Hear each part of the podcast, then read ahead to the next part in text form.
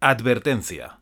El consumo de este podcast puede producir buenos recuerdos o, lo que es peor, ganas irremediables de jugar a juegos de los 90. Se recomienda un consumo responsable. Estás escuchando el MS2 Club. Obsoletos pero orgullosos.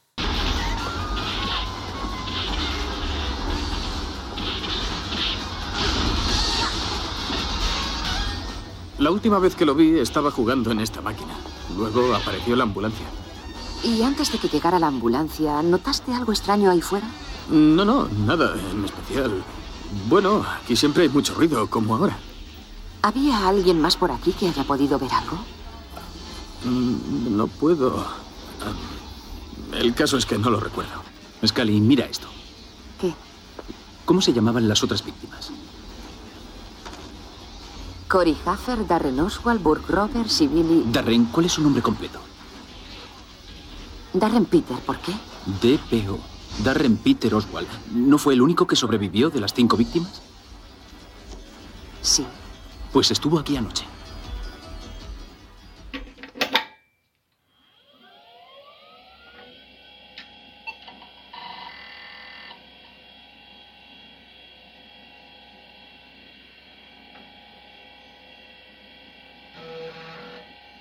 Bienvenidos y bienvenidas al MS2 Club.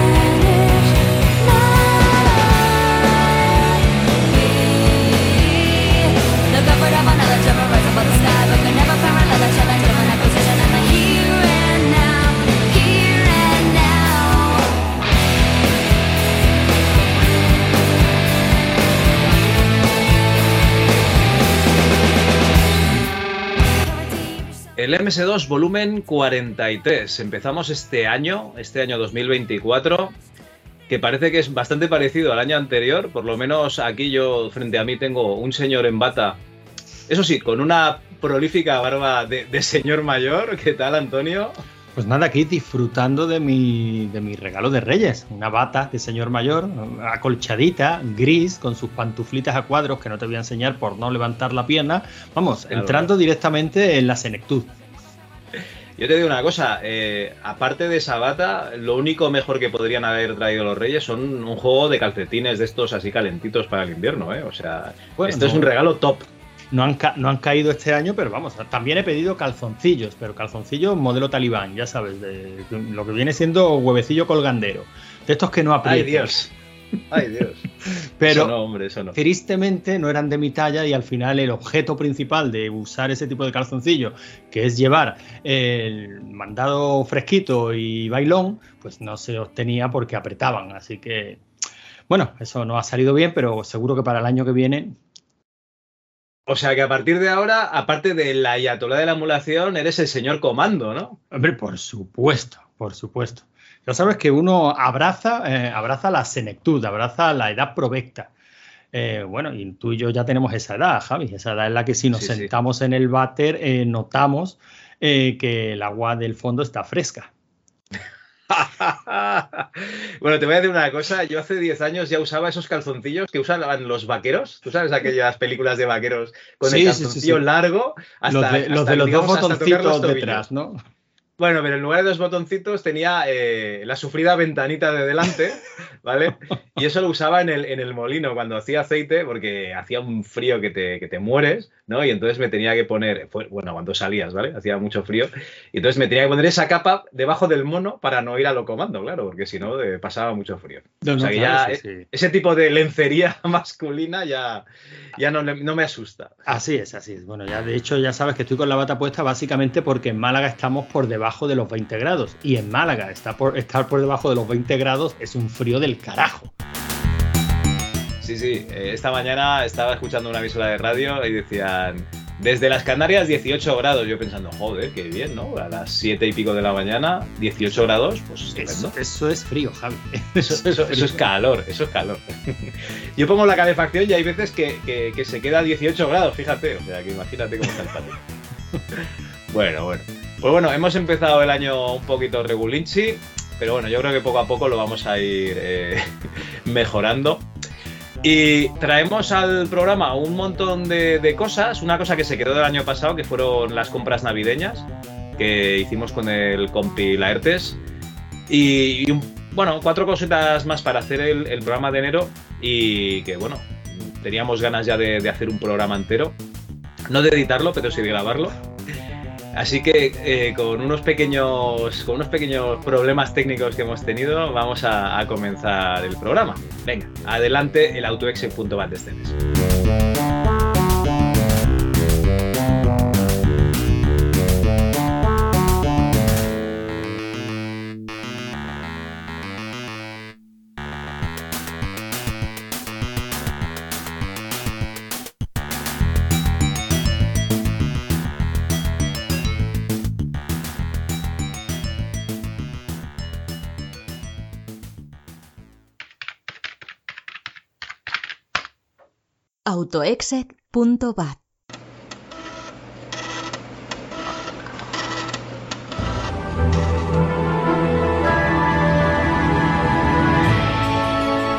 En el programa de este mes tenemos dos reviews. Primero, el documental FPS First Person Shooter. Y después el libro Westwood y la saga Command and Conquer. Este último libro pues tendremos a su autor, eh, que es Martín Gamero. Después iremos a la sección juegos, más allá del 2, y tendremos el videojuego de Blizzard Diablo. Más adelante, Antonio Lozano, alias Logarán, propone un debate a todos los eh, fanáticos, defensores, eh, bah, usuarios, usuarios de la informática clásica. Haremos un corte para la publicidad y después pasaremos a esa sección de compras navideñas donde eh, expondremos las compras navideñas que hubieseis hecho en 1997 si hubieseis tenido un pastizal como son 10.000 pesetas. Por último acabaremos con el redmi.txt de este mes. Adelante programa.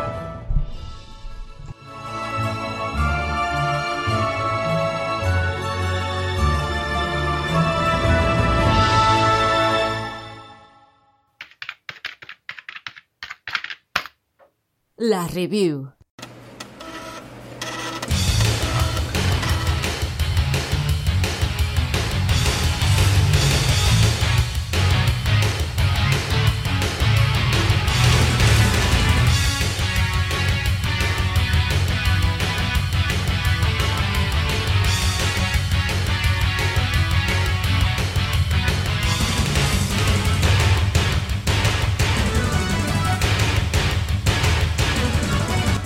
Bueno, Antonio, FPS o como decíamos los viejos, ¿no? Eh, juegos tipo Doom.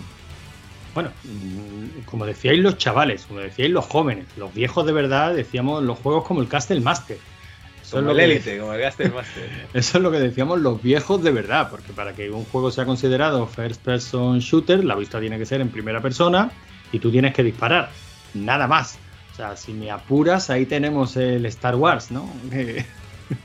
y, algún, y algún que otro Wars, jueguecillo vectorial, o si no, el Duck Hunt, como nos quisieron colar en esos versus que hacíamos tan, tan divertidos hace, hace unos meses. Hombre, si te pones así el contra, ¿no? Porque también, eh, También hay fases tiene- que vas en primera persona, sí, sí.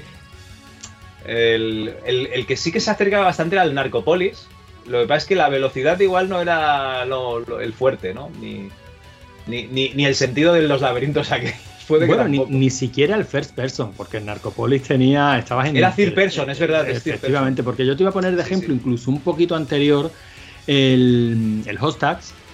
Yo jugué la versión de, de Spectrum, pero la parte, el, el grueso del, bueno, el grueso de la segunda parte del, del juego, que es cuando ya entrabas por esas ventanas rompiendo los cristales. Por cierto, impresionantemente buena la versión de, de Spectrum. Creo que aquí la hicieron New Frontier. Correcto. Y que es una, que es una versión espectacular. Parece mentira que eso pueda hacerse en un, en un Spectrum. Y la parte en la que, aunque evidentemente ibas cuadro a cuadro, el movimiento era cuadro a cuadro, como en los juegos de, de rol que tanto nos gustan, pero la concepción era muy similar a un, a un FPS. O sea, tú mm, básicamente tenías la ametralladora, tenías eh, eh, procurar no darle a los rehenes, darle a los, a los terroristas, y era una concepción muy similar. Estoy seguro que si juego hoy a ese hostage y juego hoy a esa fase, digo, pero qué mierda es esta. Pero yo lo recuerdo en la época como algo indistinguible de la realidad, o sea, como colarse por esa ventana y estar ahí luchando contra terroristas en una acción frenética. Esa es la, esa es la magia de la memoria. Eh, sí, no, y lo que sueles decir, ¿no? Que si un juego te gustó en el pasado, tampoco hace falta que vuelvas a ver. No, cómo no, era, no, no, no, no, no suele ser aconsejable, aunque también hay que decir que nos llevamos, nos llevamos sorpresas y muchas veces son sorpresas agradables, aunque otras muchas, pues no, no nos enfrentamos a la dura realidad. Vale, pues bueno, vamos a aprovechar y como nos recomendó el compañero Briefer del grupo de Telegram, pues este documental de FPS, eh, pues nada, me lo vi, ¿vale? Me lo vi en, en, en 10 veces, o sea, es que son 5 horas de documental casi, en el cual comienzan en los 70, comienzan hablando del Maze War, que es un juego de estos de, de mainframe, ¿no? En el cual pues varios jugadores estaban en un laberinto y pues se podían disparar. Dicen, hostia, esto, esto es súper divertido, pero claro, eh, un mainframe. Por lo que sea, la gente en su casa no tenía un mainframe. Y bueno, luego van escalando, ¿no? Va, van sacando los juegos, pues eh, hay uno que ahora no recuerdo el nombre, que era de, no sé si era Marathon. No, había, había otro anterior de un... ¿Cómo se llama esto? Una, una, colonia espacial y tal, que es bastante interesante, ¿no? Puedes hacer muchas cosas aparte de, de, disparar, no que navegar por la estación y tal en primera persona. Y luego ya se meten con lo, lo, fuerte, ¿no? Se meten aquí sacando a Carmack y a Romero hablando de, de Wolfenstein 3D y del Doom. Luego tienen a, a Carl Hilton hablando del GoldenEye. Marcus Lechto hablando del Halo. Warren Spector de System Shock, ¿no? Cliff Lesinski de Unreal. Eh, John Cook hablando de Half-Life. Scott Miller de Nuke Nukem 3D aparte de estos que estoy diciendo, mogollón de peña hablando de los juegos y acaban pues llegando pues a los Call of Duty, que yo creo que básicamente es lo que, lo que se ha llevado el mercado, ¿no? Yo creo que, que la gente cuando juega juegos a primera persona, sobre todo el número de ventas, yo diría que estamos hablando de, Call of Duty. Yo, el último que jugué me parece que fue un, un Black Ops, no, no, sé si el 1 o el 2, pero, pero están ahí dándole duro, ¿no? Bueno, la verdad es que son. A mí, siempre que se habla de, lo, de géneros a, nivel de videojuego, me hace mucha gracia por, porque los, en los 90 teníamos muy claro lo que era un first person shooter. Y no porque hubiera uno. O sea, sí, evidentemente, eh, para nosotros, digamos que a lo bruto, aunque siempre mencionamos, ¿no? Porque tú sabes cómo en este mundillo del videojuego siempre a ver quién se, bueno, y en el cine pasa lo mismo, y en la literatura también, y en el arte, o sea, a ver quién se, quién conoce la referencia más oscura, más lejana, porque eso casi que te da un poquito una pátina de, pues este es el auténtico, ¿no? Este es el que sabe, porque ha mencionado un first person, un, un first person shooter de los de años mierda 70. que no conoce nada más que él, quieres decir, ¿no? Efectiva, efectivamente. Pero es normal que esto se haga, ¿no? Al fin y al cabo, en eso consiste la profundizar en cualquier tema, ¿no? Tienes que ver cuáles son las referencias y dónde vienen. Pero yo creo, Claro, hablo por claro. mí, que para mí el género empezó con Wolfenstein 3D, con el Doom y luego con toda la explotación posterior que vino a Doom. Y a mí siempre me gusta ver- analizar un poco dónde dejan de ser un first person shooter. Porque claro, a- actualmente, eh, eh, digamos que casi, no es el estándar, pero casi un, bueno, un porcentaje altísimo de los juegos se juegan en primera persona. y una parte de sus dinámicas eh, de juego, pues muy importante, es el disparar. Pero para mí que algo sea un first person shooter, la dinámica principal tiene que ser disparar. Entonces, me gusta muchas veces mm, plantearme, bueno, muy bien, cuando un juego deja de ser puro un first person shooter y se convierte en otra cosa, ¿no? Creo que ese debate también lo hemos tenido aquí en, eh, no sé si en el MS2 Club, en Rigor y Criterio, eh, en Rigor y Criterio alguna vez, cuando hablábamos de los juegos de, mm, de plataformas. Me quiere sonar, tengo algún flash hablando Bueno. de- con los chicos de RM30 sobre lo que era un plataformas puro o lo Mm. que ya era otra cosa, ¿no? Eso que aquí en España se le llamó videoaventura. Entonces, A ver, si te pones así, por ejemplo, tú tienes el Skyrim, ¿no? Vamos a decir, por ejemplo, vas en primera persona, eh, vas eh, disparando, vas pegando con espadas, pero vas recogiendo objetos, eh, vas haciendo comercio. Entonces, ya es la mecánica de primera persona adaptada a otros tipos de, de videojuegos. Pero yo creo que un FPS eh, tendría que ser una cosa tipo, tipo Doom, ¿no? O sea, que tú lo que haces básicamente sí. es poder recoger objetos y mejoras y tal, pero en realidad tú lo que estás haciendo es moverte por un escenario en vista en primera persona y disparando. O sea, básicamente es eso. El otro ya es una capa más, ¿no? Pues ya puede ser un juego de rol o puede ser un juego de aventura, puede ser cualquier otra cosa. Igualmente, los géneros están muy mezclados en... Mm. O sea, una cosa es eh, lo que tú puedes hacer con, con la vista en primera persona, ¿no? Que es la inmersión, y luego lo que haces dentro del juego a lo mejor determina qué tipo de... qué género de juego estás haciendo, porque en primera persona también es un juego de carreras. Sí, sí, no, no, y, eh, está claro, pero, pero en principio no disparas.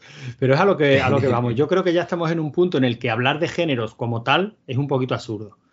Porque, eh, hombre, los hay, por supuesto, claro que los hay, pero sobre todo en el terreno del indie, juegos que se ciñen solo y exclusivamente a un género puro. Es más, muchas veces juegos que parten con ese planteamiento de diseño, decían, venga, vamos a hacer un shooter puro, vamos a hacer un plataforma puro de la vieja escuela. Además, si- se suele añadir la coletilla de la vieja escuela porque es en la vieja escuela donde a lo mejor tenía sentido esta separación entre géneros puros, ¿no? Entonces, eh, es un debate interesante, no es el debate que traigo para hoy, pero ya digo que cuando se habla de first person, first person shooter, a mí esto es lo que más me llama la atención, ¿no? O sea, ¿en qué punto? Además, ahí lo dejo, ¿no? Para plantear para los comentarios si quieren lo- los oyentes.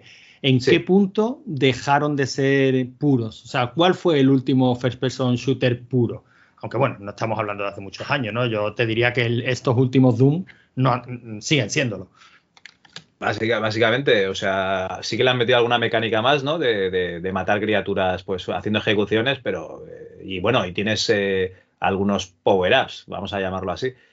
Y construyendo, con- construyes el personaje un poco, pero básicamente sí, es un FPS. Sí, Yo incluso, incluso más que. Incluso más que Doom, te pondría el caso del Wolfenstein de los dos últimos que hicieron. También. El eh, The New Colossus y The New. Los tengo por ahí, ahora no me acuerdo el otro cuál es. The New Colossus, The New Blood. No, The New Blood es el, el- el de las dos hijas. Bueno, los dos últimos Wolfenstein 3D, que, que- que básicamente son Wolfenstein. O sea, lo único que han añadido son armas, mejores gráficos. Tiene una historia fascinante. O sea, yo para mí, yo me lo he pasado mejor con ellos que con Doom. Así de Sí, claro con te lo digo. Pues, pero no, Sí, no sí. te preocupes de Javi, que no se lo voy a decir a nadie. Yo entiendo Vale, que tienes vale. una reputación que mantener y esto no va a salir de aquí. Vale, vale. Y bueno, eh, aparte de toda esta gente que, que he mencionado, sale muchísima más gente, salen pues jugadores profesionales, ¿no? El, el chico este que ganó el Ferrari de, ¿cómo se llama? De, de Carmack, también sale, me parece, en el documental, si no me equivoco. Y bueno, básicamente pues te lo explican todo, ¿no? De cómo la gente luego empezó a hacer LANs, ¿no? Para hacer competiciones. Y, bueno, tocan un poquito todos lo- los palos. Ya os digo, son cinco horas casi y yo me lo tuve que repartir en unos cuantos días porque, porque se me cerraban los ojos, básicamente. Pero maneras, el mola, de- mola, ¿eh? Mola. O sea, este tipo de, de macro documentales que se están. eh, me he encontrado ya con varios, ¿no? El último así brutal que estuve viendo yo era el de Bienvenidos a Crystal Lake. No sé si lo has visto, el de la saga Viernes 13. No.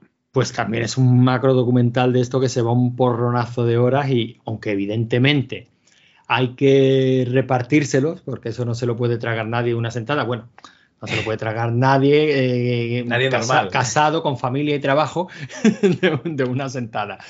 Pero, pero molan un montón. Si te das cuenta, es casi, casi, casi llevarse la, mm, la- el planteamiento de un podcast en el que el tiempo ya no es una limitación porque puedes hacer lo que te dé la gana y deja en manos del oyente espectador.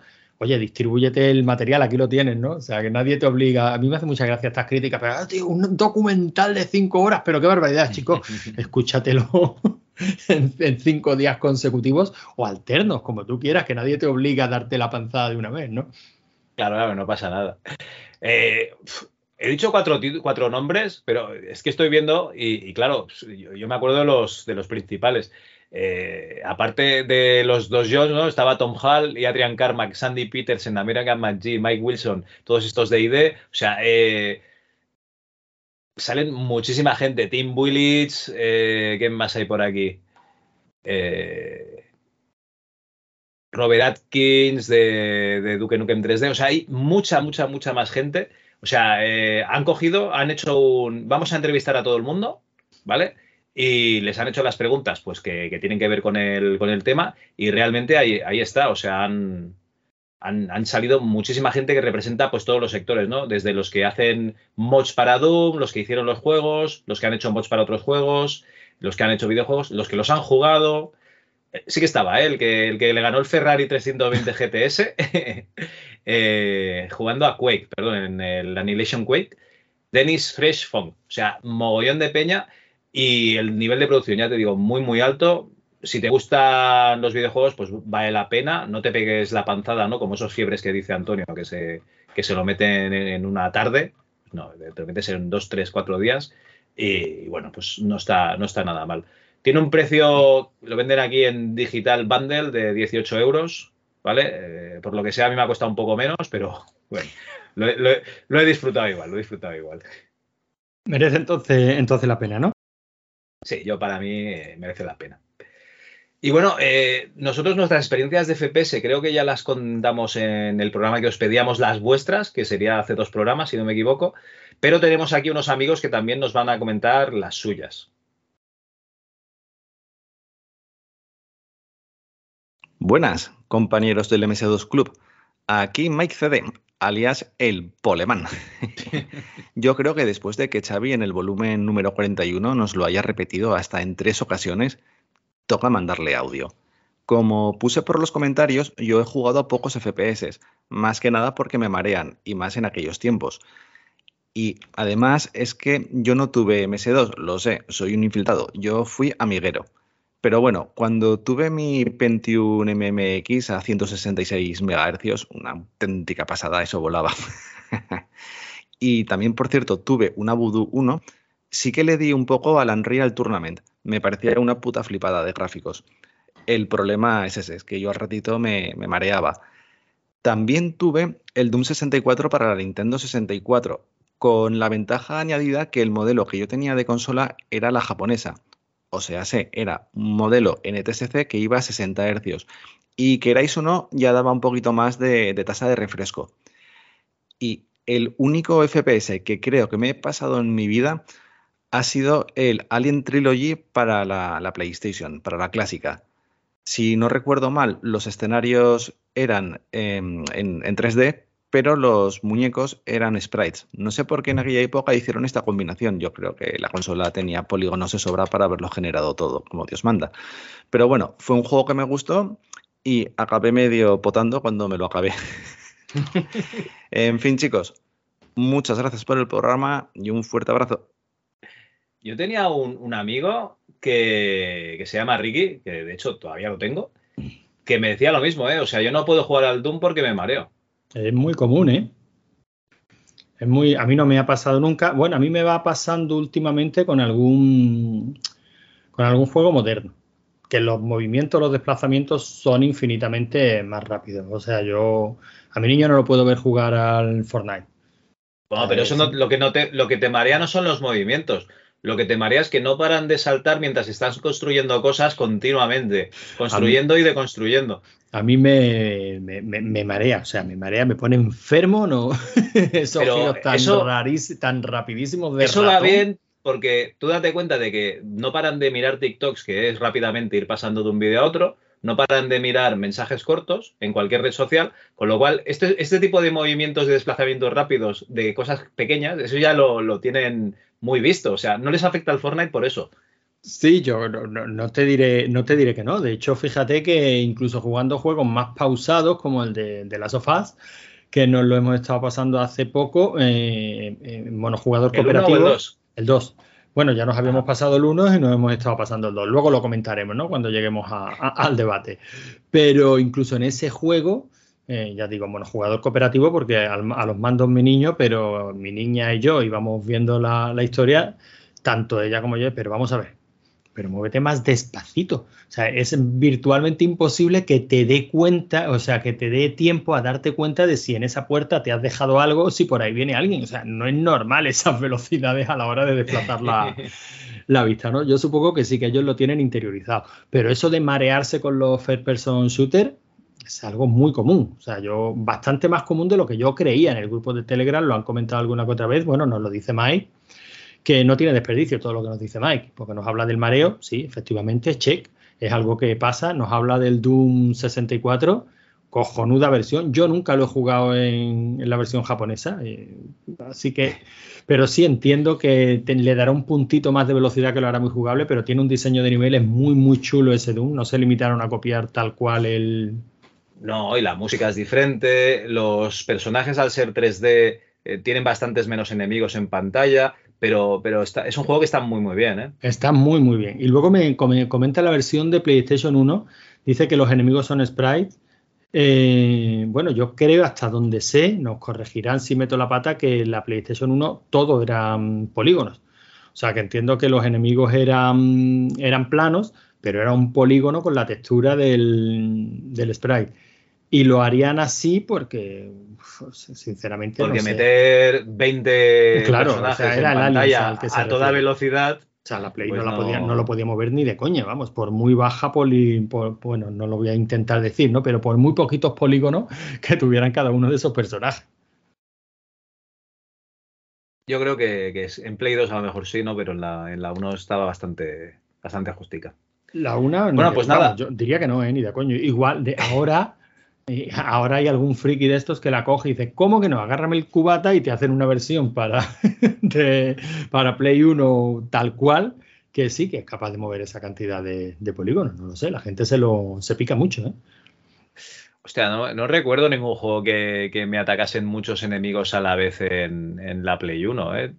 El Resident Evil, que podía haber dos enemigos en pantalla, tres máximo. Y, O sea- pero bueno, en el Resident Evil sí que podían haberlo hecho, ¿no? Porque los fondos eran pre-renderizados, no había movimiento, eran planos. O sea que ahí sí que se podí- podían haber metido bastantes más, más enemigos. Es que estoy intentando recordar los juegos, ¿no? El Running Blade, también había dos o tres zombies por pantalla máximo. Tomb Raider. Pero yo creo que eso eran más bien decisiones, decisiones de diseño, más que de que no pudiera hacerlo, por lo menos en esos juegos de fondos estáticos. En el Alien Trilogy entiendo que se hizo lo que se pudo, ¿eh? O sea que la Play 1 es una máquina muy, muy, muy limitadita, ¿eh? Bueno. Bueno, teniendo en cuenta que no lo he jugado nada más que un par de veces, tampoco tengo una no, opinión y- muy. y- Y que yo Muy cuando los he jugado es en emulador, o sea que muchas veces ya no sabe uno dónde están las verdaderas limitaciones de la máquina, porque hay mucho emulador que se salta directamente lo- las ralentizaciones, la... Ya, ya, ya. Hacen un overclock directamente. Bueno, pues eh, muchas gracias, Mike. Y tenemos otro audio de, de Javi Prieto, ¿vale? Estos audios han entrado en el sorteo, ¿eh? junto con todos los Patreons. Venga, vamos con este audio de Javi. Pues no, venga, va, vamos a poner a Ezequiel Merino ya que lo tenemos. Hola MS2eros, soy Ezequiel Merino y ya que habéis pedido que os expliquemos experiencias con los juegos tipo Doom y que lo de hacer un nivel ha quedado demostrado que soy incapaz de ello porque no consigo hacer que una puerta se abra y se cierra a mi voluntad, pues mejor esto. Yo he de decir que al Doom en su momento no jugué.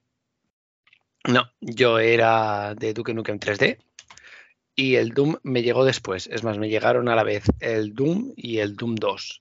Así que al Doom original le di menos aún. Pero bueno, al Duke Nukem 3D, sí, muchísimo, hasta el punto de llegar a vomitar, de estar jugando, de mareo de la imagen. Y evidentemente después de limpiarme, seguir jugando como si no hubiera pasado absolutamente nada. Es bastante desagradable, pero es un hecho totalmente real. Aunque del juego que yo quería hablar no era de esto, sino de años después, de cuando en la PC Manía apareció un juego que regalaban en, CD completo, que era el The Fortress of Dr. Radiaki. Que a mí en su momento me flipaba porque la caja, bueno, la caja, el cartón en el que venía el CD, era súper en 3D, súper currado, es decir, las imágenes eh, eran generadas, no era un dibujo como en Doom, pero el juego al final estaba más a la altura de un Wolfenstein 3D y eso siendo muy generosos. Por suerte, gracias a mi tarjeta de sonido maravillosa, podía oír las voces que tenía, que eran absolutamente ridículas todos los comentarios y los doblajes que habían hecho. Un poco como el Z, pero mal. No es que fueran sarcásticos o salidos de tono, es que estaban mal.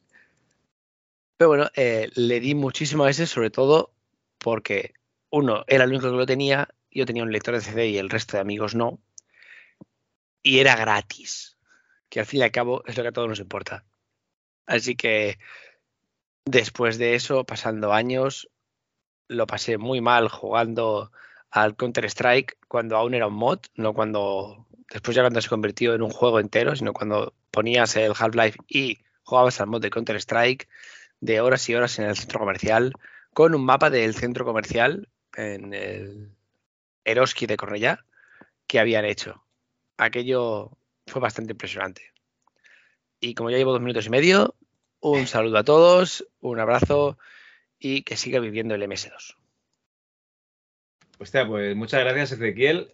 Este juego, la verdad es que no, no, no me sonaba demasiado, pero eh, viéndolo, más que tipo Wolfenstein, a mí me recuerda al Rise of the Triad, ¿eh? Eh, vamos a ver, Javi. Vamos te, debieran, bien. te debieran lavar la boca con jabón y lejía antes de mencionar este truño infecto con Rise of the Triad. O sea, no se puede comparar. Yo no, no sabía qué juego era, según lo estaba diciendo eh, Ezequiel, pues lo estaba, lo estaba buscando y la portada no es horrible, es horrenda, es estilo arrepentimiento, es, es, el horror. Luego se me ocurrió ver algún pantallazo, está todo mal ahí. O sea, a nivel de, diseño artístico es horrible, horrible. No sé cómo se moverá eso, intuyo que mal, no sé cómo se jugará, sospecho que mal también, pero vamos, gráficamente a nivel artístico es horroroso. Pues dicho esto, tenemos otro juego que, que no. Que, bueno, perdón, otra persona que se marea. Ezequiel también se marea con, Sí, también. con los juegos. Eh, incluso con el Counter-Strike, bah, hombre, Ezequiel, dar una oportunidad a los juegos actuales que yo creo que con las tasas de refresco, todos los eh, megahercios y todo lo que, toda la potencia que tiene, seguro que, que no marean. Aquí dice No, que lo harán por el vídeo, me está diciendo que sí. Se va a marear igual, igual. o más. O más, joder. Pues nada, eso tenía un, un nombre, ¿no? Marearse. no recuerdo. Era un síntoma, no, no me acuerdo. Bueno, es igual. Eh, nada, Ezequiel, pues muchas gracias por, por el audio también. También entras en el sorteito. Y por último, tenemos aquí otro audio, esta vez de el señor Javi Prieto. Y esperemos que esta vez sí que sea el de Javi Prieto. Bueno, pues soy Javier de Sevilla y os quería contar un poco mi experiencia con FPS. Yo, mm, bueno, mi padre trabajaba en una multinacional informática desde la época en que ser informático era una cosa extraña, desde el 70 y tal. Y entonces yo pues desde muy pequeñito ya tuvimos el Spectrum en casa y con 8 o 10 años ya, ya estaba enganchado al tema. Entonces mis primeras experiencias fueron con juegos de Spectrum en 3D. Recuerdo, por ejemplo, juegos como Total Eclipse y tal, que como iba, como alguna vez habéis comentado por ahí, a un FPS, pero mm, bueno, por entonces era una maravilla tecnológica y era pues lo que teníamos. Entonces, bueno, ya del Spectrum pasé por Atari ST y tal, y ya pues empecé. mm, tuve la época de Wolfenstein 3D, que llegó, no sé muy bien cómo nos llegó, pero fue una revolución. Recuerdo pasar copias de seguridad de Wolfenstein entre, entre todo el mundo, primero la versión shareware, luego ya la, la completa. Tengo ahí una anécdota de que mi hermana tenía un amigo alemán y vino una vez de visita a casa y le, le pusimos el Wolfenstein porque era el único juego que tenía cosas en alemán que conocíamos y le pedimos que por favor nos tradujera las cosas que decían los soldados, que al morir decían Dios mío y cosas así. Y le pasamos una copia que se llevó, por supuesto, a Berlín de vuelta. Luego me enteré de que Wolfenstein había estado baneado en, en Alemania durante muchísimo tiempo, así que no sé si quizá nosotros fuimos los primeros que importamos una copia completa de Wolfenstein con toda su simbología nazi y su sangre a Alemania antes de que estuviera prohibido por todo el mundo. Y bueno, ya luego la otra revolución fue Doom. En mi casa, pues como decía, teníamos por suerte las últimas innovaciones tecnológicas. Muchas veces pues, mi padre traía, cosas de la empresa, traía cosas de tapadillo. Bueno, nuestro primer PC fue un 8086 que se montó por piezas de desecho que había traído, había arreglado y las había montado como buenamente pudo y tuvimos pues casi cualquier PC de su momento, tuvimos varios 286, varios 386SX, 486, muchos Pentium, en fin. Y el, cuando tocó el Doom y llegó el Doom, pues nosotros ya teníamos montada en casa una mini red por puerto, primero fue por puerto serie y luego fue por puerto paralelo, me acuerdo con un emulador de Red Novel de IPX que se utilizaba para eso y jugamos muchísimo a Doom entre dos ordenadores en mi casa con puerto serie y luego con puerto paralelo, que además incluso recuerdo que usábamos el puerto serie paralelo para copiar ficheros de uno a otro y actualizarnos los WAD y tal. Y ya con el tiempo pusimos una red, primero una BNC y luego una red Ethernet.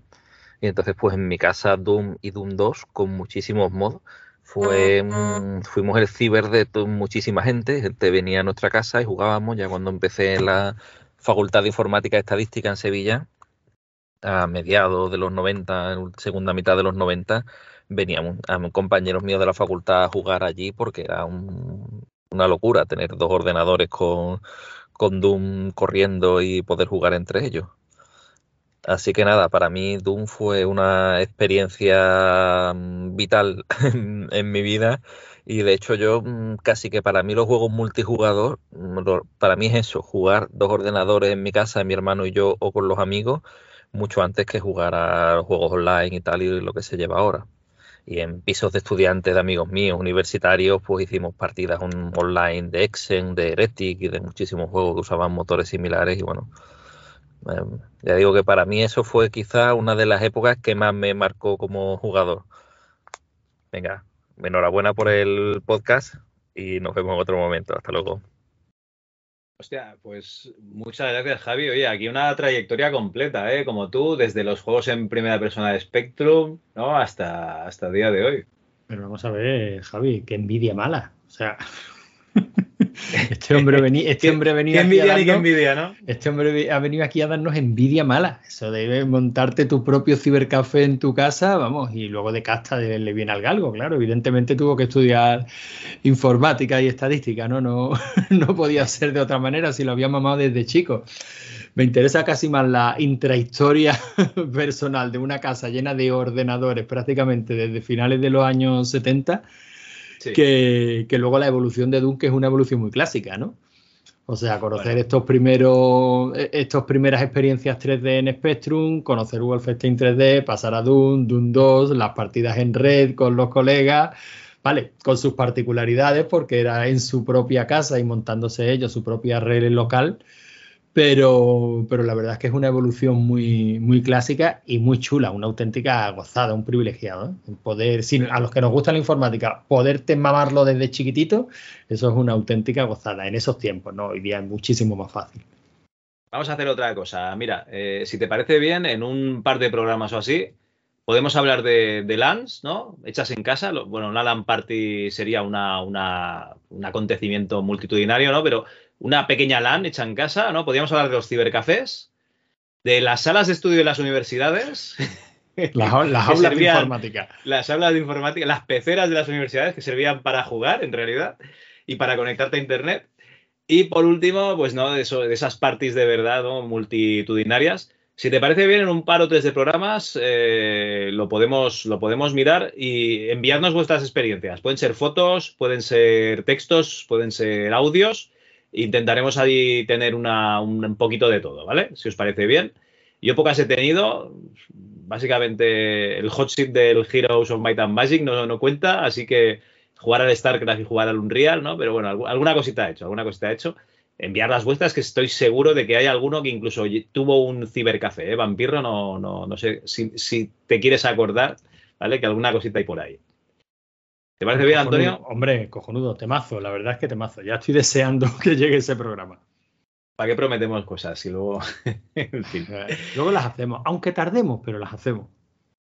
Bueno, y nos queda un audio, pero este es de. Este no entraría en el sorteo porque eh, me lo ha dicho él mismo, me ha dicho John. Dice: Tengo muchas camisetas, no quiero otra camiseta de- del Doom.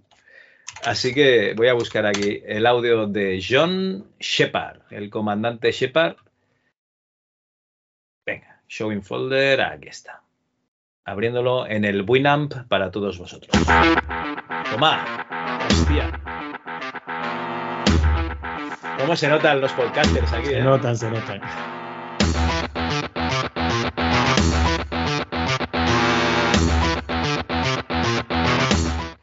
Muy buenas oyentes del MS2 Club y mi querido Logarán y Cal. Espero que todo vaya bien. Ya sabéis, aquí vuestro querido John Separ.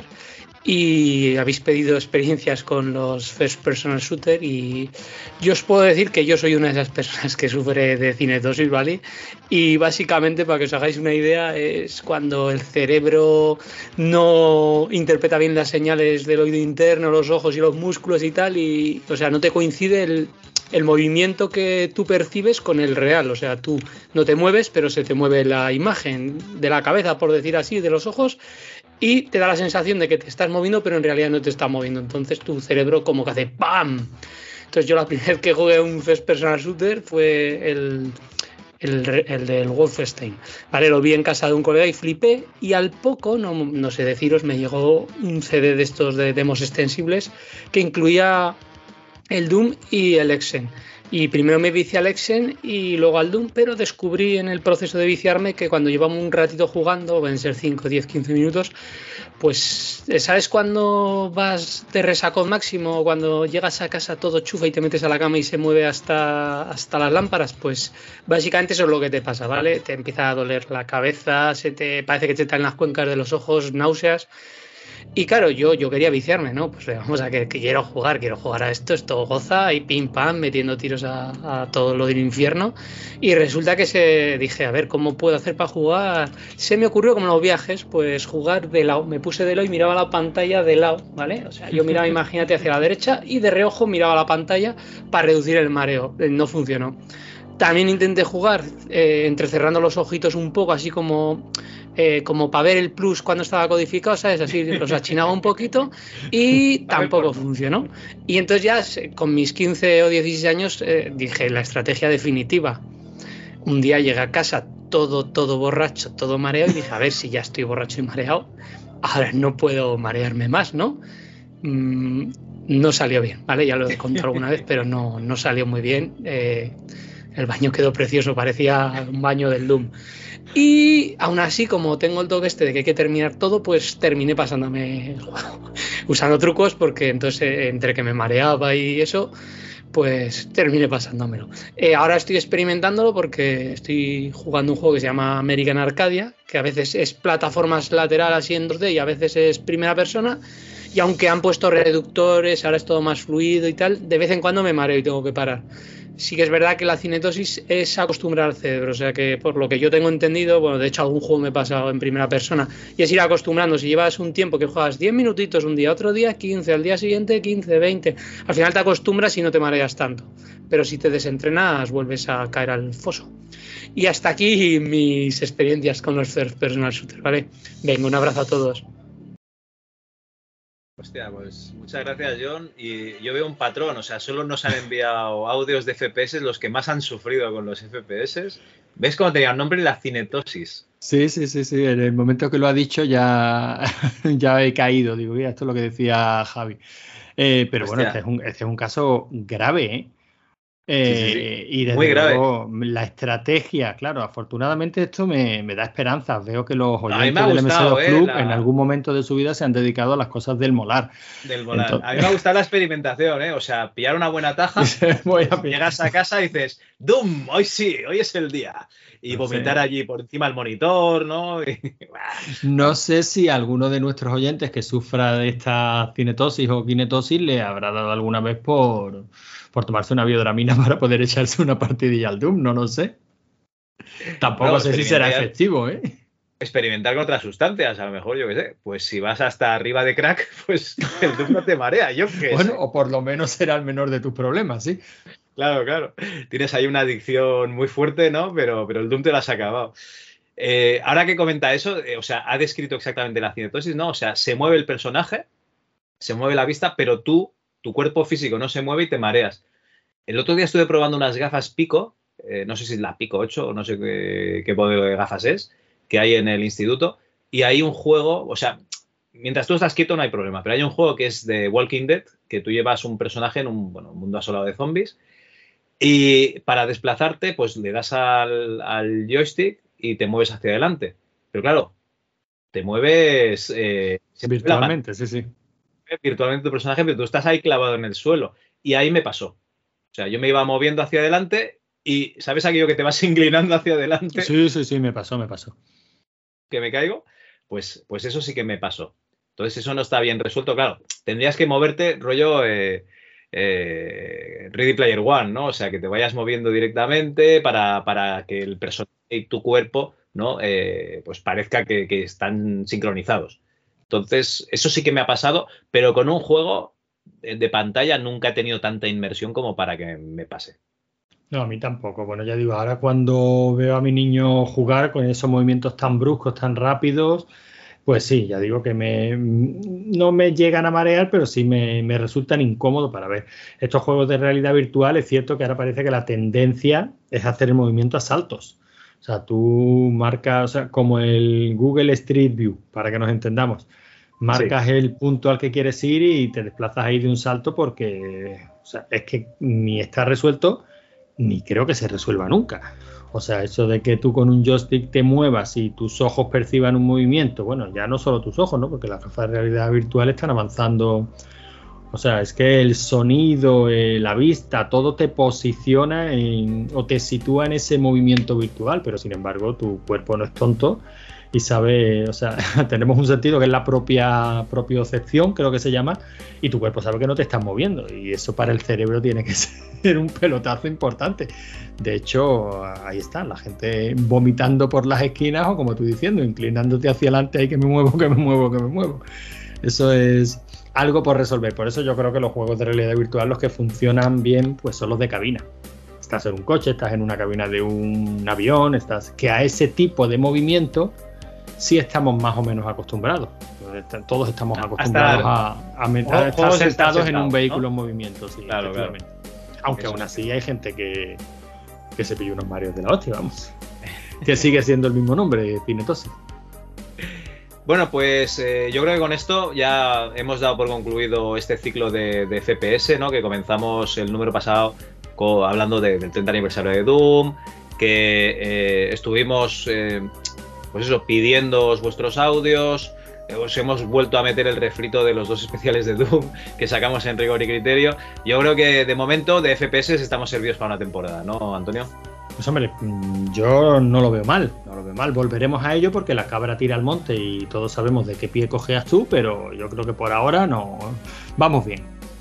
Bueno, y porque nos falta hacer eh, pues ese, eh, esa resolución del concurso de, de niveles de, de Doom, ¿no? Que tenemos, está pendiente Bueno, porque no la nos ha dado la vida. Eso será la Será guinda. del pastel, correcto. Pues bueno, eh, haremos el sorteo en cuanto alguien del grupo de Telegram nos dé un numerito, pues eh, os decimos el, ganador de, de este, de esta camiseta de Doom para los que enviaron un audio y para los Patreons del programa.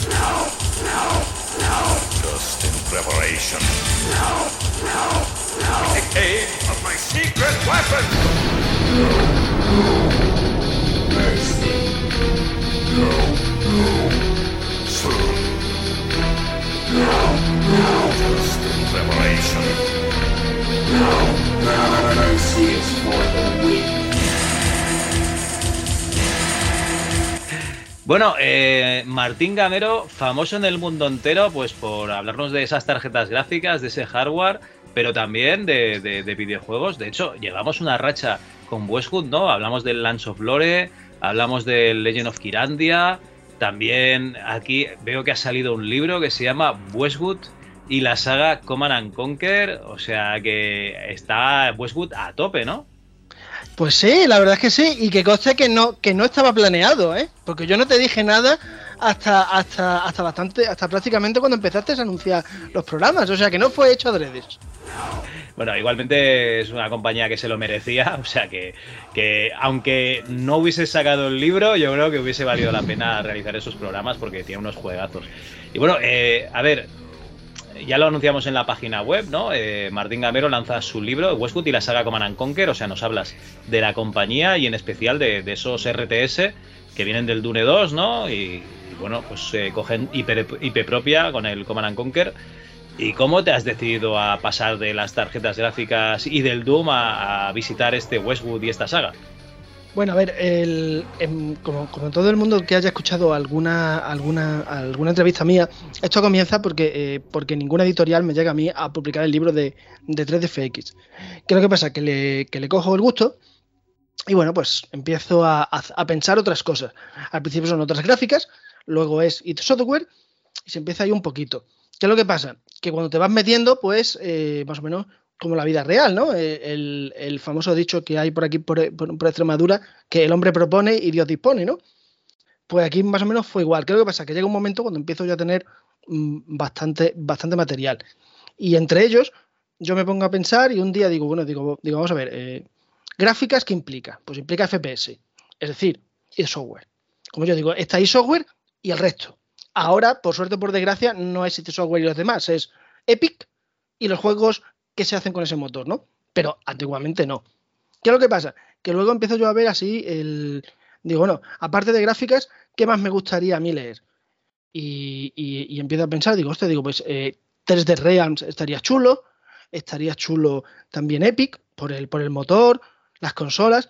Y en esto que me da por pensar, digo, ostras, digo, cuando éramos pequeños jugábamos, bueno, mejor dicho, cuando no éramos tan pequeños, ya jugábamos a los RTS. Y nada, pues como, como, como dio la casualidad de que, mm, de que estaba rejugando algunos y tal, me animé y empecé con otros y al final, pues el, casualmente de todos los, de, lo- de los cuatro proyectos que tenía, el último ha sido el primero. En gran parte porque, porque, porque Luis Castle fue el que más me respondió, porque todavía estoy esperando eh, noticias de Chris Taylor, ¿no? Y la cuestión fue que me puse y bueno, pues ahí, ahí, ahí. Y al final, pues, el, como se suele decir, ¿no? Los últimos eran los primeros, ¿no? Pues al final salió así.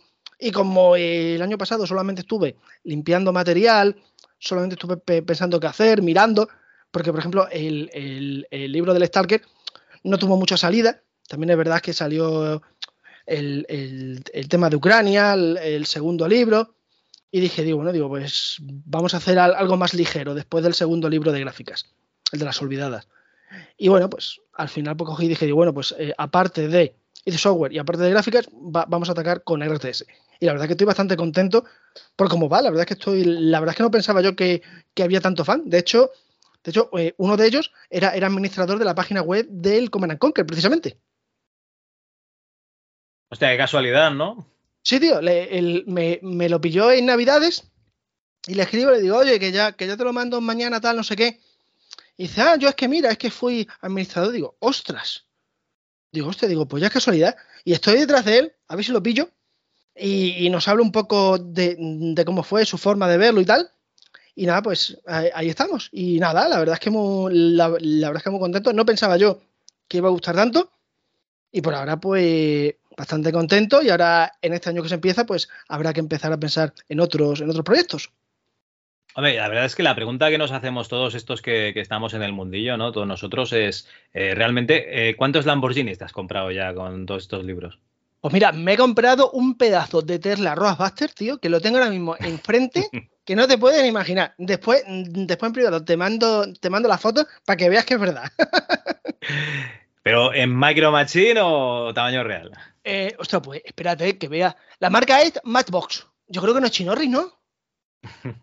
Ni copia, yo creo que este es original. Además lo vi y literalmente con el dinero de un libro me lo compré. Está chulísimo. Además lo, lo tengo ahí y digo, mira, ya me compraré el original. Además este tiene una ventaja muy grande, que no gasta. No gasta. Nada. Se queda ahí, no se mancha, es maravilloso. no. Y, pero te, te lleva a los sitios. Eh, no, eso no, eso, eso estamos en ellos, pero está la cosa complicada. Me cago en la mar. Bueno, pues yo digo, joder, eh, ya sé quién nos va a pagar aquí la, la- la fiesta, ¿no? De inauguración, de, de, pues eso, de cada vez que saques un libro nos pagas aquí un guateque, pero veo que está la cosa complicada, ¿no? No, no, yo, yo, mira, yo si tú, yo si tú vienes aquí a Badajoz, yo te pago un par de cenas, pero lo que es un guateque y, un, y unas vacaciones pagadas está complicada la cosa. Muy bien. Bueno, a ver, eh, ahora que nos has hablado un poco del libro, explícanos eh, dónde lo puede conseguir la gente. Pues eh, el libro se, se puede comprar por mi página web, kentinestudios.com, y supongo que cuando ya haya salido este, este programa en eBay, en, en Wallapop y en, y en Vintage. Luego, si quieres, pues hacemos un pequeño resumen del libro o ya vamos para adelante. O sea, entiendo que eh, si hay un perfil que vende tus libros en Wallapop o, o Vinted, eh, eres tú. Espero que sea yo, porque como sea otro, Qué significa que me he robado de- el PDF y no Qué creo que, lo, que pa' eso. lo de- lo del Vinted, eh, maravilloso. Tú te mueves con, con la gente del mundillo, ¿no? Va cambiando de, de red social para vender las cosas. Sí, sí, yo no, yo me pongo, o sea, bueno, tú fíjate si lo vendo, que lo vendo hasta en Amazon. De hecho, alguien si tiene, si paga el Kindle, lo puede leer ahí, o sea que no, que vamos, que el, el que no quiera leerlo es porque no quiere. Muy bien, muy bien. Bueno, a ver, explícanos, ¿qué, qué- qué- qué más cosas lleva el libro? Pues a ver, el, el libro tiene la misma estructura que, que el, que el de Stalker y en cierto modo el de, el de software. La primera parte es la historia de Westwood, qué juegos saca, cómo son, y después ya, pues, por ejemplo, para, para el Dune 2000, para el Emperor y para el Blade Runner, pues les acabé dedicando un punto entero. Mm, Yo lo llamo sus capítulos, la verdad es que no tengo yo muy claro, porque eso fue un poquito puesto ahí, porque no había otra manera. Y hombre, pues un poquito para saber, porque por ejemplo el Dune 2000 es interesante, pero es que el Blade Runner, el Blade Runner mm, es brutal, ¿eh? ¿Cómo se crea ese juego, macho? Yo sabía que era Bueno. importante, pero no sabía que era tanto. Bueno, todas las entrevistas que escuchamos, bueno, escuché yo, básicamente, antes de, Luis Casel, ¿vale? Cuando nos pasaste el contacto, todas y cada una de las entrevistas que tenía concedidas eran para hablar del Blade Runner. Y digo, hostia, esto no puede ser, joder, que queremos saber más cosas del resto de juegos. Y por eso te pedí el contacto y sacamos la entrevista. Pero es que realmente sí, Blade Runner es en lo que se centran. Supongo que por eh, el peso ¿no? Eh, nostálgico, la iconografía que tiene en los 80, vamos, eh, eh, todo el legado que ha dejado Cyberpunk. O sea que realmente sí, lo que sería la, ambientación de, de la película, pues eh, es, muy recordada, pero coño, el, videojuego también lo recuerda muchísima gente. El, el- el- el videojuego yo me di cuenta que había muchísima gente que le gustó. Y fíjate que es un juego que aquí en España eh, tuvo bastante boom porque eran muchos CDs y tal. Pero no fue un juego, fíjate, que yo tenía entendido que mucho. Lo que pasa es que el problema que tiene el juego respecto al Command and Conquer, que eh, si bien tecnológicamente es, incluso yo diría que incluso más interesante, el problema que hay que es que eh, al final no llegó, a, no llegó a ser tan importante y aparte de eso que, que no tuvo continuidad, porque incluso si hubieran sacado un, un Blade Runner 2, un 3 y un 4, cada uno hubiera sido de una manera. Mientras que Command and Conquer creó un género, porque al fin y al cabo eh, Blade Runner es una aventura gráfica, la podremos poner como quieras, pero es eso. Y luego, pues claro, pues es que Command and Conquer fue muy bestia. Y nada, pues la verdad es que a mí me gustó mucho. Yo la verdad es que yo disfruté mucho con él. Lo que pasa que, bueno, el, al final, pues oye, pues, pues era un poquito verlo. Y además porque eh, yo tengo que reconocer que yo el Blade Runner lo jugué muy poco. Por no decir que yo creo que solamente probé el primer CD y poco más. Y yo cuando vi todo el trabajo que tenía detrás, todo el tema de derechos, más que otra cosa, porque yo ya he tenido las mías con, con el tema de derechos de fotos, de no sé qué. Yo, de hecho, hay un intenté pedir derechos para, para poner tres fotos en el libro de software y me pedían 150 libras por cada una. Madre mía. Sí, sí, pero sí, a eso dije, digo, vamos a ver, Menuncio, ¿estás hablando con quién estás hablando? Ya, pero es que eso es así. Digo, bueno, pues ya está, chicos, pues, pues es así, te vas a otro. Y vale, sí. Madre mía. Pues eh, estos libros que hablan de aventuras gráficas, de juegos de terror y tal, y que están llenos de capturas del juego, entiendo yo que, que como son unos estudios, tesis, ensayos, llámalo como quieras, no habrán pedido permiso a nadie, porque si no, No, este, multiplica no, 50 este- pavos por foto. no, este el problema era que era para, para el tema de maquillaje. Y hablé yo con, con- con la empresa, es que no quiero dar el nombre porque no es plan, ¿no? Pero Vale, vale. estu- eh, estuve hablando con la empresa y claro, y, y- y yo le dije, mira, yo lo que quiero son las fotos, no para tener ideas ni para nada, es solamente, oye, pues para decir, oye, pues mira, el maquillaje de fue tal. Y que no, que no, que, que- que era lo que había punto. Porque, por ejemplo, con otra editorial, que te, que te se la puedo decir, C, eh, CR Press, que hace libros de informática y tal, en su día estuve yo intentando traerme algún libro. Y ese pues me dijo, bueno, si te parece esto caro, se puede negociar. Pero esta no, esta fue directamente a saco. Y bueno, y al final, pues oye, al final aprendes y dices, hostia, pues cómo cambia la cosa, ¿no? Y aún así, pues oye, al final Blade Runner me gustó, pero se notaba que no podía llegar, mientras que mientras que Command and Conquer, yo creo que hasta mediados del 2000, hasta el, hasta el Red Alert 3 incluso, yo creo que fue triunfando. Y Blade Runner, pues nunca hubiéramos tenido otro. Y respecto a Doom, pues básicamente lo mismo. Dune, pues bueno, pues hizo lo que pudo. También te digo que yo lo que, lo que, lo que yo no entendí, además yo no sé eh, si tú lo viste en la entrevista, pero tú no te fijaste que los juegos de Dune no tenían un objetivo claro. Como que no, la conquista y aniquilación de tu enemigo. No, no, no, no, no. A ver, perdón, que me he explicado mal. En el Command and Conquer había un arco, que era Sí. que llega el meteorito, se lía, eh, se arregla y todos felices para siempre. Pero en los juegos de Dune, lo que, lo que yo entendí y por todo lo que yo leí era solamente vamos a sacar dinero.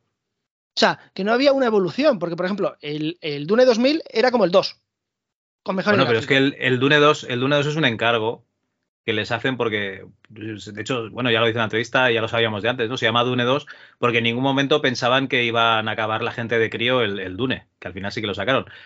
Pero el Dune 2000 es una actualización de ese juego, entonces era aprovecharte una, aprovecharse de una licencia, no tenía más historia. En cambio, cuando sacan su propia IP, pues ya es suyo y hacen lo que quieren.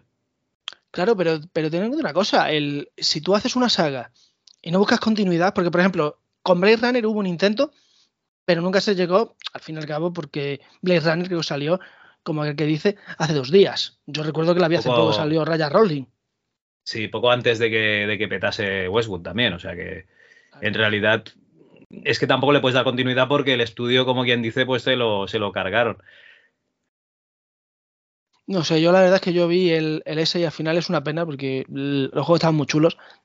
Y luego respecto al Command and Conquer, pues oye, pues, pues ya al final.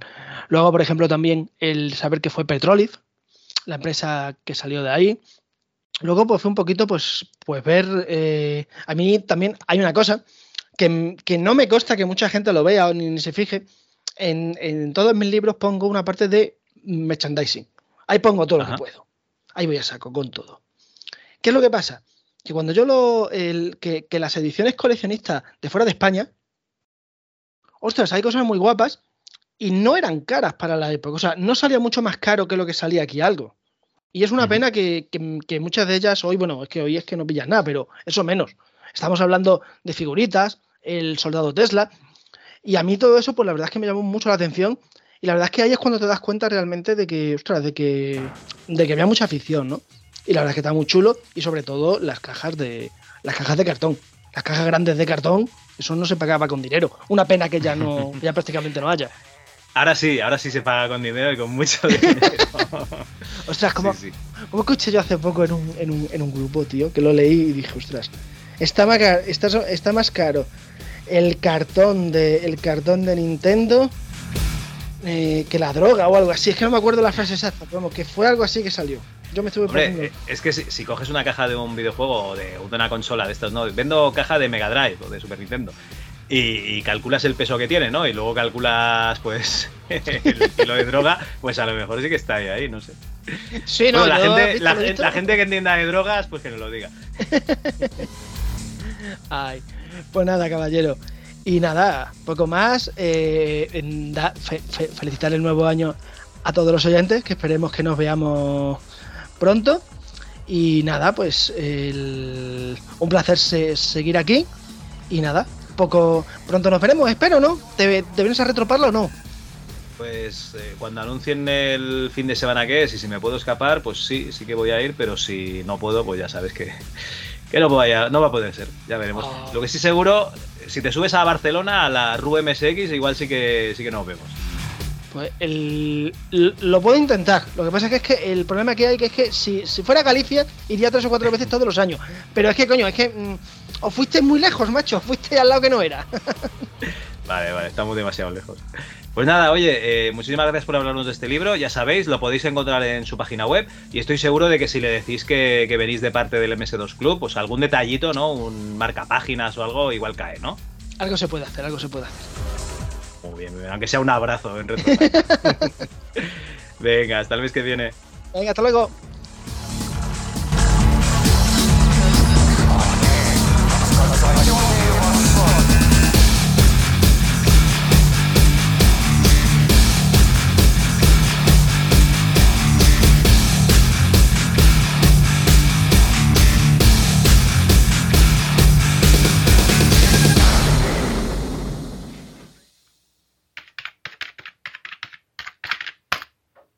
Juegos.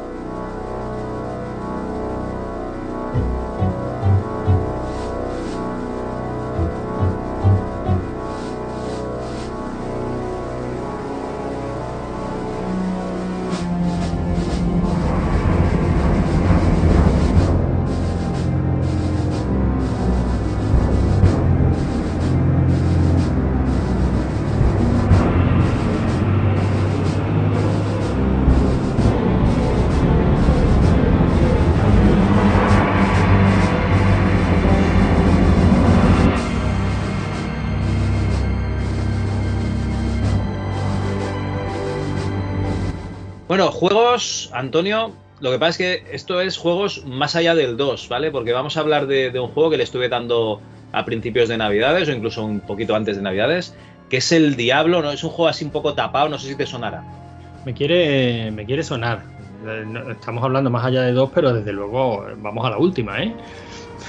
Pues sí, sí, está el Diablo 4 en las tiendas, en los estantes, ¿no? Y mientras tanto yo estoy ahí dándole que te pego al Diablo 1, que es un juego que en su día pues no pude jugar en PC. Sí que le di un poquito en, PlayStation, pero no, no lo acabé nunca. Entonces, pues me ha dado por ahí, digo, hostia, pues este lo, lo tengo que acabar, ¿no? Porque al Diablo 2 sí que había jugado bastante y, y este estaba ahí pendiente. Además tengo un gran recuerdo de ir a casa de un chaval que, que lo tenía instalado, enseñarme este y el Dungeon Keeper y yo babear, ¿vale? Y saber que nunca podría jugar a este juego con el ordenador que tenía, porque este ya pedía un Pentium con Windows 95.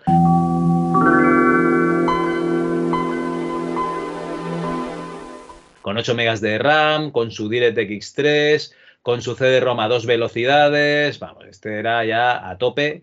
Incluso tenía juego online, que para el año que lo vi yo, pues tampoco no, no me importaba mucho. Bueno, estábamos hablando de, de Diablo, un juego de Blizzard del año eh, 1996. Un juego que por año, por derecho propio, tendría que haber sido un juego de MS2, pero que yo creo que por culpa de estas funcionalidades online y tal, se decantaron por Windows 95 o que hubo maletines ahí de Microsoft. ¿no? Hubo, Bill Gates fue ahí y les dijo, este juego, hijos míos, sacarlo en, en Microsoft, en Windows 95, que os vais a, a forrar con este maletín. En fin.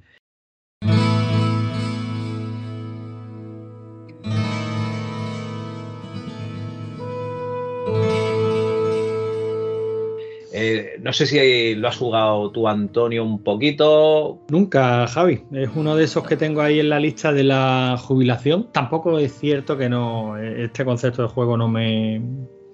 El no es- Slash no te acaba de ir. no es el mío, no me termina de, de gustar. Y, y no me gustaba el. Es curioso porque a mí me gusta mucho el isométrico clásico de Spectrum, pero luego la vista isométrica no me termina de, de encajar para ningún tipo de juego en MS2 casi nunca. Y mira que toda la. Si quitamos el Dune 2, sí, sí. Signosis, UFO.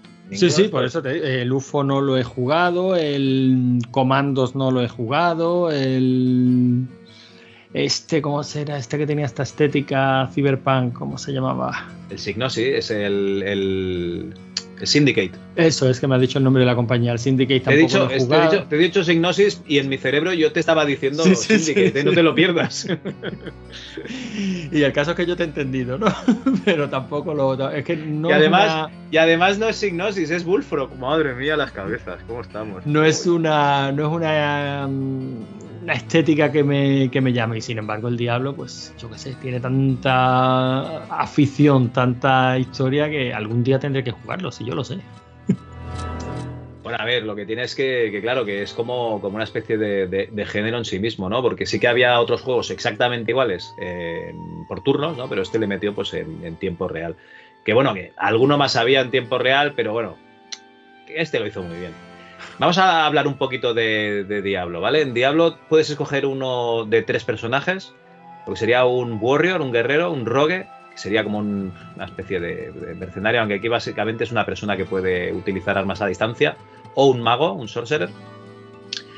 Y eh, este personaje está en la aldea de Tristán, que es una aldea eh, bastante triste, hay que decirlo, en la que hay una serie de, de gente que tiene un problema, ¿no? Que, que hay unas criaturas que merodean por, por las catacumbas, que se les ha envenenado el pozo de agua y no saben cuánto tiempo podrán resistir, que si hay demonios que, que- están por todas partes. Bueno, entre esta gente pues está Caín, que es un- una persona que reconoce los objetos que te vas encontrando.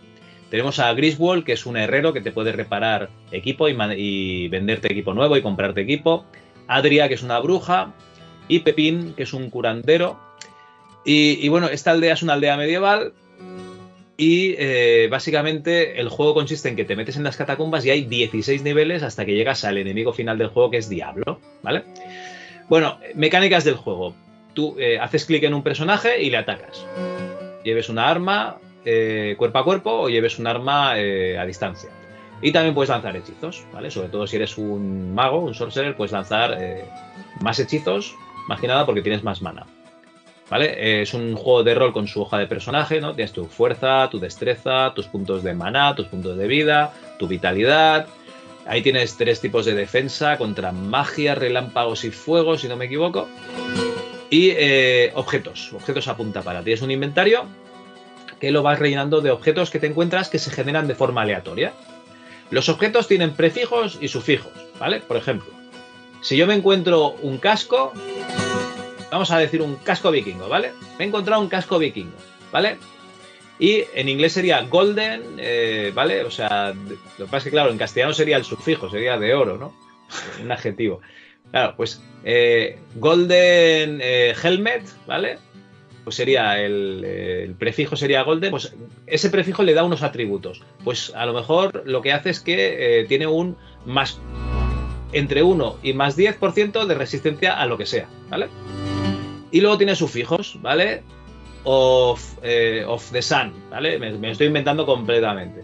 Pues este of the Sun a lo mejor te da una resistencia, eh, yo qué sé, a los rayos, ¿vale? Pues cada uno de estos objetos aleatorios que te encuentras son un objeto básico con prefijo y sufijo que le va a dar unos poderes especiales. Entonces cada partida va a ser diferente, porque a lo mejor yo me he encontrado un martillo en mi partida que me daba un 40 ma- un más 40 fuerza, ¿vale? Entonces hacía un daño brutal, pero otro se encontrará pues un, un arma a dos manos que hace mucho más daño. Y otro se va a encontrar pues un bastón, otro se va a encontrar un arco, ¿vale? A lo mejor dice, hostia, pues yo prefiero disparar flechas, ¿vale? Y todos esos objetos lo que hacen es que te van a dar a, a subir el personaje muy, muy, bueno, muchísimo, ¿vale? Luego los escenarios son aleatorios, o sea, la partida que yo jugué con mi personaje, que era un guerrero, la siguiente partida que yo haga no va a ser la misma partida. Con lo cual, eh, la rejugabilidad, aparte que tienes tres tipos de personaje, pues mm, es mucho más, más grande, ¿no? Porque cada vez te vas a encontrar unos escenarios generados aleatoriamente con sus, con sus monstruos y sus objetos aleatorios también. ¿Vale? Lo dicho, 16 niveles. Vale, y aquí eh, vamos a decir que como eh, Blizzard ya había sacado juegos con orcos, ¿no? Eh, con elfos, estaban con los con los eh, con Warcraft, dijeron, hostia, eh, hay- aquí hay mucho, mucha criatura de fantasía, vamos a hacer que en este juego de rol que estamos haciendo los personajes sean más diabólicos. Vamos a meter pues demonios y criaturas así rollo no muertos y tal, y entonces sale mucho esqueleto, mucha momia, unas criaturas raras que se inventan, ¿no? Los stalkers y tal, que, bueno, sería un equivalente a unos kobolds, ¿no? Y, demonios, muchos demonios. ¿Vale? Entonces es como si te metes a hacer un Heroes of Might and Magic 3 y coges eh, los, demonios, ¿vale? Tienes ahí toda una serie de personajes que te vas encontrando. Eh, esto le da un toque bastante más oscuro, o sea, los eh, escenarios, pues hay mucho ritual satánico por ahí, ¿no? Hay mucho muerto y tal, bueno, mucho altar. En fin, es bastante oscurillo. Luego, para que te hagas una idea de la cantidad eh, enorme de información que venía en el juego, que ya venía en CD-ROM, pues tiene 5.000 gráficos para animar a los héroes, ¿vale? ¿Y esto por qué? Pues porque cada vez que tú te cambias de equipo, ¿vale? Si llevas un martillo, tu personaje lleva una especie de, de maza o martillo, pero si llevas un hacha, tu personaje lleva un hacha. Y si te cambias de tipo de armadura, tu personaje cambia de tipo de armadura. Con lo cual, todos estos eh, cambios en el personaje lo tuvieron que hacer también eh, representados gráficamente, para no tener, como pasa en otros juegos, ¿no? Que llevas un, muñeco verde con un palo y en realidad te estás llevando un guerrero berserker sin armadura con casco de cuernos y, un hacha a dos manos. Esto aquí pues está bastante bien representado. Aparte del resto de personajes enemigos y tal. ¿eh? O sea, estos 5.000 gráficos eran para animar a los héroes. Más cosas. El juego es compatible de forma nativa con Windows NT. ¿Vale? Dices, hostia, por fin, ¿no? O sea, un juego con, con un Windows que no peta todo el rato. Por fin, lo estábamos deseando, ¿no?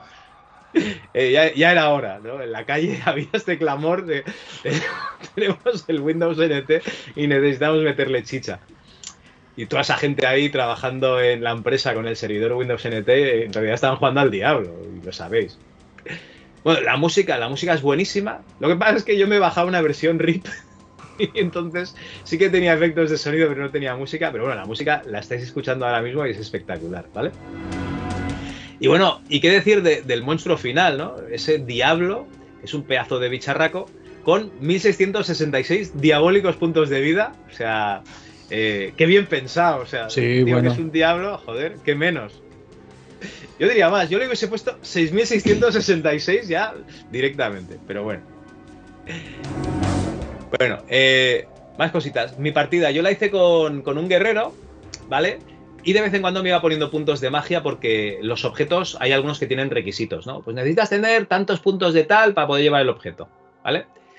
Entonces, pues me iba poniendo puntos de magia y también pues para tener mana y tal. Y luego eh, llegué a, a las últimas pantallas, ¿vale? Mm, en mi primera partida o en esta partida que he jugado, básicamente, eh, todos los personajes me los petaba en cuerpo a cuerpo. O sea, yo me ponía ahí mi armadura, mi escudo y mi, arma, les daba cuerpo a cuerpo. Luego, cuando tenía la vida un poco baja, me cogía un bastón de curación para no gastar pergaminos ni pociones, ¿vale? Me curaba y volvía a ponerme el equipo de ataque y pim pam, pim pam, iba cargándome pues todos los bichos sin ningún tipo de, de problemas. Vamos, me- alguna magulladura y poco más. Vale, pues llegó el nivel 14 o el 13, no recuerdo cuál es, y empiezan a salir personajes que eh, lanzan magia y no paran de moverse, ¿vale? O sea, los sucubos y los magos. Y mi personaje se convirtió en un maldito inútil que no paraba de perseguirlos por la pantalla mientras le lanzaban eh, hechizos eh, que, que me quitaban toda la vida, ¿vale? Solución. Pues con estos más o menos es ir poco a poco y, y cargándotelos. Pero cuando llegué al, al último nivel era todo personajes que me lanzaban cosas y el diablo que me atacaba. Y me mata el diablo, recupero partida, me mata el diablo, recupero partida, me mata el diablo, recupero partida. Y digo, lo estoy haciendo mal, esto no, esto no puede ser que sea tan complicado. Total, que me pongo a ver vídeos de cómo lo hace la gente y básicamente es que eh, su inventario era mm, la mitad pociones de mana, la mitad pociones de curación y eh, cada vez que salían enemigos, muro de fuego y ataque, ataque, ataque, ataque. Muro de fuego, ataque, ataque, ataque. Te curas. Muro de fuego, ataque, ataque, ataque. Pones poción de maná porque si te has quedado sin maná, hace tres muros de fuego. Y así, por fin, descubrí que el guerrero está muy bien, pero si quieres acabarte el juego, o usas magia o estás jodido. ¿Vale?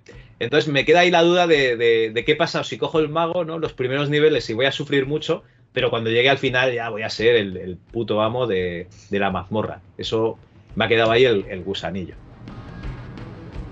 Entonces En fin, tiene, unas mecánicas bastante. O sea, el, el éxito de este juego se basa en, en que es rejugable a más no poder, ¿no? Porque luego las mecánicas, por lo que me dice, básicamente es matar, eh, levear a tu personaje, ahora no sé cómo lo llamarán, eh, y seguir matando, matando, matando, avanzando. ¿Y cuánto puede durar una partida?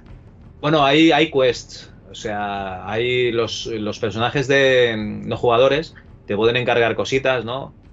A mí me salió, por ejemplo, una de unos hongos que no la pude hacer y una de devolver el, el letrero de la, de la posada o algo así. Y luego algo con el pozo que estaba envenenado, pero yo me acabé el juego y no resolví el quest. No. ¿Pero esas O sea, quests también son de generación aleatoria o, o están Es que no, predefinidas es, que no lo sé, eso es una cosa que, que no lo sé, ¿vale? Entonces me ha quedado ahí la, la duda. Eh, lo que sí que está claro es que me he estado leyendo una entrevista de- a los desarrolladores que, que venían en la guía de Diablo, que me la he mirado esta tarde un rato por encima, y eh, dicen que les dijeron, hostia, pues podríamos poner unas quests, ¿no? Para darle más profundidad al juego. Vale, sí que es verdad que parece que dé un poquito de ambiente, porque el juego básicamente es el, el Eye of the Beholder que dice, "Mm, se está cociendo algo aquí debajo, será mejor que vayáis a investigar. Pues es eso, solo que, que le han dado la ambientación esta de, de demonios y tal. Y entonces estos side quests lo que hace es que pues te, te involucras un poquito más, ¿vale? Vamos a dejarlo, vamos a dejarlo así. Vale, pues yo para ganarme la simpatía de nuestros oyentes te diré que por lo que tú me estás contando, a mí esto me parece un gauntlet con, con generación Sí. procedural de los laberintos. Vale, lo que pasa es que Gauntlet es un juego en el que eh, te tocan los personajes y vas perdiendo eh, la salud aquella, ¿no? Que eran los créditos que tú le echabas a la máquina. Sí. Y, a- y aquí puedes hacer un poco de estrategia. Incluso puedes volver hacia atrás a la aldea, curarte. ¿vale? No es un tragamonedas como el Gauntlet. De hecho, eh, básicamente lo que suele pasar es que pillas unos pergaminos para volver a la. de teletransporte, para volver a la, aldea. Y eh, lo- los sueles pillar y los utilizas cuando ya tienes el inventario lleno de cosas que tienes que vender. Pues te vas allí al Caín, te identifica los objetos, los que te interesan te los quedas tú, los que no te interesan los echas al suelo y acabas teniendo la aldea llena de cosas. O sea, la aldea por el suelo parece un mercadillo, que eso en el Diablo 2 lo quitaron y solo podías guardar unas cosas en unos baúles, ¿vale? ¿Por qué? Porque si no, eh, acabarías con todo el juego lleno de cosas tiradas por el suelo. Y lo que no te interesaba para nada lo vendías, ¿vale?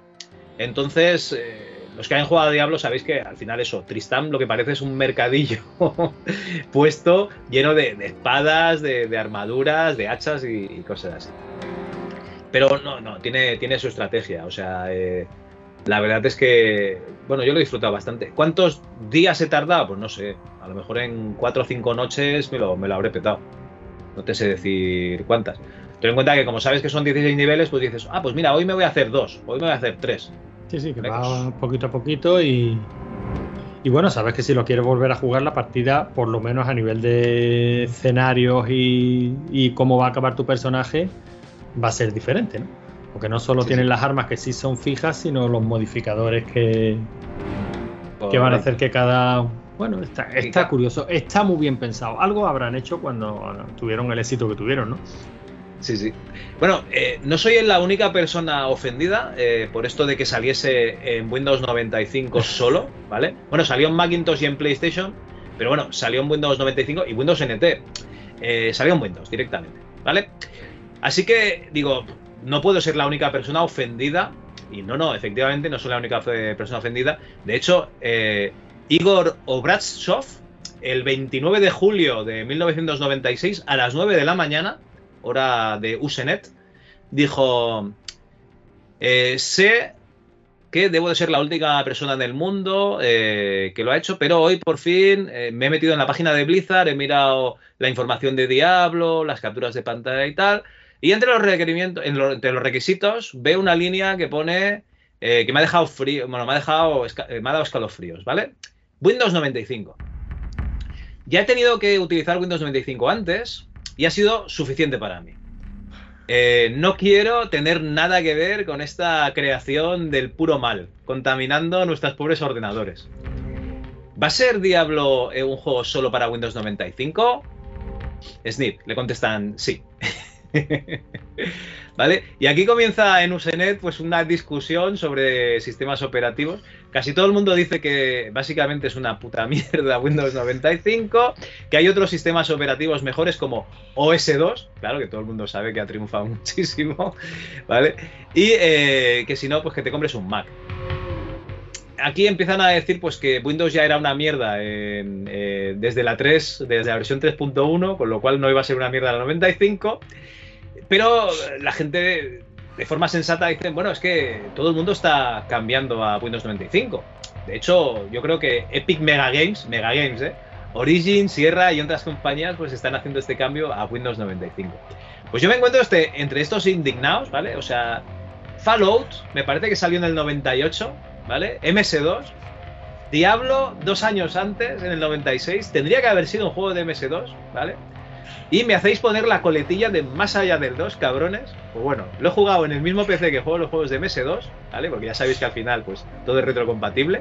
Pero eh, estoy ofendido, que lo sepáis. Yo Blizzard, he estado Blizzard, leyendo esto, así. MS2. leyendo este, este hilo así por encimilla, eh, viendo a la gente súper indignada, y no me cabe duda de que ahí, en ese, en ese hilo, escribieron algunos de los actuales integrantes del grupo de Telegram de MS2 Club, vamos. O sea, que salgan ahora mismo a la luz y que digan, pues sí, yo estaba ahí. Yo no tengo pruebas, pero tampoco tengo dudas de que es así.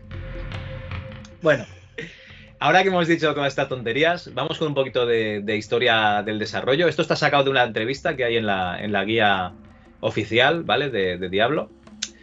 En septiembre del 93, eh, Brewick, fundador de Condor, junto con Eric Schaffer y Max Schaffer, eh, o sea, perdón, fundador de Condor, no, fundan Condor, ¿vale? Que es una empresa para hacer videojuegos. O sea que este videojuego no es de Blizzard, Lo ha dicho bien Javi. Si fundó Condor, era fundador, es de, fundador Condor. de Condor. Ya, ya, lo que pasa es que no, no es que fuese fundador de Condor, sino que fundó Condor junto con sus amigos, ¿no? Con Eric Schaffer y Max Schaffer, ¿vale? Los Que Schaffer por de los apellidos yo creo que son hermanos, sí. Bueno, pues Condor, eh, un poquito más adelante, está realizando la versión de Mega Drive de un juego que se llama Justice League Tasking Force. Y curiosamente, eh, Blizzard está haciendo la versión del mismo juego, pero para Super Nintendo. ¿Vale? Ahí entran en contacto y la gente de Condor mm, escucha de, de la gente de Blizzard, oye, estamos haciendo un juego muy guay de estrategia que se llamará Warcraft y tal. Y como estos eh, fundadores de Condor dicen que a ellos los que les molan no son los juegos de consola, sino los de PC, que es con lo que más disfrutan, dicen, hostia, a ver cuándo nos podéis pasar una copia de, Warcraft, ¿no? Y, así vemos el juego y tal. Bueno, total, que dice que, que el juego, pues que les encanta, claro, y tienen una relación un poquito más estrecha eh, con la gente de Blizzard. Y cuando un poquito más adelante tienen intención de hacer un juego que sea emocionante como los Dungeon Crawlers de Unix, ¿vale? Esos juegos que nos está diciendo eh, Laertes, ¿no? Que son buenísimos, ¿no? Esos eh, roguelike generados aleatoriamente. Los de con- ver asteriscos. Exacto, con caracteres, con asteriscos y tal, que te ataca un asterisco, que no, que es un orco, ¿vale? ¿Vale? Pero sin tener que imaginar que una letra es un orco o un goblin, ¿vale? Pues se lanzan a hacer esta idea que es Diablo, ¿vale? Se lo comentan a la gente de Blizzard, la gente de Blizzard les parece que es un proyecto cojonudo y le dice, oye, pero no lo hagáis vosotros eh, por vuestra cuenta, o sea, veniros aquí que nosotros lo publicamos. Y los de Condor dicen, ah, pues cojonudo, ¿vale? Adelante. Vale, va también la cosa que seis meses antes de que Diablo vea la luz, la gente de Blizzard adquiere Condor y el estudio ya no se llamará Condor, sino que se llama Blizzard North. Blizzard del norte, o sea, los absorben, ¿vale? Dentro de la compañía. Más cositas. El juego iba a ser un juego por turnos, pero a los pocos meses de comenzar el desarrollo, desde Blizzard le sugieren hacer, eh, hacer el juego en tiempo real. Supongo que viendo el éxito de Warcraft nos dicen, hostia, que esto del tiempo real mola mucho, eh, vosotros también. Aquí se ve que hay un rebote bastante importante con el programador, con David Brevik, que eh, por lo que pone en la entrevista hay una discusión en la cocina. Dice, pero esto no puede ser, me cago en la leche, he de rehacer todo el motor. Es que claro, tú haces los gráficos y a ti te da igual hacerlo en tiempo real que hacerlo por turnos. Pero yo me he de coger aquí y, meterle un mogollón de cosas más que no tenía pensadas. Bueno, total, que el tío dice que no, pero supongo que en algún momento, mientras estaba desarrollándolo, probó, dijo, hostia, pues mola mucho más, ¿sabes? Y dijo, pues venga, va, adelante. Y bueno, y más cositas. eh, yo Diablo en, en Red, o sea, si ya no pude jugar Diablo en su día con mi 486, jugarlo en Red ya para mí era ciencia ficción, ¿no? Yo todavía pensaba que la Red era eso de, juegos de guerra. Así que, que vamos, que básicamente que, que- que no, que no tenía ni puñetera idea. Pero resulta que, que hubo muchísima comunidad, ¿no? En Battle.net y jugaban muchísimo a Diablo, entonces podías jugar allí de forma player contra player, el juego cooperativo y tal, con lo cual en Estados Unidos lo petó muchísimo. La gente que lo jugó en Battle.net eh, en, España, pues también lo, lo disfrutaría muchísimo un poquito más adelante, ¿no? Cuando ya tuvieran una conexión un poco decente, a principios o mediados de los 2000 y, y bueno, pues eso entiendo que sería una de las cosas que, que les orientaría pues a hacerlo a, eh, utilizando las DirectX, aunque no sé, porque la gente de la prisión siempre dice que, que las DirectX para... ¿Cómo se llama esto? Para, para red, pues que era- eran bastante nefastes. Sí, sí, sí. En fin, bueno, pues esto es un poquito la historia del desarrollo. Eh, el desarrollo del juego del Diablo 1, ¿no? Luego el Diablo 2 lo petó muchísimo, Diablo 3 pues hubo eh, opiniones encontradas, Diablo 4 ha salido, la gente pues tampoco no, no sé, la gente que sigo yo no, no le está dando mucho. Eh, no ha salido como Goti, pero estaba nominado, con lo cual entiendo que es un gran juego que sigue la saga. Y bueno, me he encontrado una curiosidad, una, una cosa que, que me ha dejado con el culo torcido, que es que resulta que, que esta gente de, de Condor o de Blizzard North eran muy fans, pero muy fans de Natalie Portman, de la actriz que dio vida pues a, a la princesa Midala o la reina Midala. ¿Era reina Midala ya? Era reina, ¿no? Era reina, ¿no? Pues no Yo sé. sí. No sé, yo he tratado de olvidar la, la gran mayoría de todo eso. Yo solo me acuerdo de una frase que era cuanto más cerca, más me crece. que se lo dice Anakin a, a Midala y es una frase que me acompañará hasta la muerte. Bueno, total, eh, si vosotros tenéis la portada de instalación de Diablo, donde pone Play Diablo, Install Spawn en Diablo, eh, View Blizzard Demo, Test Your PC, bueno, instalar las DirectX 5, ¿vale? Necesitaba las 3, pero te instalabas las 5, desinstalar Diablo, ¿vale? Esta pantallita, eh, entre los cuernos del Diablo que sale, del personaje, si eh, cambiáis el color de fondo de esos cuernos, sale escrito Natalie Portman Rocks y Buy War 2, que será el Warcraft 2, ¿no? Compra Warcraft 2 y Natalie Portman lo peta, ¿vale? O sea, yo me he quedado con el culo torcido, que esto me recuerda pues a esas otras imágenes, ¿no? Que pone la gente siempre en el código, ¿no? Que pone, esconde allí su, en hexadecimal, ¿no? Mete ahí sus caracteres y tal. Pues aquí esto lo teníamos en la portadica, ¿vale? De hecho, si, si me acuerdo, lo colgaré en la, en la entrada para que lo veáis. ¿Cómo Pues se te queda el cuerpo con Está esto? chulo. Bueno, Natalie Portman mola. O sea que bien. Nada, bien, ¿no? nada que objetar y la publicidad pues siempre está bien. O sea que todo perfecto. Perfecto. Entendemos que Natalie Portman sería mayor de edad ya, ¿no? O, o- o es- alguien que vio León del Profesional y dijo, uy, esta niña, madre mía. Por supuesto era mayor de edad, Javi. Eso ni se, ni se menciona.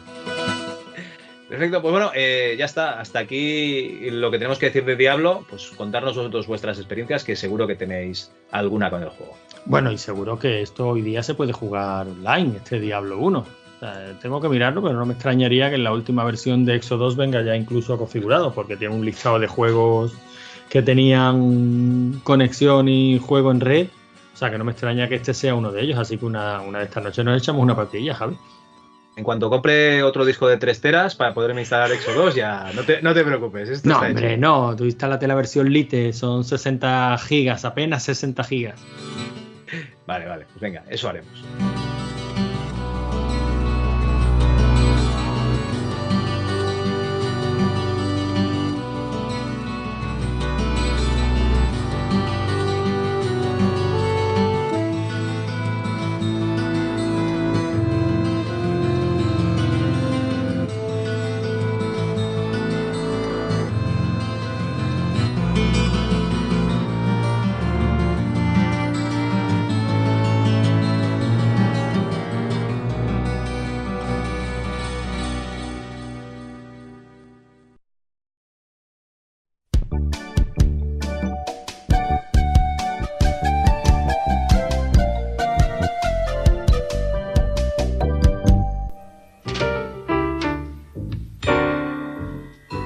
Amigas, amigos, niños, qué alegría poderles felicitar desde aquí, desde Telecinco, las Navidades, porque Telecinco es el color de la Navidad. Y me gustaría también que el año 93 por fin nos traiga esa paz que deseamos para todas las gentes del mundo. Muchas felicidades, amigos. Pasamos a publicidad. Perfecto, tírale. Pues nada, en publicidad tenemos un par de anuncios, pero yo quiero empezar por el tuyo, porque me parece que, que es lo más justo. Una persona que por fin me ha traído el anuncio sin tener que buscar yo el minuto y el segundo. Antonio Chapo. ¿Algún problema? Podríamos llamarlo así.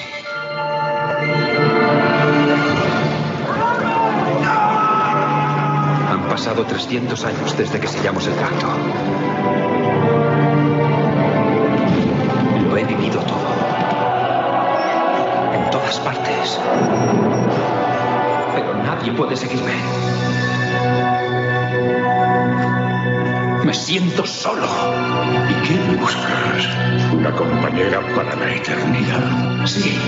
¡No! ¿Quieres oír por los siglos de los siglos? Cariño, ¿por qué dejas abierto el tubo de la pasta de dientes? Ven, tengo algo mejor.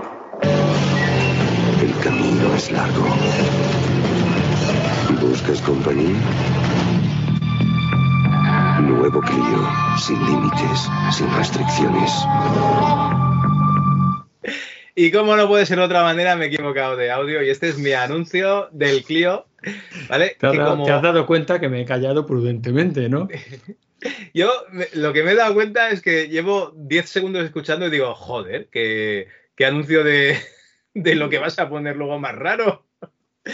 Y, y- y nada, total. eh, este anuncio de pacto con el diablo. Normalmente no me gusta poner publicidad de, de- de marcas vivas, pero bueno, aquí había que ponerlo. ¿Por qué? Porque como hemos hablado de Diablo, pues pacto con el diablo, qué menos, ¿no? Estaba entre este y Diablo de Antonio Banderas, tú lo sabes. Dime, dime la verdad, Javi. Lo, lo has elegido rápido porque venías a hablar del diablo, ¿no? Básicamente. Me parece, me parece bien. Una razón perfecta, con- con- vamos, pe- perfecta. Por lo que sea, me parece perfecta. Una razón como otra cualquiera. va. Sí, sí. Bueno, y ahora sí, tenemos el anuncio de Antonio. A ver. El frescor natural del agua. Bueno, es que no, no estaba tan bien, Javi. Los tres primeros segundos sonaban.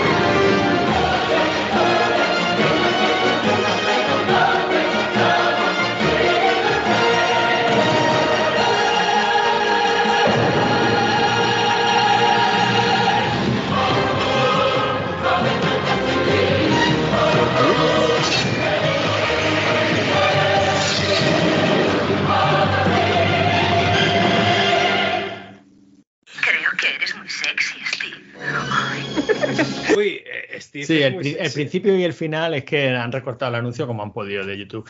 Javi, ¿por qué me vacilas? O sea, ¿por qué mientras te pongo el Zelda, el Ocarina of Time, me lo enseñas, me enseñas el cartucho y me enseñas una Nintendo 64 con la pegatina de la Majora's Mask? Pues porque la última vez que hablé con. eh, uy, Man- Manuel Martín Vivaldi, a eso. La Sí. última vez que hablé con Manuel Martín Vivaldi, me recomendó eh, el Ocarina of Time, lo probé y dije, hostia puta, eh, vaya gráficas. ¿En serio? Y, y- y lo dejé ahí y dije, ya, si es otro día ya lo pongo. Y, y ahí está desde entonces. De hecho, con, con- con un dedo, mira, todo esto es polvo, ¿eh? Madre. Pues yo creo que se sigue viendo bastante bien. Es más, de hecho, hay por ahí, bueno, lo que pasa es que, claro, eh, en la consola original no, pero en emulación hay por ahí unos packs de texturas en alta definición y tal, que, hombre, no diré que, que se ve como un juego actual, pero que lo mejora bastante, no, no duele. Bueno, bueno, pero no has traído, no has traído este juego para, para que yo te vacile con el cartucho. y No, este juego lo he traído porque es uno de los juegos que yo recuerdo eh, de haber jugado con más emoción. Vale, sea, y eso va a raíz de. Y eso de- va a raíz de la siguiente sección que es el debate, ese debate que vamos a plantear. Este es un juego que yo sí recuerdo haber, haberme emocionado jugando, jugando a este juego, por muchos motivos, ¿no? De hecho, hay por ahí un artículo, creo que también se publicó en Rigor y, y Criterio, de mi hermano hablando precisamente de, de este juego. Si no está en rigor y criterio, pues estaría, eh, estaría en fase bonus y se perdieron como todos nuestros artículos en esa página. No, Pero- ahora se han perdido todos nuestros artículos. Sí, bueno, ahora ya supongo que, que ya está todo, todo perdido. Pero, mm, pero si no está en rigor y criterio, que creo que sí, lo, lo recuperaré y lo colgaré porque el artículo estaba bastante chulo y hablaba, contaba mi hermano bastante mejor que yo todo lo, lo emocionante que fue para nosotros pasarnos este, este juego. Vale, vale. Pues nada, oye, eh, hasta aquí la sección de publicidad y vamos rapidito con ese debate. No, fotos no, por favor. Era para anunciar Tanamar, un aroma para mujeres independientes como tú y que rompe con aromas del pasado. Déjame ver. ¿Te gusta? Vale, puedes disparar. Tanamar, un aroma para la nueva mujer. Bienvenidos a bordo. Escudero y Xavi Metralla presentan Pon Aeri. 10 años a toda máquina. Lo nuevo de Bonaeri. Ave César, los que van a jugar te saludan. Qué divertido es el imperio romano de Aircan Boys y cuánta emoción en el circo con las espectaculares carreras de cuadrigas. Anda, qué emocionante. Si parece de película. ¿Ganará la cuadriga de Benur? Ave César. Ave, Iron Boys, los que van a jugar te saludan.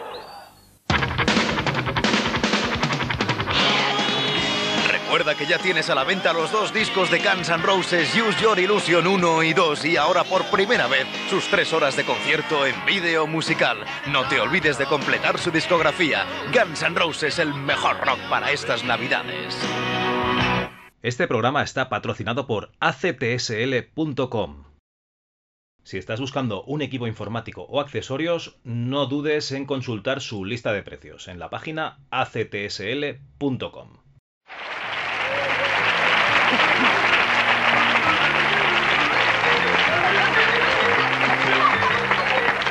Hola, buenas noches, aquí estoy yo. Pues me parece muy bien, pero yo creo que se equivoca. Porque un futbolista de verdad que no tiene nada que ver en nuestro programa de hoy. Pero si a mí me habían dicho que aquí fichaban a toda clase de gente. Ya, ya, pero se referían a otro tipo de fichas, como en las oficinas que hay que fichar a la hora de entrada y salida. Vaya, hombre, por Dios. Yo que me había hecho la ilusión de fichar para otro equipo, porque el mío, ¿Qué le ocurre al suyo? el mío, es que el equipo de mi pueblo son muy brutos, ¿sabe usted? Muy brutos. Hemos jugado un partido fuera de casa y resulta de que íbamos, íbamos ganando 1 a 0. Y cuando estábamos en el último minuto, se levanta el entrenador y nos pega un grito. ¡Ay! Nos damos la vuelta todos y dice, ahora aguantá, aguantá. Nos liamos a aguantar.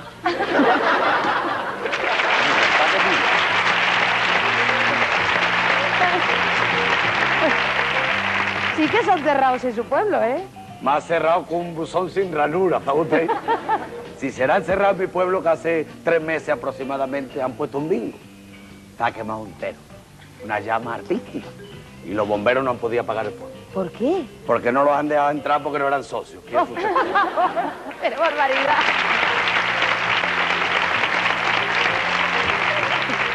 Pero eso es una barbaridad.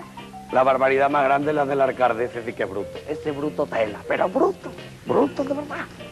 Y será bruto que han mandado cortar todos los, los árboles estos que hay de, de- de las manzanas, todos los manzanos. ¿Todos los man- manzanos? Todos los manzanos los han mandado a cortar. ¿Y por qué ha mandado a cortar todos los manzanos? Para que no entre en el pueblo la enfermedad esa de la sidra, ¿sabe usted? ¡Ay! Bueno, aquí te dejo el esférico. Cuidado con esta que mete cada gota no vea. Vamos, que lo paso bien. No, ya. ¡Ay, ay, ay, ay, ay, ay, ay.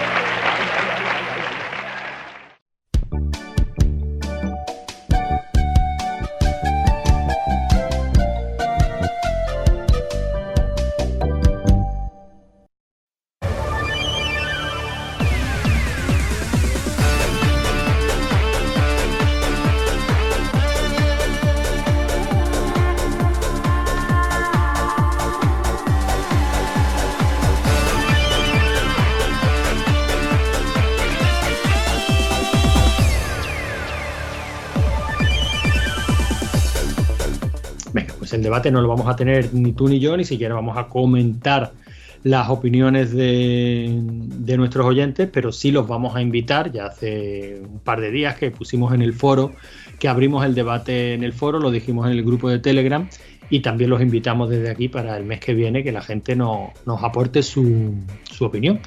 Y el debate viene a raíz de precisamente habernos terminado hace muy poquito, para cosa de una semana o un par de semanas como mucho, el de Last of Us 2. Un juego que, por supuesto, no, no voy a descubrir nada nuevo y sin hacer spoiler de ningún tipo, si digo que es una auténtica maravilla, que yo personalmente creo que no se puede hacer mejor. O sea, a nivel, o sea, el medio creo que no da más de sí. A nivel narrativo, a nivel técnico, por lo menos para la para esa generación, porque era un juego de Play 4. No sé si salió también para Play decir- 5. Eh, sí, sí, sí. Te voy a decir una cosa. eh, y, y que no todo es blanco y negro y hay grises y por fin en un juego se atreven a, a decir estás disparando y estás matando gente. Sí, sí, Bueno, sí, sí. no, es- o sea, hay, hay, otro- hay otros juegos que lo hacen, perdón, perdón. Que, que- que hay algún otro juego que también lo hace. Pero bueno, aquí estás matando gente eh, y esa gente pues tiene su, su historia, tiene su vida, Sí, sí, eh, totalmente, realmente tiene su motivación e incluso pues, pues ese cambio de personajes y dices, uff, madre mía, eh, todo lo que yo pensaba sin ningún tipo de motivo de aquí esto lo paso por cuchillo y a tomar por culo, dices, uff, este personaje, no, por favor. El juego es, es espectacular, ya digo que creo que, sinceramente creo que a nivel de narrativa dentro del medio no se puede hacer mejor. O sea, es imposible hacerlo mejor. Y eso me lleva al debate. Cuando terminamos de pasarnos el juego, mm, reconociéndole como le reconozco absolutamente todas sus virtudes y pareciéndome una maravilla y emocionándome, eh, no me pude dejar de pensar, o sea, no pude dejar de pensar que eh, estaba firmemente convencido de que en otro medio, en literatura o en cine, yo me hubiera emocionado muchísimo más. Yo soy muy llorón. O sea, yo, Sí, me, sí, yo me pongo a ver una película y, o sea, yo lloro con el anuncio de turrón el almendro. Eh, Yo cuando estoy- entro, yo cuando entro en, en, yo qué sé, en un, en un centro de salud con Logarán al lado, ya le tengo que al- alcanzar el paquete de Kleenex. Pues dice, uy, madre mía, ¿y esta persona que hay aquí? ¿Qué tendrá, por Dios? Pues sí, sí, sí, sí, yo soy muy, muy llorón.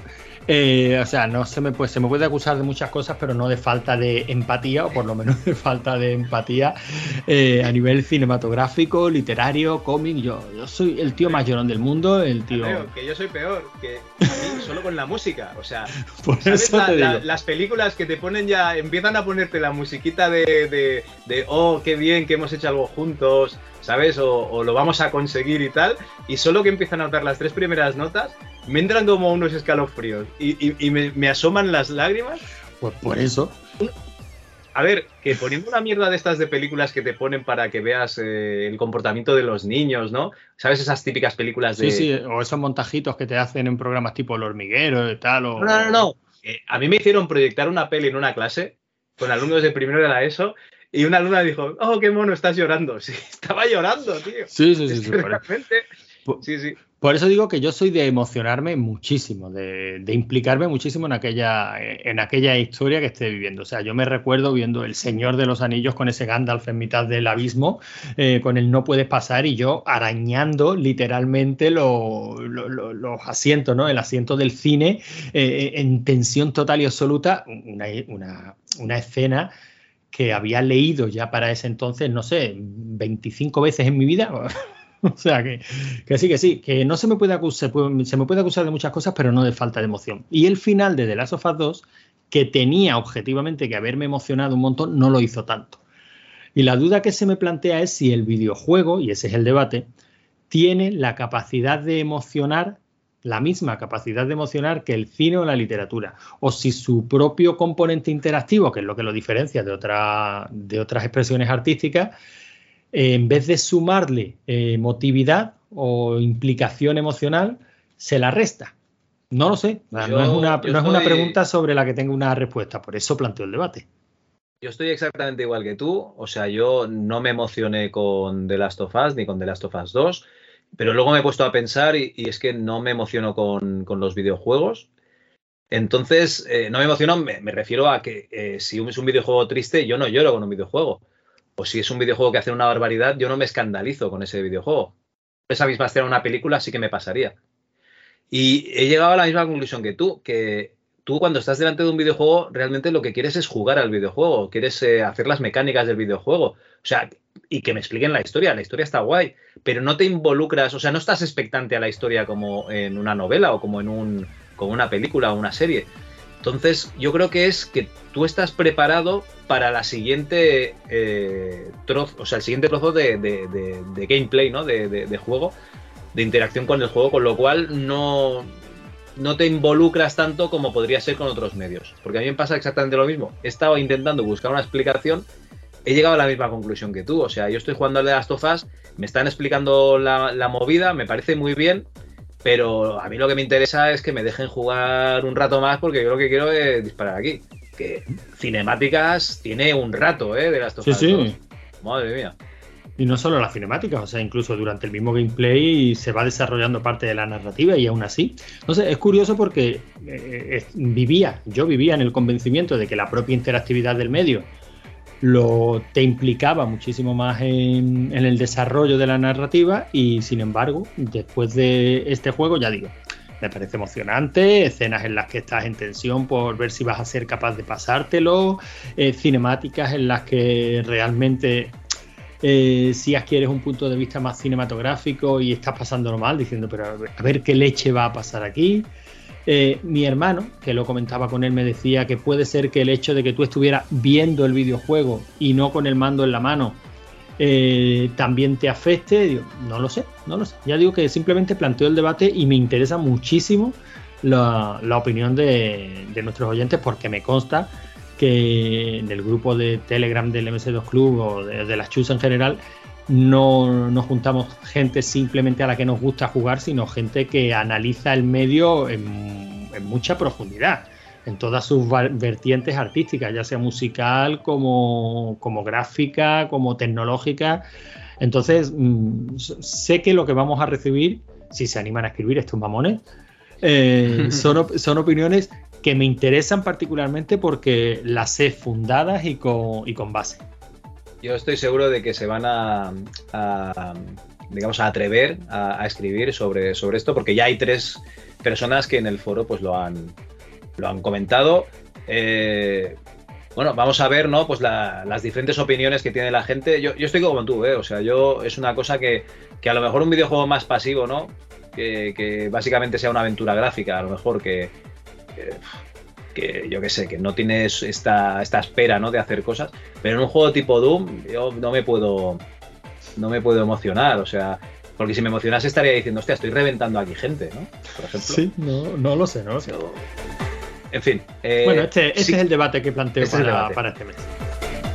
Pues me parece perfecto, pues la gente que lo vaya comentando en el foro de la página web de ms2.club. Ahí tenéis la sección de foro, eh, lo buscáis y el próximo programa, pues lo comentamos, ¿no? Lo que ha dado de sí el debate y a lo mejor, pues si ha salido otro tema interesante que Antonio tenga bien, pues sale otro debate. Pues perfecto.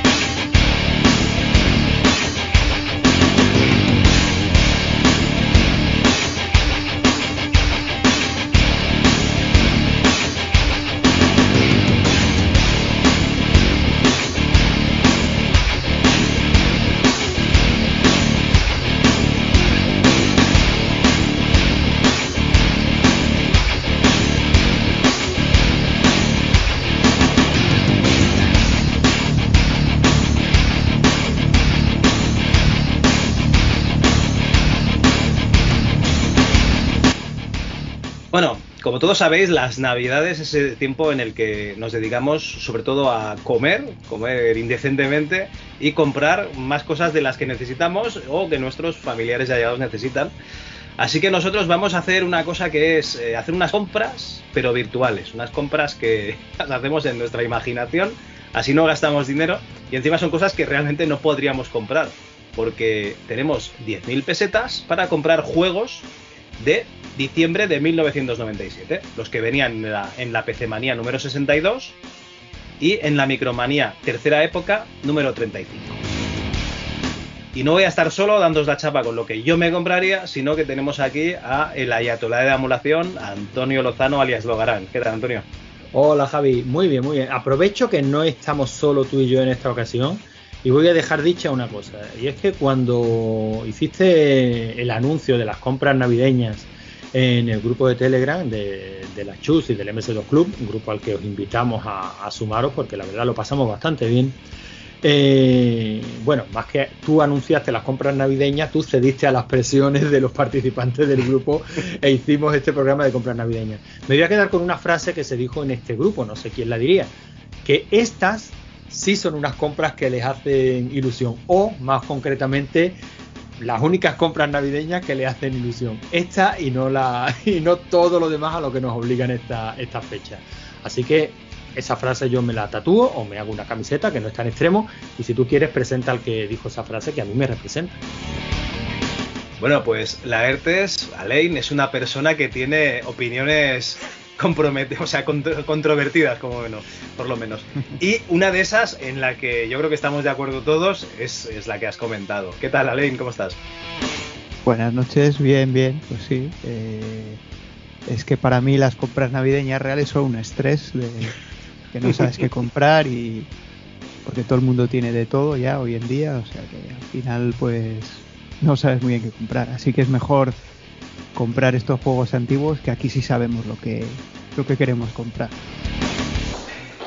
No te lo pierdas porque eh, mmm, los Reyes Magos de casa de, mi, de mis hermanos me han llamado para ver qué querían eh, mis hijos que les trajesen este año, con lo cual digo, coño, ya tengo yo dificultades en saber lo que pedir a los reyes de mi casa como para tener que saber lo que tienen que pedir ellos en la suya. Que digo, Extender el círculo, mía, ¿no? Qué estrés, por Dios. Sí, sí, es. yo, también pregunto, a ver, pero luego nadie. Tú eres de esos nadie- cabrones, no, nada. no, no. Tú Pero tienes bueno. que pedir lo que sea y punto. Pero fíjate, fíjate Javi, que lo que ha dicho Elaine es, es que es cierto, tristemente cierto. Todos tenemos de todo y es tan triste. Yo no sé si en nuestra época nos pasaba, pero vamos, porque no quiero pecar de de polla ¿no? cebolleta. pero, pero yo creo que nunca jamás en la vida se me planteara el caso en la edad de, de- de- de Reyes y de pedir, de no saber qué pedir. En todo caso, si no sabía qué pedir era porque había tanta cosa que quería que no sabía qué elegir. Y ahora me consta que los chavales no saben qué pedir porque tienen de todo, porque es que tenemos de todo. Yo, Pues sí, la sí, verdad sí, es que sí. yo- yo lo único que pediría es tiempo, pero eso no te lo traen los reyes. Así que. Efectivamente. No estaría mal, no estaría mal que nos diesen un poquito de tiempo. Pues bueno, eh, las compras navideñas son del 97. ¿Por qué? Pues porque me parece que empezamos la movida con el 93. El año pasado fue el 95. Pues este año tocaba el, el 97. ¿Para cuándo Y si lo pares, hacemos el año Javi? que viene. ¿Cómo, cómo? ¿Para cuando los pares? Para cuando, ah, los pares, cuando acabemos. Yo creo que llegaremos al 99 y 2001 y luego ya bajaremos por los pares. Venga, perfecto. Pero bueno, para que estoy mirando aquí que hay una sección pack CD Comics que es la primera vez me parece que tenemos material erótico dentro de, de las compras navideñas. Pero bueno, eh, vamos a ir con vuestras compras navideñas y vamos a ir de forma ordenada, eh, ¿cómo era? Ordenada, eh, militar y... Era aquello que decían en el sargento de hierro. Ah, no me acuerdo. ¿Siempre habla así o es que hoy se ha esforzado para caerme bien? Según rumores, consulta el manual de servicios antes de tirarse a su mujer solo para saber que lo está haciendo de forma ordenada, Eficiente eficiente y militar. Pues bueno, vamos a ir de forma eh, de los que lo han hecho bien a los que lo han hecho mal y luego los que lo han hecho fatal, porque tenemos tres categorías. Porque dijimos, vamos a centralizarlo todo en el foro. Y la gente pues ha escrito en el foro, ha escrito en la entrada de la página, ha escrito en Twitter. Así que vamos a ir por los que lo han hecho bien. que en este caso serían los del foro y va a comenzar Antonio a leer sus, compras. Pues vamos a empezar por el foro. Me alegra saber que yo lo he hecho bien. Ha sido de puta casualidad. y empezamos con Raúl Pacman, que nos dice, yo me compro el Flight Simulator 98, aunque me gasté casi todo el dinero. Total, solo en aprender a jugar he hecho todo el año, son 7.995 pelas. Pues tienes razón, y no solo solo ese año. Es más, yo diría que solo en leerse el manual. El resto lo uso para pagar la matrícula de algún curso de programación en Clipper en la Academia del Barrio. Saludos a los M2, M, uy, esto no lo sé decir, M2eros del mundo. Sin vosotros el mundo estaría lleno de amigueros, que tampoco pasa nada, pero habrá que meterse con ellos. Sí, señor, siempre es bueno meterse con los de Amiga y los de MSX, eso lo sabemos todos. Y Dreamcast, no te olvides de los de Sega, por Dios. Es no olvidemos Dreamcast, ¿no? Pues Pero nada, Flight Simulator estrategia, ¿eh? 98, La de buena compra, ¿no? La ERTE. Sí, no, pero es muy buena estrategia porque no, no, no había caído yo en eso, pero sí, sí, con ese juego te dura ya para todo el año y más. Está muy Hombre, bien. yo conozco gente que le da al, al simulador este de camiones, que ahora no, el Eurotrack Simulator es, ¿no? Sí. Sí. Y, y- y solo hacen eso, o sea, no, no tienen otro ya. juego. Y además que eso va en tiempo real, ¿no? Yo de verdad estos simuladores de trabajo es que no los podré entender en la vida. Pero va en tiempo real, o sea, si tú tienes un viaje de 8 horas, es de verdad un viaje de 8 horas. Creo que se puede jugar en tiempo real, sí. Ay, sí, ¿no? Yo no he jugado lo- nunca, pero. no lo he jugado sí. nunca, pero tengo entendido que Podrás sí. acelerar el tiempo igual. Me imagino. Toma, este Flight Simulator 98, ¿qué tal estaba, Elaine? Muy bien, sí, hombre, si te gusta el tema, eh, estaba muy bien. Eh, eh, es de, de volar por el mundo, hacerte tus plan, tus rutas y recorrerte el mundo tranquilamente. Sin mucho estrés, nadie te dispara, nadie te ataca, pues a, a tú a lo tuyo, tranquilamente. Y tú tampoco puedes dispararle a nadie ni atacarle a Nadie, nadie. nadie, nadie. Es, Joder, qué es un juego no violento. Y además, juego no en violento. este, en este todavía faltaban 3 años y todavía había Torres Gemelas. Sí, sí, claro. O tenías que comprar el DLC Bueno, aparte. te tendrías que comprar, sí, claro, El te DLC, tendrías que comprar el escenario de Nueva York, me imagino, no sé. Sí, sí. En fin, bueno, pues buena compra, desde luego la estrategia es válida. Raúl va a echar un año 98 muy entretenido. Y Ezequiel nos dice, pues a ver, fácil lo tengo. Jedi Knight, Dark Forces 2, 7495 pelas. Z, 1990. Me gasto 9485 y me queda de sobra para ir al New Par a fundírmelas en el Time Crisis. Postdata, todo esto sin contar que StarCraft y Apes Odyssey no tienen precio. Pues no lo sé, no, no me he fijado. Hostia, es que StarCraft gra- grandísimo. Ojo, que el Time Crisis debía ir a 100 pelas ya la partida, con lo cual tienes para 5 partidas. Hostia, 100 pelas ya. la- Sí, La era de Time la. Crisis esta sí. Time Crisis era la grandota del pedal, ¿no? O sea, la Sí. que tenías el pedal para hacer la, las cubiertas. Para agacharte, para cubrirte, sí, sí. Que- y que tenías que disparar fuera de la pantalla para recargar. Sí, Sí, sí, sí, ese era de tiempo. Por eso creo que no jugué en mi puta vida. Yo tampoco. No, me no, parecía yo- una, una aberración. Yo, más de conocido- 5 duros. uf, Bueno, sí, yo he conocido recreativas a duro, o sea, a mí. ya, ya, pero yo también. Hostia, recreativas a duro. Yo una vez eché a una en blanco y negro que era como un coche en un laberinto que había otro coche que quería chocar contigo y me costó 5 pelas y la siguiente vez que fui ya no estaba, tío. O sea, Pero ya. no- Esos. Hay es los correlación, chicles pero de no peseta. causalidad, entiendo, ¿no? Antonio, los chicles de peseta también. Fui una vez, me compré unos microchicles shape de peseta y la siguiente vez que fui ya solo había de, de duro. O sea, ahí se nota la diferencia de edad porque vosotros seguro que habéis visto Sí, más sí, máquinas nosotros- recreativas. Nosotros eso lo hemos, lo hemos vivido. A ti te ha pillado de sopetón. O sea, de. A mí de, de casualidad. Sí, Sí, sí, sí, sí. Cicles de apela, tío. Bueno, Tokudeka nos dice, a ver qué juego nos dice Tokudeka. Yo voy con la Larry Collection, ah bien, 5995, que es algo que siempre quise y nunca pude. Además el Larry Laffer, punto, pues sí. Eh, Hollywood Monsters, porque Aventura, otras 2795, y para rematar el Los Vikings, que está a 795 de mega oferta y les tengo cariño. Pues no hay elección mala. Es que este, los Vikings, a este precio, tío, te compras 10 o, o 14 y luego ya los revendes y recuperas la, la inversión con intereses. Perdón, André, que te he cortado. No, no, decía que es que estaba leyendo según lo leía Antonio y en vez de leer Mega Oferta he leído Mega Fortress. Estoy ya. ¿Qué estarás tú pensando? Lo tuyo ya es vicio, ¿eh? El Megafortress era este de un B-17, ¿no? Un De, B... de un B-52, sí. Un B-52, uno de estos bombarderos grandes, ¿no? Que tenían varios sí, puestos. sí, sí, eso sí. Bueno, digo yo si es que te puede el vicio. bueno, buena, com- buena compra, ¿no? Ya ves. Ahora, el Larry Collection en esta época, ¿hasta cuál ¿Cuál llegaba? La CGA. Collection. CGA es, ¿eh? Larry Collection. Es que hay una. Están las aventuras gráficas de Roberta Williams en el pack este. A ver. Ese te lo regalan, ¿no? Entiendo. No, el No, Larry no, no, cuesta una Collection. Oh, es que no se ve. Veo la pantallita pequeñita, un momento. Larry Está- 1, 2, 3, 4, 3. Es que me parece ver 3, El- 5 y el- 6. El 4 no creo, ¿eh? No, el no, por cuatro no eso. existe. Por eso, cuatro es el 1, que- 2, Uno, dos, 3, tres, 5 y cinco y 6. seis. Sí, sí. Ah, bueno, pues. está mal, no está mal. Los cinco primeros. No, y pone VGA, ¿eh?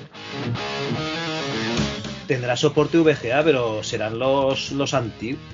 Bueno, No, no, puede pues, ser que ya fuese que la no, ¿eh? Fíjate la portada y Ah, parece sí, no, que- no, el dibujo es el Larry moderno, es verdad. Sí, sí, es El la 5 y el moderna. 6 ya eran en VGA. Sí, directamente, pero luego hicieron la- el relanzamiento de los uno, tres claro. primeros en. Pues No, ya no, todos los solo el juegos. 1, ¿eh? Yo creo que solo a hacer el 1 en VGA luego, ¿eh? ¿El 2 no llegó a salir? A mí me suena, creo ¿eh? que no. Yo creo que no, ¿eh? 2 y 3 yo creo que no, ya no salieron. Pues Sacaron será- el 1 y el. Sí, el siguiente ya fue el 5, ¿puede ser? Yo creo que Sí. fue el 5. El 2 y el Pues 3 era- no los no lo no hicieron el, Ah, pues igual, igual tienen los tres primeros en CGA y el 5 y el 6, ¿eh? Pues será recuerdo inventado el mío. A mí sí me suena haber visto el 2. Pero bueno, la memoria es, es lo que es. Y por aquí está, aquí, Roberta Williams Anthology. Sí, Este ese me lo. lo, lo, lo- lo iba a mirar, pero digo, hostia, 7000 pelazas, tío, eso es mucha pasta. A Sí. ver qué pone aquí. Mystery House, The Wizard and the Princess, Mission Asteroid, Time Zone, King's Quest 1, 2, 3, 4, 5, 6 y 7, The Colonel's Bequest y The Dagger of Amon Ra. Y pone un etcétera, o sea que igual hay alguno más y todo. Claro, si es que no hay uno bueno. Vea. Se- seguimos. Pero Dagger of Amon-Ra es de Roberta Williams. Sí. Bueno, participaría, Bueno, pasaría por ahí un estaría día. de productora, ¿no? Porque ya para esa época Roberta ya- Vamos, de hecho ya en el King Quest 5 metió mano para que aquello fuera un horror, pero Escondía, escondía los objetos, ¿no? Decía, uy, aquí mueren poco, tienen que morir un poquito más. pero creo que bueno, vamos a dejar a Roberta, que al final nos van a decir que le tenemos manía. Bueno, si, si todo el mundo sabe que tú le tienes manía, el resto no. Towa, Towa nos dice, buenas, yo me pillaría el Dungeon Keeper y el Duke Nukem en 3D. Ambos juegos me traen muy buenos recuerdos, sobre todo el Duke Nukem por aquellas chicas bailando siendo yo un niño entrando en la adolescencia. Hombre, es que el Duke, el Duke Nukem si lo pillas en la época en la que lo tienes que pillar, es maravilloso. Tenemos buena compra, buena compra, ¿no? El Dungeon Keeper tienes ahí horas y horas y horas y el Duke Nukem es que es maravilloso. Espectacular la compra. Y el único problema que tenía es que ese Dungeon Keeper yo creo que en mi PC no debía de ir, pero bueno. Bueno, aquí no hemos dicho Pues nada bueno, de, no, no- no hemos dicho nada del límite de equipo. ¿eh? De, lo podemos hacer para el año que viene, Javi. No, ¿para qué? Para el año que viene el año que viene te "Y metes este con es el, esqui- eh, el equipo tope que tenéis. Hombre, además el año que viene ya empezaron a haber ahí aceleradoras gráficas. bueno, sí. Tristemente, muchos todavía estaríamos por ahí. Bueno, feliz Navidad a todos, nos dice Patrick. Este año con el dinero del Tito Xavi me voy a comprar el PC Fútbol 6, 2995, Indiana Jones and the Fate of Atlantis, 2495, Quake, 2990 y me llega para una película más juego, más fotos de Tarzan X por 1300 pelas. Yo decía, ¿qué leche está hablando? Vale, Tarzan X. Que Aquí alguien- juego más fotos. El primero sincero, sí, sí, eh, es que lo pone en la, lo pone en la página. A ver, que abro la página. Sí, es la, sección que Película más juegos más fotos. Y tienes ahí Safari Juvenil en Canarias, colegialas de excursión, vacaciones en el Mediterráneo, las primeras fiebres, frutas exquisitas, la mayor orgía del mundo, erotismo del siglo XX, bella, rubia y muy viciosa, esposa, puta y amante, estrellas del porno, mi mujer hace de todo, el hotel del placer continuo y hay más. Kama Sutra interactivo, pornocuentos, pulgarcito X, pornocuentos, eh, Tarzán X, La Madrina, Pack Megasex 4 CDs, este es más caro. Y bueno, hay algunos más por ahí. Lo que Con toda esa lista, ¿por qué has cogido Tarzan X? Hombre, por Rocco y Freddy, supongo. Si es la Un peli, clásico. es la de Rocco, sí. Clásico, Elaine. A los clásicos hay que, hay que respetarlos, sea el género que sea. Yo, yo es que de cine no tengo ni idea. En fin, bueno, pues el- lo que tardó en, en insta- en instaurarse el CD-ROM. O sea, mira que le dieron vueltas, mira que iba a ser durante un montonazo de años el sistema de almacenamiento del futuro. Y al final no llegó a despegar hasta que el porno dijo, aquí estoy yo. Básicamente, o sea, yo os reto a descubrir cuáles fueron los primeros CDs que pusisteis en vuestro PC. Te- tenéis unos artículos de, Digital Antiquarian hablando precisamente del porno. De cómo, Sí, de sí, de- cómo fue el principal impulsor de, de las, de las ventas online, de los CD-ROM, de, bueno, de un, de un montón de cosas. De un montón de cosas. Y se habla incluso del, bueno, del VHS. Del VHS, de las líneas de alta velocidad, del, de- o sea, Sí. No, no, y de las Claro. compras online, ¿eh? Compras luego- online Y, empezaron y- a... y luego la NASA venga a ponerse medallitas. Es que la investigación espacial nos trae, gran, nos trae grandes logros y grandes avances. El porno, hombre, el porno. es lo que hace avanzar la tecnología. el porno. es lo que hace avanzar la humanidad, diría yo. Mike CD nos dice: Buenas noches, señor dependiente. Quiero el Monkey Island 2495, Flashback 1995, Die of the Tentacle 2495, Hollywood Monsters 2795, total 9780 pelas. Con lo que sobra, pago la llamada al 902. El 902 erótico, entiendo. Supongo. o- supongo o ya para que- que... le den pistas con tanta aventura gráfica. No sé. También Ah, bueno, puede también ser. puede ser, también puede ser. Mira, Pero es raro, eh, Mike no está el primero, ¿eh? Ahí ha perdido la pole. Se ve que en el foro esto no no. sé qué le ha pasado. En el foro le va regulinchi los avisos y entonces no, no puede hacer pole. Eh, yo, estoy, yo estoy a tope con, con los juegos que has cogido, Mike. Lo que pasa es que también te voy a decir que eh, en esta época, cuando yo veía Indiana Jones y la última cruzada o Monkey Island, para mí en el 97 ya eran juegos eh, de Spectrum. O sea, ya era. Esto es antediluviano. No, o sea, pon- pongamos, pongámonos en contexto. Tienes cuatro duros, porque eres un chaval y tiene, no tienes dinero. Y, eh, a ver, año 97, y de hecho te lo gastas en salir los fines de semana y en tabaco, ¿ale? Sí, bueno, ya Entonces, basic- a las cosas del molar, Javi. Si es que. Eh, exacto. Bueno, Entonces es... Algunos ya me voy a éramos más gastar, chavales, pero bueno, sí, sí. me voy a gastar 3.000 pesetas en, en un juego que ya he jugado 10 veces, ¿sabes? O me lo gasto en birras y, y tabaco. Pues claro, hacías así la balanza y solía ganar el fin de semana. Bueno, pero. Porque ya lo había jugado mil veces pirata. Claro, claro. O sea, evidentemente, o sea, hay que contextualizar, pero el Monkey Island en la época, si no lo había jugado, 2.500 pelas es un, gran, un preciaco para un juegazo. Es que yo lo compraría ahora mismo, una Big Box, 2.500 pelas, que son? Ya, 12, pero eso no 15 sería euros. Big Boss, ¿eh? Esto sería alguna reedición de esas Sí, en CD. la- Sí, aquella edición de kiosco, sí, vete a saber. No sé cuál será. No creo que sea la Big Boss. Ah, aquella, aquella, igual es la de Lucas Archives, que vienen en un CD de estos que se abre en la caja de cartoncillo. Sí, Mm, Yo creo sí, que me sí. parece que estaban allí, en el catálogo. Bueno, sí. pero aún así sigue siendo un juegazo. El tema es que no podíamos, no podemos obviar el tema de la piratería, claro. Si el tema es que muchos de estos juegos, claro, cinco años después, claro que era material antiguo, ya lo habías jugado mil veces, pero no habías pagado por él. o, o en un porcentaje muy bajito habías pagado por él, ¿no? Sí, pero bueno. básicamente. No, no, pero juegazos, Mike, madre mía. Juegazos todos. Nos dice Elitoman. Bueno, mi lista sería Silent Thunder 1995, Hollywood Monsters, tiene tirón este juego, ¿eh? 2795, Broken Sword 2990, Rally Championship 1990, total 9770 pelas. Estas navidades tengo entretenimiento de sobra. El Silent Thunder no lo conozco.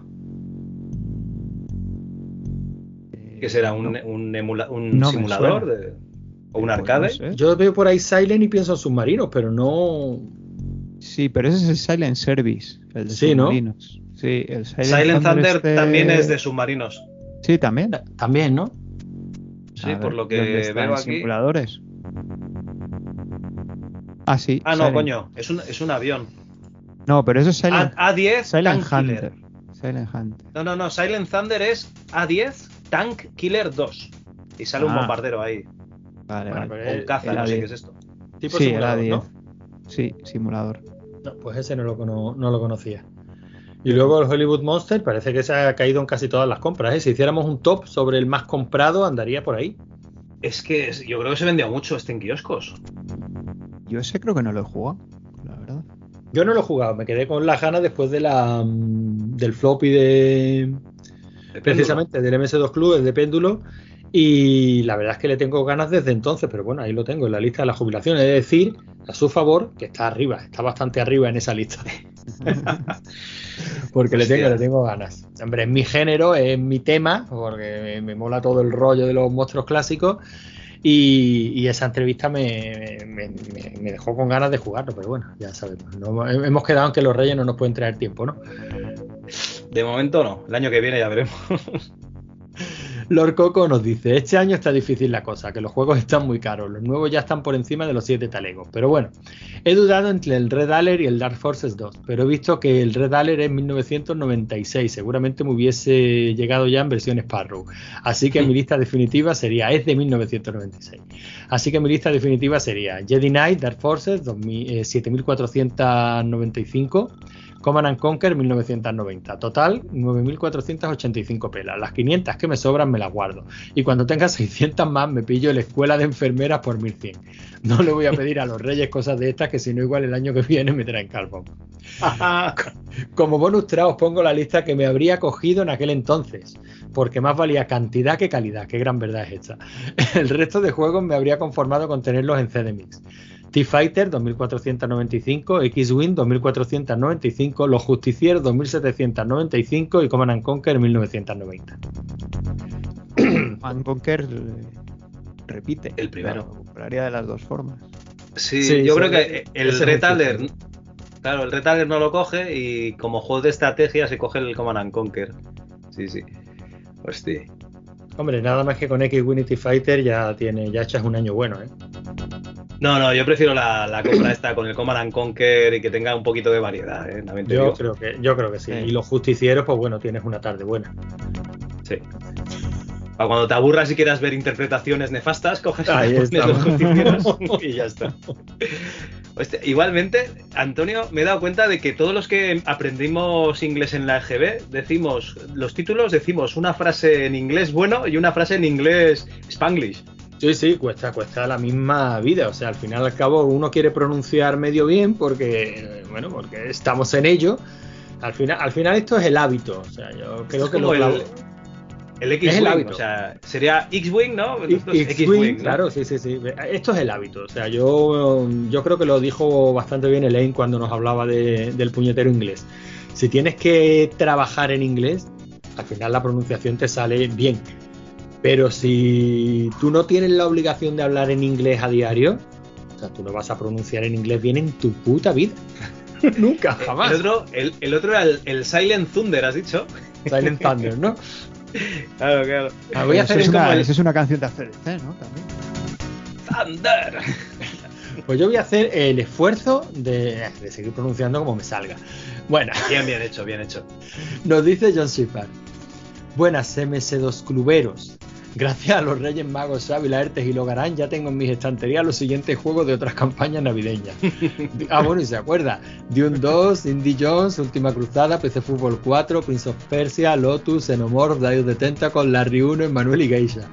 Este año había pensado pillar en varios de los PC Manía 62 como Celebrity Nudes, Manga Perverts, Big Melons o el clásico Girls on Girls, pero no sé si se puede decir en directo títulos eróticos. Pues ya lo has dicho, John. Así que mejor elijo cosas más clásicas. Empecemos. Warcraft 2 Deluxe, 4800 pelas. Los Vikings, 795, otro juego que gusta mucho ¿eh? y que la gente tiene buen recuerdo de él. Es que es Fla- barato, es barato. Es barato y es bueno, tío. Flashback, Sí, pero- 1995, Gabriel Knight, 1995, total 9.585 pelas. Y seguro que a John no se le olvida apuntarlos en la lista de los que ya tiene en su estantería para el año que viene. Tiraba ya a la baja, ¿eh? Los precios. Joder. Vaya. Hombre, hay que- es, lo que, pues, es lo que han dicho, cantidad, cantidad en vez de calidad. Y aquí hay las dos cosas, ¿eh? hay cantidad y calidad. Hombre, yo no veo ninguno malo, ¿eh? ninguno. Ah, pero es lo, es lo que decimos, o sea, si coges juegos viejos, si os dais cuenta, ya van bajando de precio. Este los Vikings, que encima eh, John Beltrán nos dijo que el comando se basaba en él, eh, esto de tener diferentes personajes y cada uno Sí. podía hacer una cosa diferente y tal, pues eh, 795 pelas siempre te puede rellenar ahí un huequito, ¿no? Que se te haya quedado mil pesetas por, por cubrir. Pero vamos, Que eso ya el lo flashback, eh. madre mía. Eso ya lo hacías en el Capitán Trueno, ¿no? Tenías ahí. Sí, en el Capitán cada, Trueno cada también. uno tenía diferentes habilidades. Sí, sí, en el comando 4. El comando Ah, también, 4, madre mía. También Sí, cambiaba. el comando y 4 aquel- Lo que pasa tenías- es que el cambio era automático. El problema ¿Cómo del comando llamaba aquel 4 que ibas es que no sabías lo que estabas haciendo. Efectivamente. El Metal Mutant, el Metal Mutant, Alin. No, eh, uno español también, ¿cómo era? De un robot. Uno que ibas en una especie de Mazinger Z y sacabas la nave y luego sacabas al, al tío Sí, también. Sí, el Last. Mission. No, la, mi- no, no, la emisión no. Sí, no, el de Eh, Mazinger Z era la misión. No, no, ese es uno de ópera.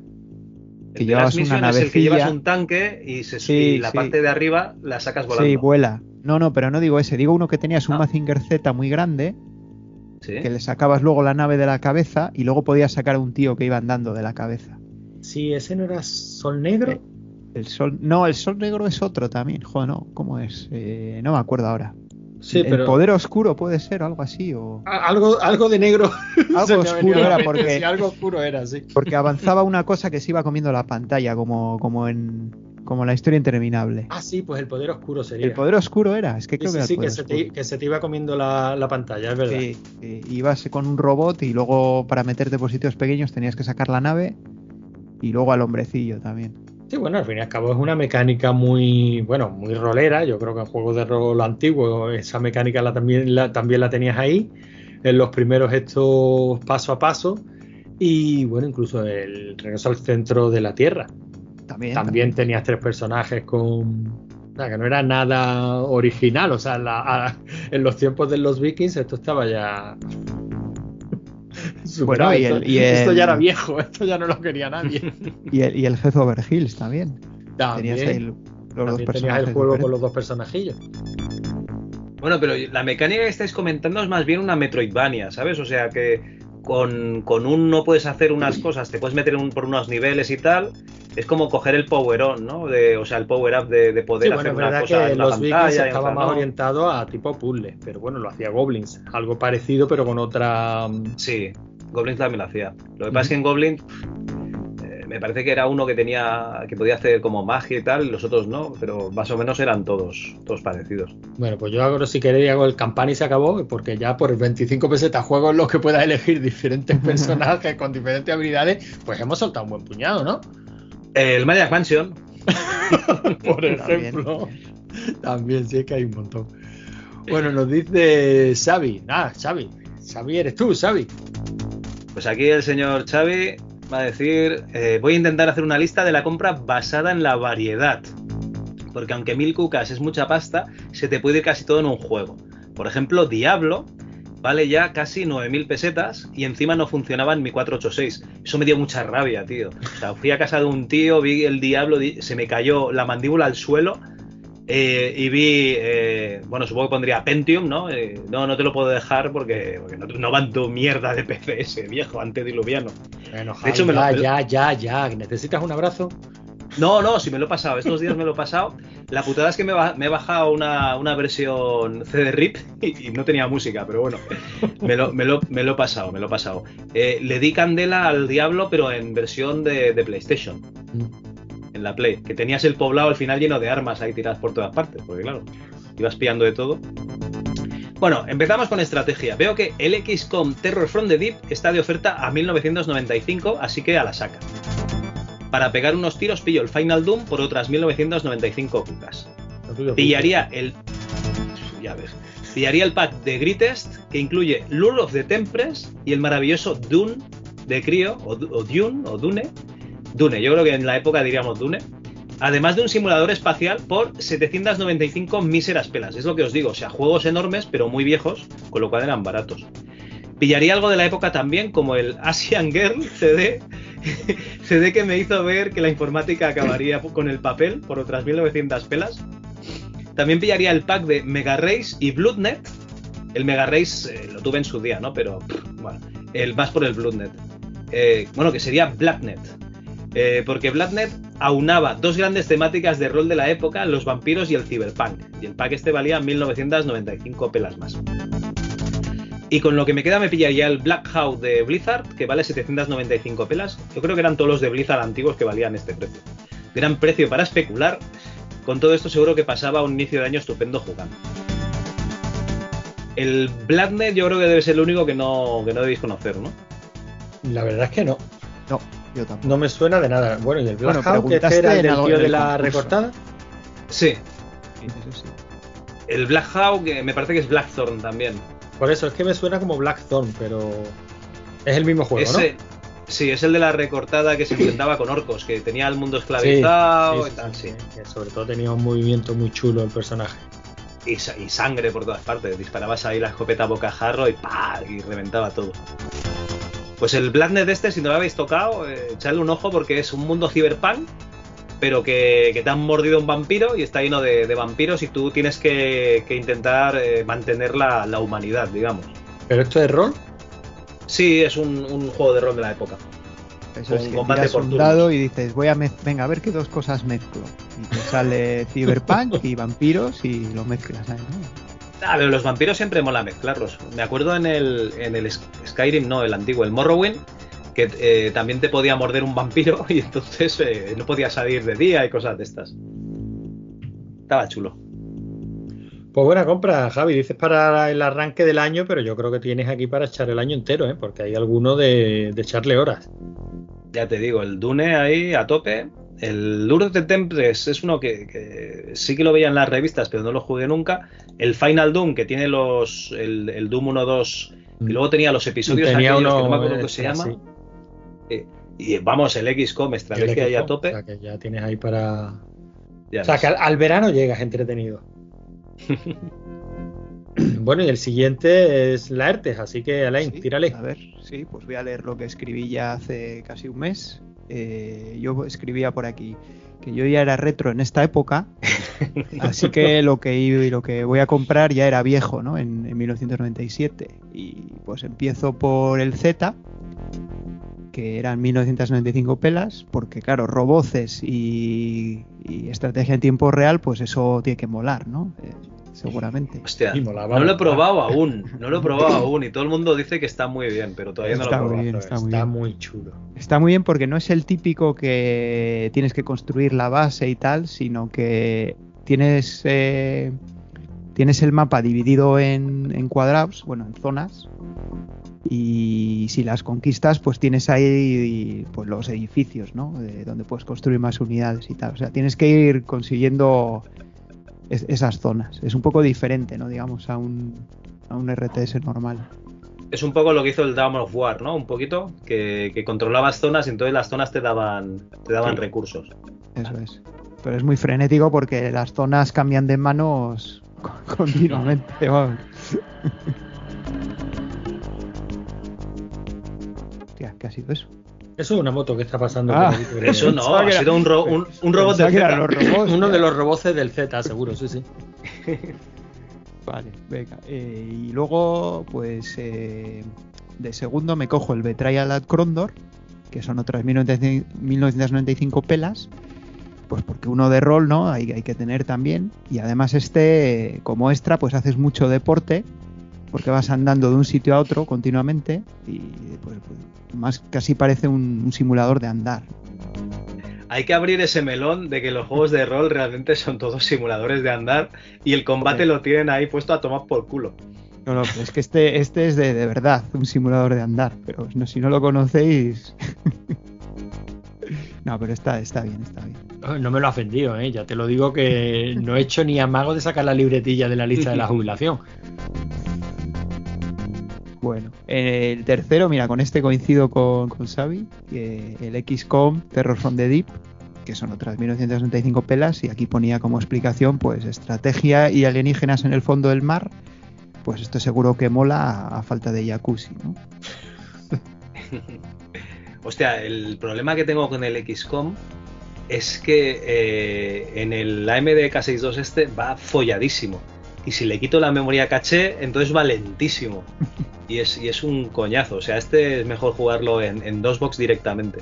Este. Bueno, este, este ver, y todos. Va, va, va, exagerados, exagerados. Ahora me estoy, me estoy rejugando el StarCraft. Qué maravilla, qué, qué- qué pasa, qué, qué es espectacular. En dos box, espero.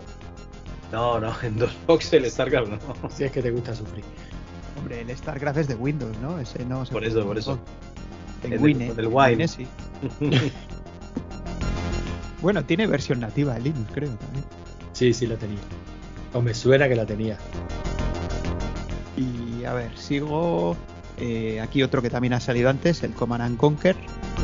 Que también, bueno, por 1990 pelas y pues nada, un RTS de los creadores del género, pues este tampoco seguro que no falla, ¿no?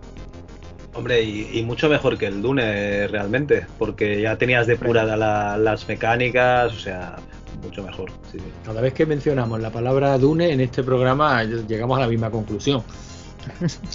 o sea, eh, cualquier cosita que le diera ese puntito que le faltó al Dune, pues lo mejora. Pasa que Pero- hay que obviar que la ambientación de Dune era cojonuda también. Sí, sí, eso Pero, suma. pero acordaros de lo que dijo Luis Castle en la, en la entrevista, ¿eh? Que lo quitaron, lo de manejar muchas unidades a la vez. ¿eh? Porque decían que la curioso, gente no ¿eh? sería en las capaz pruebas, de, de en- manejar en, tanto. en las pruebas la gente no, no era capaz de manejarlo. Sí, está claro que Y hay luego- de- y luego ves los decisiones de coreanos- diseño que. Lo ven los coreanos haciendo 300 clics por segundo Sí, jugando bueno, al StarCraft. Ya, ya, pero él se refería a la gente. Normal. Normal. Ay. Ay, Dios. Porque yo cada vez que veo mi, mi- que veo que mi, mi niño está viendo algún tipo de este de alguna competición de eSports, del juego que sea, me da igual, el juego que sea, bueno, te digo, ni de eSports, cada vez que lo veo jugando al Fortnite, digo, no sé lo que estás haciendo, no sé lo que está pasando aquí, sé ¿Por que qué- me estoy por qué mareando, construyes, por, por qué construyes tantas cosas y les disparas, no? sé, sé que estoy mareándome. ¿Puedes hacer que esto vaya un poquito más despacio? Me di cuenta que soy una persona mayor. Ay. Me han echado del ordenador por el Fortnite ya. Se han echado ya definitivamente, ¿no? Se me han pasar. echado. Suele pasar. Habrán descubierto esta nueva moda- modalidad Lego y están todos como están todos como tontos. Yo no sé ni de Perdón, qué perdón. estoy hablando, pero bueno. De cosas de críos, de adolescentes. Te- Tener adolescentes en casa es el horror. la verdad. Lo ha sido siempre, pero claro, cuando los adolescentes Cuando- éramos nosotros, era el horror para nuestros padres.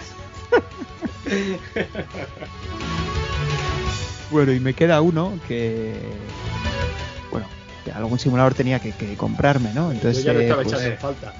bueno, he escogido el 1942, también a 1995 pelas, pues, pues, pues porque es un simulador de micropros, de, de la campaña del Pacífico, y con un montón de aviones legendarios para pilotar, pues es que este no hay, no hay que no hay que pensar mucho, ¿no? Y total, pues me he gastado 9.970, así que me quedan 5 durillos para echar una partida al Golden Axe, si es que lo puedo encontrar en algún sitio en 1997, y un chicle. Yo creo que Sea igual duro, ¿eh? super- Sea duro. De a duro, de a duro, claro. Yo creo que igual el Super Sidekicks 2 o un King of Fighter, pero el, el Golden Axe lo tienes jodido, tío. No, di- digo el Golden Axe porque es uno de los que te puedes acabar con 5 duros, ¿eh? Por eso lo... Tú. Uh, eso, eso Sí. yo. ¿No, ¿no os lo acababais este en su ¿Qué va? ¿No? ¿Qué va?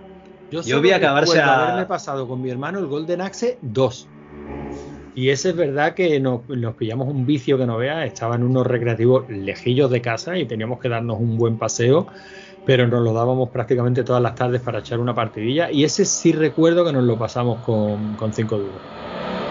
Pero fue el Golden el Axe. Golden 2. Axe, el Golden Axe 1 en un bar que había de camino de vuelta al colegio.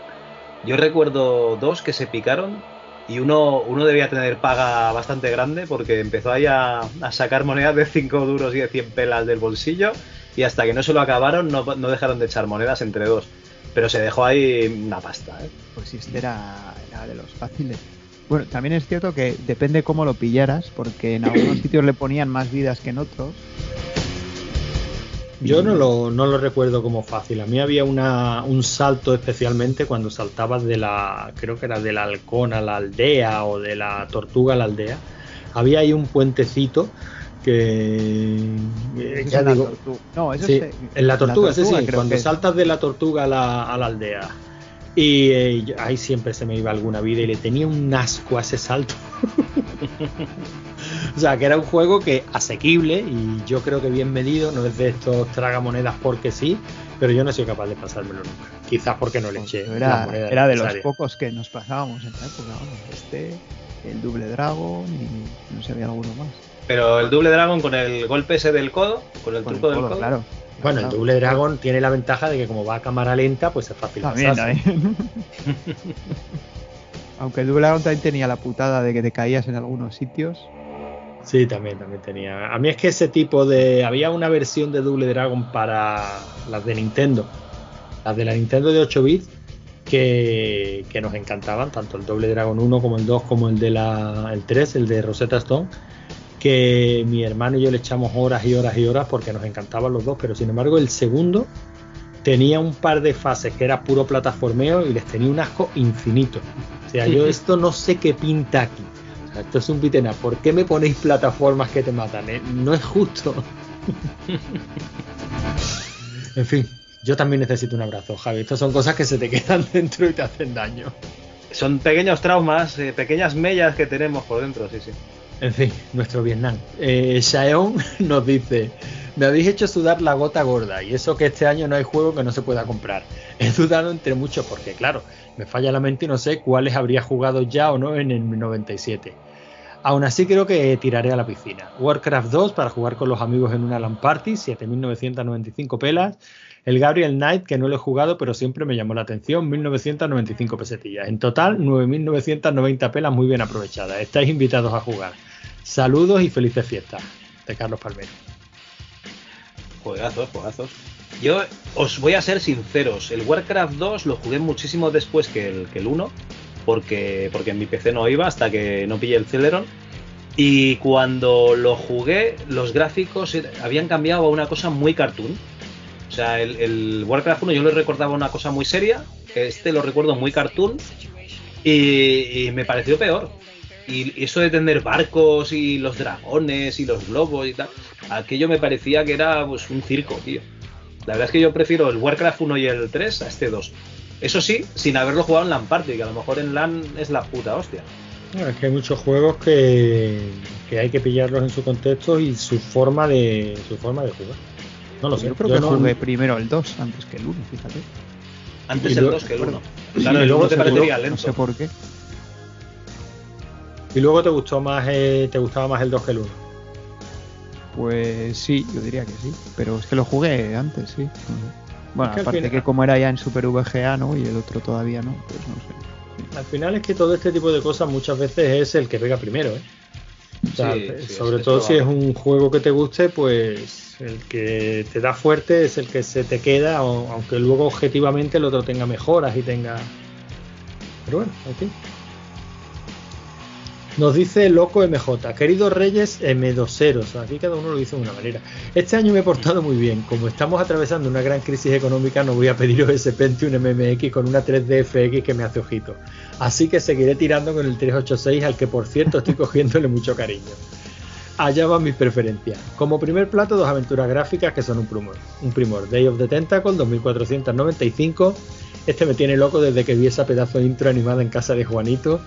Y Larry 6, 1995. Me han dicho que aquí Larry acaba triunfando al más puro estilo pajares y exceso. Por salirme un poco del típico juego pausado con ratón. Black Hawk, 7000, set- o sea, 795 pelas, también conocido como Blackthorn. Lo hace una compañía llamada Blizzard que le tengo fichada desde que jugué en clase de informática a otro juego que también os voy a pedir, de los Vikings. Mira, otra vez que sale los Vikings. Y ya para acabar, y es que no solo de videojuegos vive el adolescente repelente, un módulo de RAM de 4 megas Edo 1990 pelas. ¿Solo? Esto sumado a los 4 megas que ya tengo me va a convertir el 386 en algo muy apto para seguir tirando hasta el año que viene. En total 8070 pelas, el resto me lo podéis traer en monedillas que yo creo que una chica de clase me pone ojitos y voy a invitarla al cine a ver la peli de las Spice Girls. Deseadme suerte, Reyes Magos. pues buena suerte. Ay, Dios. Hostia, las Spice Girls, madre Me mía. ha parecido muy barato, ¿no? 4 megas 1990 pelas. Pero son 4 megas, Yo- ¿eh? no 4 gigas. No Sí, sí, lo sé, lo sé, pero yo es que vengo, o sea, yo recuerdo como un, como un gran trauma enterarme, o sea, en la época de el, a 4.000 a 4.000 pelas el mega. O sea, que un módulo de 4 megas eran 16.000 pelas, o sea, algo totalmente implanteable. Pero claro, eso debía Bueno. ser por el 92, 93. No te preocupes. eh, lo que vamos a hacer es que, como buenos Reyes Magos, vamos a borrar esta línea de la carta y a tomar por saco. Lo sentimos, Sergio, que este módulo de RAM no te lo van a traer. O sea, que vas a tener que aguantar con un 386 con 4 megas. Que yo creo que para Javi. un 386 no necesitan más. Y esa crueldad, Javi. ¿Dónde está el módulo RAM? ¿Tú lo has visto en el catálogo? Yo no lo he visto, pero tampoco he mirado en mucho detalle. Bueno, igual está entre los CDs estos de las chicas. Yo, yo no lo he visto, pero yo, tengo pero yo tengo una Entre fe el Girls ciega- on Girls y el Tarzan X está claro. de RAM. Yo tengo una fe ciega en nuestros oyentes. Si él lo dice, es porque ese módulo está por ahí. No sé, no sé. Bueno, y para terminar el foro, mm, voy a leer mi entrada que es de, de hoy mismo, cuando me ha dicho Javi, oye, que grabamos esta noche las compras navideñas, yo siempre apurando a tope. Así que no como la ERTES, que la escribí hace un mes, yo la he escrito hace escasas horas. Y digo, vengo, que, vengo a hacer mis compras, este año me voy a tirar al fango. Total, me he encontrado el dinero tirado en un descampado. Esas eran las bases, ¿no, Javi? Más o Nos, menos. habi- nos habíamos encontrado el billete tirado en un descampado. Así que me voy a pedir el Roberta Williams Anthology 6900 6995. Y como aparte de la broma habrá que jugar a algo, el Exen 2990. Que no le di en su época tanto como este juego merecía. Y ya está. Esas son mis compras. Hostia, tú. Roberta Williams Anthology, tienes ahí para sufrir. Para odiarla a gusto, Javi. Yo podría ser bueno y decir, hay un montonazo de los juegos de Roberta, porque es verdad que la antología es brutal, o sea, tiene prácticamente de todo, casi desde los orígenes hasta... Entonces puedes ver la evolución de una diseñadora de videojuegos, ¿no? Desde que no sabía hacer juegos. Desde que no sabía hasta que no, tampoco sabía aprendi- hasta que no aprendió. Y digo, pero puedo ser bueno y decir, bueno, pues con esta antología voy a ver si realmente La eh, mi odio está justificado.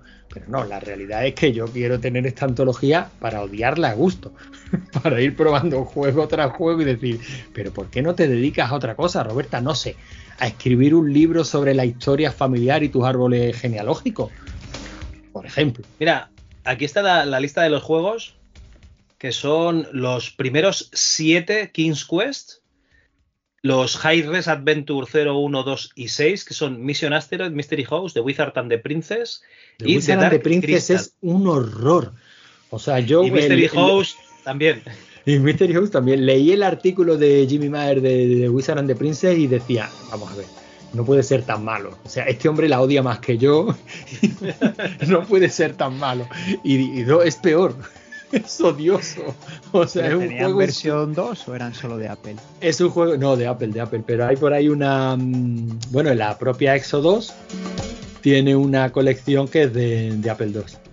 O sea, el propio Exo Pero- tiene, Pero yo creo que están pasados o, o están Bueno, emulados yo lo- o algo, pero Yo, he jugué jugado la versión de Apple House. 2, emulada evidentemente, pero yo jugué la versión de Apple 2.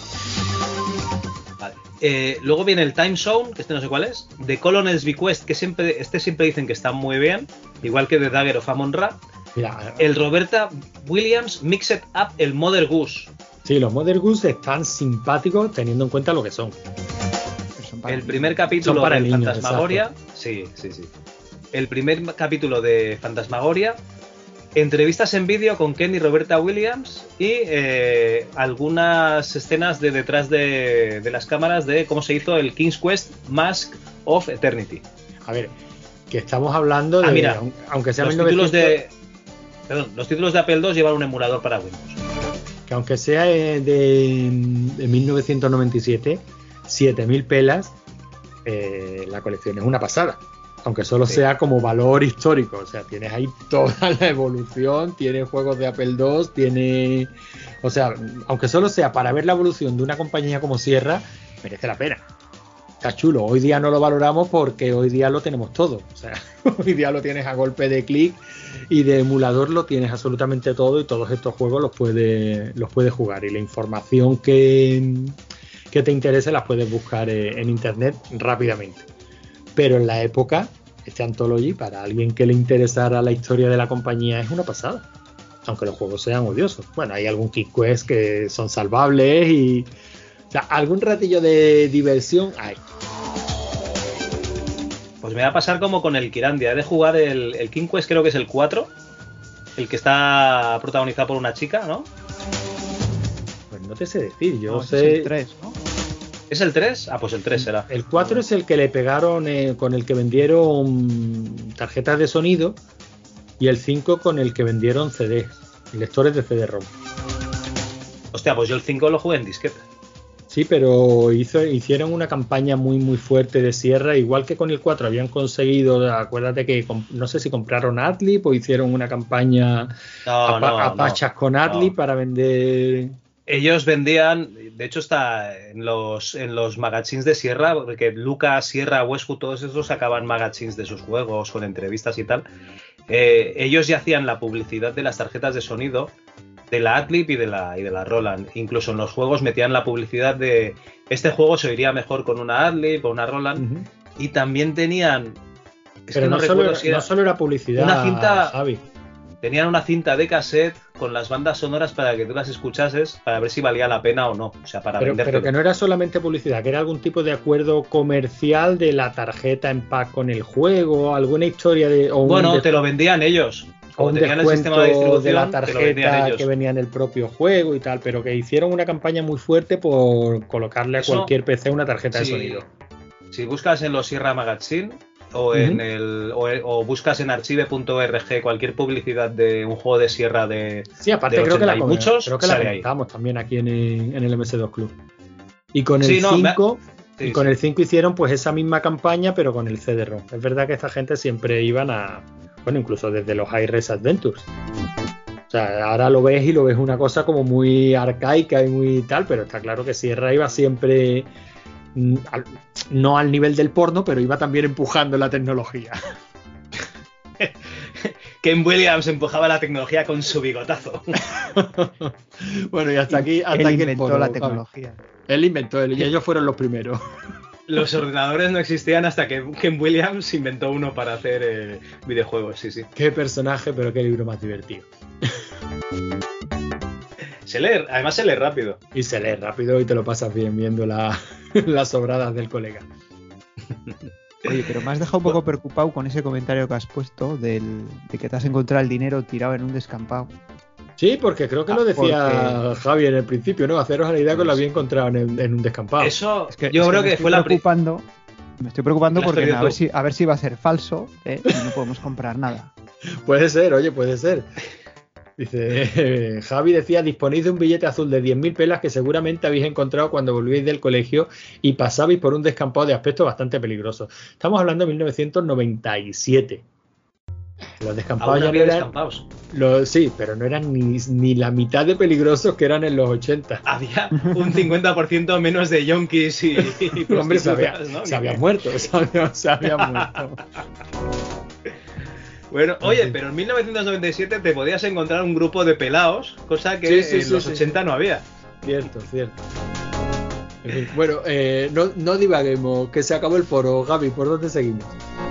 Vale, pues estos eran los que lo habían hecho bien, o sea que muchas gracias a todos por vuestras compras.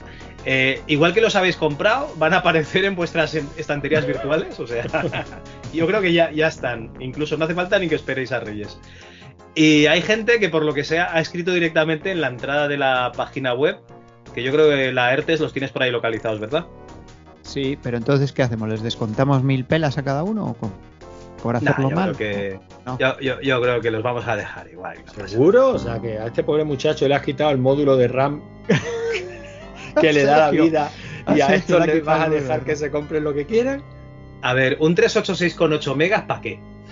Sí, más vale que Vamos a ser sinceros. No, pero ya más vale puede, que ¿no? sobre que no que farte. ¿cuánta memoria puede tener un 386? Pues, pues ya puede, ¿no? Con 8 megas. Yo creo que sí, puede, ¿no? 386, Claro que puede, pero tiene ¿para qué? bus de 32 bits, ¿no? ¿O qué?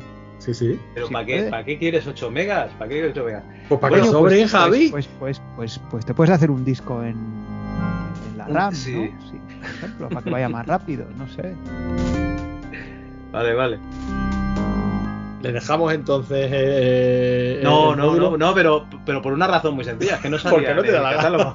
Porque no te da la gana. Venga. yo creo que para el año que viene para el Sí. 99, tienes que poner un catálogo de hardware también. Pero yo creo que el año que viene ya eh, vamos a poner incluso catálogo de películas en DVD y pondremos Matrix. Es verdad, el año que viene toca. Entramos en el futuro. Ala, va, venga, dejad a Sergio y dale. Con su módulo de RAM. Bueno, pues eh, entonces vamos a la página a los que lo han hecho mal, ¿no? Eh, y empieza una persona que se llama Aquí, bueno, no sé si Aquí o Aquí, que dice, bueno, pensaba comprarme un juego de cada género, pero a los precios que estoy viendo la mayoría de juegos que me atraen, pues resulta difícil no pasarse de las 10.000 pelas. Como amante de los felinos y de los animales en general, bueno, aquí hago un inciso, pues como todo el mundo, como todo toda la gente que está en el grupo de Telegram, ¿no? Eh, Claro, pues claro. me hubiese pues me hubiese comprado el disco dedicado a los felinos a 7.990 pesetas. Pero bueno, dejando programas educativos aparte y ya que hablamos de juegos, pues me compraría MDK a 4.895 pesetas porque técnicamente es sorprendente cómo se mueve en equipos modestos de la época un juego tan frenético. Porque me gusta el zoom y porque me gusta el universo que se creó en él. Joder, vaya explicación, ¿no? Del, del MDK. Y el puzzle Bobble a 4.895 pesetas porque me gustaba la recreativa y las mecánicas de explotar burbujas de colorines. En total me hubiera gastado unas 9.790 pesetas que no me dan ni para comprarme el juego más barato que aparece en la publicidad, que es el Shanghai 2 a 495 pesetas, ya que se iría todo a más de las 10.000 pesetas disponibles. Bueno, de Pues matemáticas comprado- anda bien. Has comprado el MDK y el puzzle Y el Bubble. puzzle. Yo que el puzzle Bubble este tampoco no es una recreativa que me llamase mucho la atención. Porque no te has puesto a, a- a jugar a doble, Javi. Este le encanta a mi cuñada. Mi cuñada Este- era una loca de este juego, tío. Este nos ha salvado a nosotros la pandemia. Sí. Eh, sí, sí, sí, como te lo estoy contando. Este nos plantábamos bien, por las tardes eh, y el que, lo típico, ¿no? El que pierde suelta el mando con la Raspberry Pi en el salón y hemos echado las horas muertas jugando ahí los cuatro. Hostia. O sea, este es de los pocos juegos al que se ha enganchado mi mujer, al que se han enganchado mis niños. Este nos ha salvado a nosotros la pandemia. Es un juegazo, Nosotros es le muy, damos muy divertido a- a dobles. al Super Punk, pero el problema que hay es el, el de las monedas, que cuando tienes monedas infinitas, pues pierde, pierde diversión. Claro, pero este como estás puteando al siguiente, o sea, este sigue la mecánica típica de que si tú haces una buena jugada, le pasas burbujas a la pantalla de, de al lado. Y ese Sí. tipo de mecánicas siempre fomentan el pique y te lo pasas, te lo pasas bomba, vamos. De hecho, creo que es de los pocos que si no tengo todos los logros en el Retro Achievements, los tengo prácticamente todos. Porque a este le hemos echado todas las horas del mundo. Ah, también digo que me parece caro, ¿eh? Para PC. No sé qué tal sería la, la versión, no lo he jugado nunca en PC, pero lo he visto caro, supongo que estaría recién salido, ¿no? Pues ni idea, la verdad. Pues no lo sé, porque yo nunca lo he visto en PC, la verdad. De hecho, ahora me entero que estaba en PC. Bueno, seguimos entonces. Sí, Eh, claro. Sí, sí, dale. Bueno, pues tenemos aquí a Xavi, Xavi San, Xavi San Martín, el Que lo, que lo ha hecho mal, que lo ha hecho mal, con Lo ha todo hecho lo que mal, lo lo ha hecho queremos, mal. pero lo ha hecho mal. Lo ha hecho mal. el Sudoku de cada año y cada vez más difícil. Ya es 1997 y, cien- y siguen siendo 10.000 las pelas que nos das. Por lo menos, como la experiencia es un grado, estamos a salvo de dejarnos la pasta en lo que luego resultaba ser un mojonazo como, yo que sé, la versión MS2 del Obliterato. Y dice, yo me compraría el Dungeon Keeper por 6.495 pelas, que además venía con una camiseta de las que por entonces me cabía. No sabemos por qué, ¿eh? igual es porque también es calisténico Oye, y entonces ya no, no le este- Este Xavi San a lo mejor no es, no es Xavi San, ¿eh? O sea, a lo mejor es otro, porque el. Xavi San Martín, yo creo que le cambie una camiseta L tranquilamente. Nos va, nos- nos va a tener que salir- sacar de dudas, porque Nos es que que tenemos sacar otro, otro. En el grupo de, de recreativas no hay otro Xavi San, No, quiero recordar. no, ¿no? es, Hostia. es él, es él también. Yo creo que es él, ¿eh? Es él, sí. Sí, pues nada. Sí, sí, sí. Eh, y dice, con el resto le hubiera invitado a mi novia a ver Abre los Ojos y me hubiera pillado un CD Mix. Pues oye, ahí, no es mala haciendo, compra, ¿eh? ahí, ahí haciendo trampa con los CD mixes, ¿eh? ¿Abre los ojos de- del 97? No sé. Puede ser. Pues mira, la hacía de ser. antes. Bueno, igual estaba en las matinales o en la, no sé. Buena peli. ¿Sí? ¿Es mejor Abre los ojos o Vanilla Sky? Qué tontería de pregunta. Vanilla Sky es un mojo. Parece mentira que se pueda contar la misma historia tan mal. Es que no la he visto, la de Vanilla Sky, por eso No, pregunto. no, no, no, está muy mal. Está muy mal. No lo sé, a lo mejor es lo mismo que decíamos antes de Warcraft 2 y el 1. El que pega primero pega más fuerte. Pero a mí abre los ojos, me parece un peliculón. Y mira que yo no trago al Noriega. que no lo trago. Hostia, el Noriega, madre. Porque ese señor es cualquier cosa menos actor, pero como aquí afortunadamente lleva una máscara. y se le ve poco la cara, pero abre los ojos, está muy bien, está muy bien. Y Vanilla Sky no me gusta. Vale, vale. Bueno, pues tenemos aquí otro que lo ha hecho mal, que es Holly XY, que dice: Buenas jóvenes, yo soy más de cantidad que de calidad. Antes me gasto 20 euros en 8 juegos a los que no voy a jugar nunca. Pero ¿qué son euros? Si en 1997 no, no sabemos lo que son No, no, los pero euros. te está poniendo de antecedentes. Está te poniendo en antecedentes. contexto. Vale, vale. Eh, a ver, empiezo. Yo, eh, empiezo de nuevo. Yo soy más de cantidad que de calidad. Antes me gasto 20 euros en 8 juegos a los que no voy a jugar nunca que 40 euros en uno al que voy a echarle 400 horas. Dicho esto, Duke Nukem 3D 3495. En su día me flipaba muchísimo todo lo que podías hacer. Que era disparar y matar, ¿no? No sé. No, ¿Qué y le podías podías echar dinero a las, a Le las podías dar bailarinas. dinero a las bailarinas. Sí, creo que podías, Podías mear. mear también, ¿no? Sí. Sí, podías intentar mirar en el espejo. No, ¿cómo era? Lo de. Había una máquina recreativa de Duke Nukem, ¿no? Y decías, no voy a jugar conmigo mismo o algo así. Bueno, y luego tenía detallitos que yo creo que se refiere a eso. O sea, por ejemplo, cuando le pegabas el tiro, cuando reventabas el, el extintor y se rompía la pared y se deformaba un poquito el escenario. O sea, A ver, los escenarios, había edificios que se de- que, que Sí, explotaban podían y entonces cambiaba el escenario. y cambiaba el Eh, escenario, podías- romper podías los cristales y atravesar los saltar, cristales. O sea, tenía más podías cositas. volar, podías pegar patadas, o sea, realmente eh, Duke Nukem 3D tiene muchísimas cosas que no tienen los Doom, aunque siga siendo peor juego.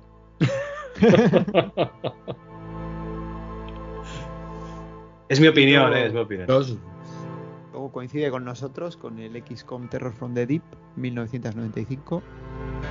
Si estuviese el 1 más barato, compraba el 1, que el rollo del mar me da pereza. Sí, sí, a mí me, a mí me pasa lo mismo, ¿eh? yo prefiero el UFO, el XCOM UFO, que, que este. Son prácticamente iguales, ¿no? Bueno, pero eso de bajar ahí con el submarino al fondo del mar y tal. Y luego dice, yo por mí me paraba aquí y el resto de dinero me lo gastaba en ahorrármelo. Me lo gastaba en ahorrármelo. Un con- Menuda paradoja espacio-temporal que ha hecho ahí. Me lo gastaba en ahorrármelo. Bueno. Pero en fin, pongo un par más porque esto es, ci- es ciencia ficción. Gastarse en juegos originales 10.000 pelas- 10.000 de las antiguas pesetas o como se llaman entonces, modernas pesetas. El TIE Fighter 2495 que me lo acabé en su día con el truco incluido en el propio juego de naves invulnerables. De nave invulnerable, perdón y el Star Control 3 1495 que no lo he jugado pero tiene pintazo. Y luego dice, me tientan el Diablo, el Heroes of Might and Magic 2 y algún otro. Pero a 7000 calas me espero un par de años a que baje. Y me sobran 520 pesoletas que bien podrían ir para 8 litros de calimocho.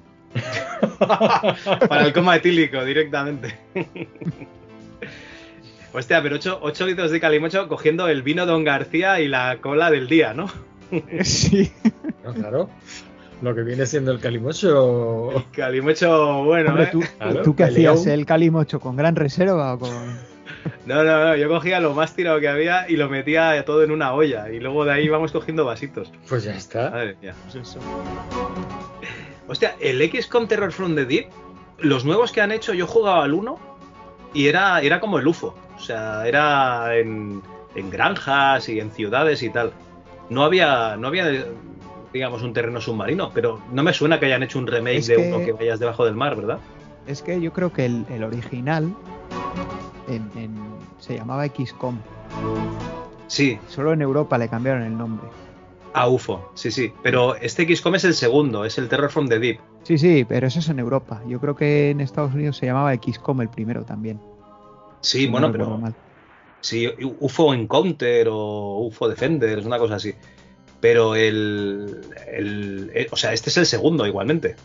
Sí, sí, es el segundo, sí. Este salió después. Pero me vengo a referir a que no me suena que haya ningún moderno que te meta en un escenario debajo del mar. Ah, no ¿Sabes? sé. Idea. Bueno, y el Star Control a mí me suena de, de esos juegos que tenías muchas opciones, muchísimas, de que te ibas por el espacio, te encontrabas otras razas y tal, y que tenías 8 millones de, de opciones diferentes. De esos que llevas, yo qué sé, 10 horas seguidas jugando. Y dices, hostia, lo voy a dejar, que, que- que tengo que hacer cosas como ir al lavabo, comer, la compra, Vivir. Vivir.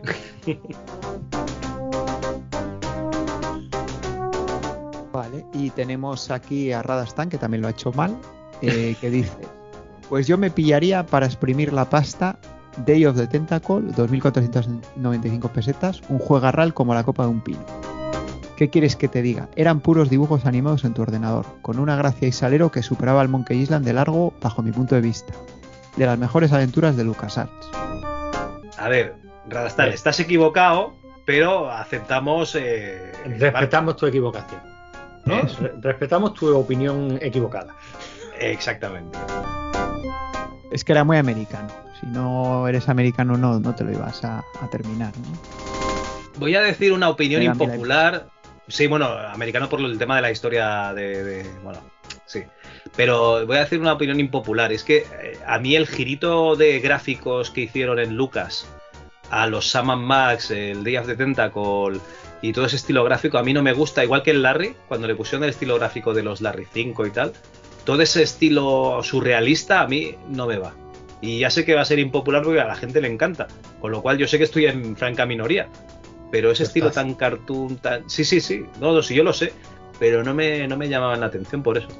Bueno, de todas maneras eso va por, va por moda. Tiraban a Warner, tiraban a... Además en esa época se, se llevaba mucho. Acuérdate de esta Cool World, era la de Ralph Bakshi, una rubia entre dos mundos.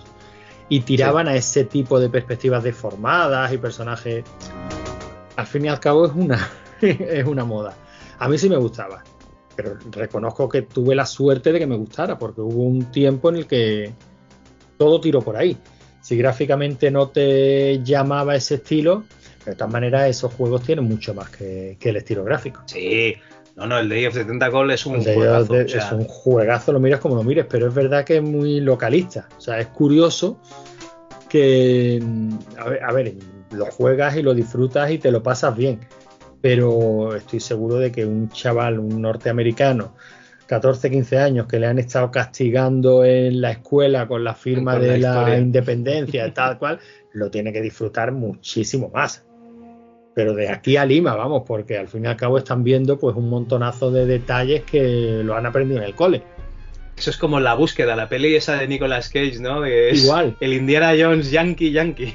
Sí, está entretenida y las pelis yo creo que, que son muy dignas y son muy... Pero, pero es verdad que se van a...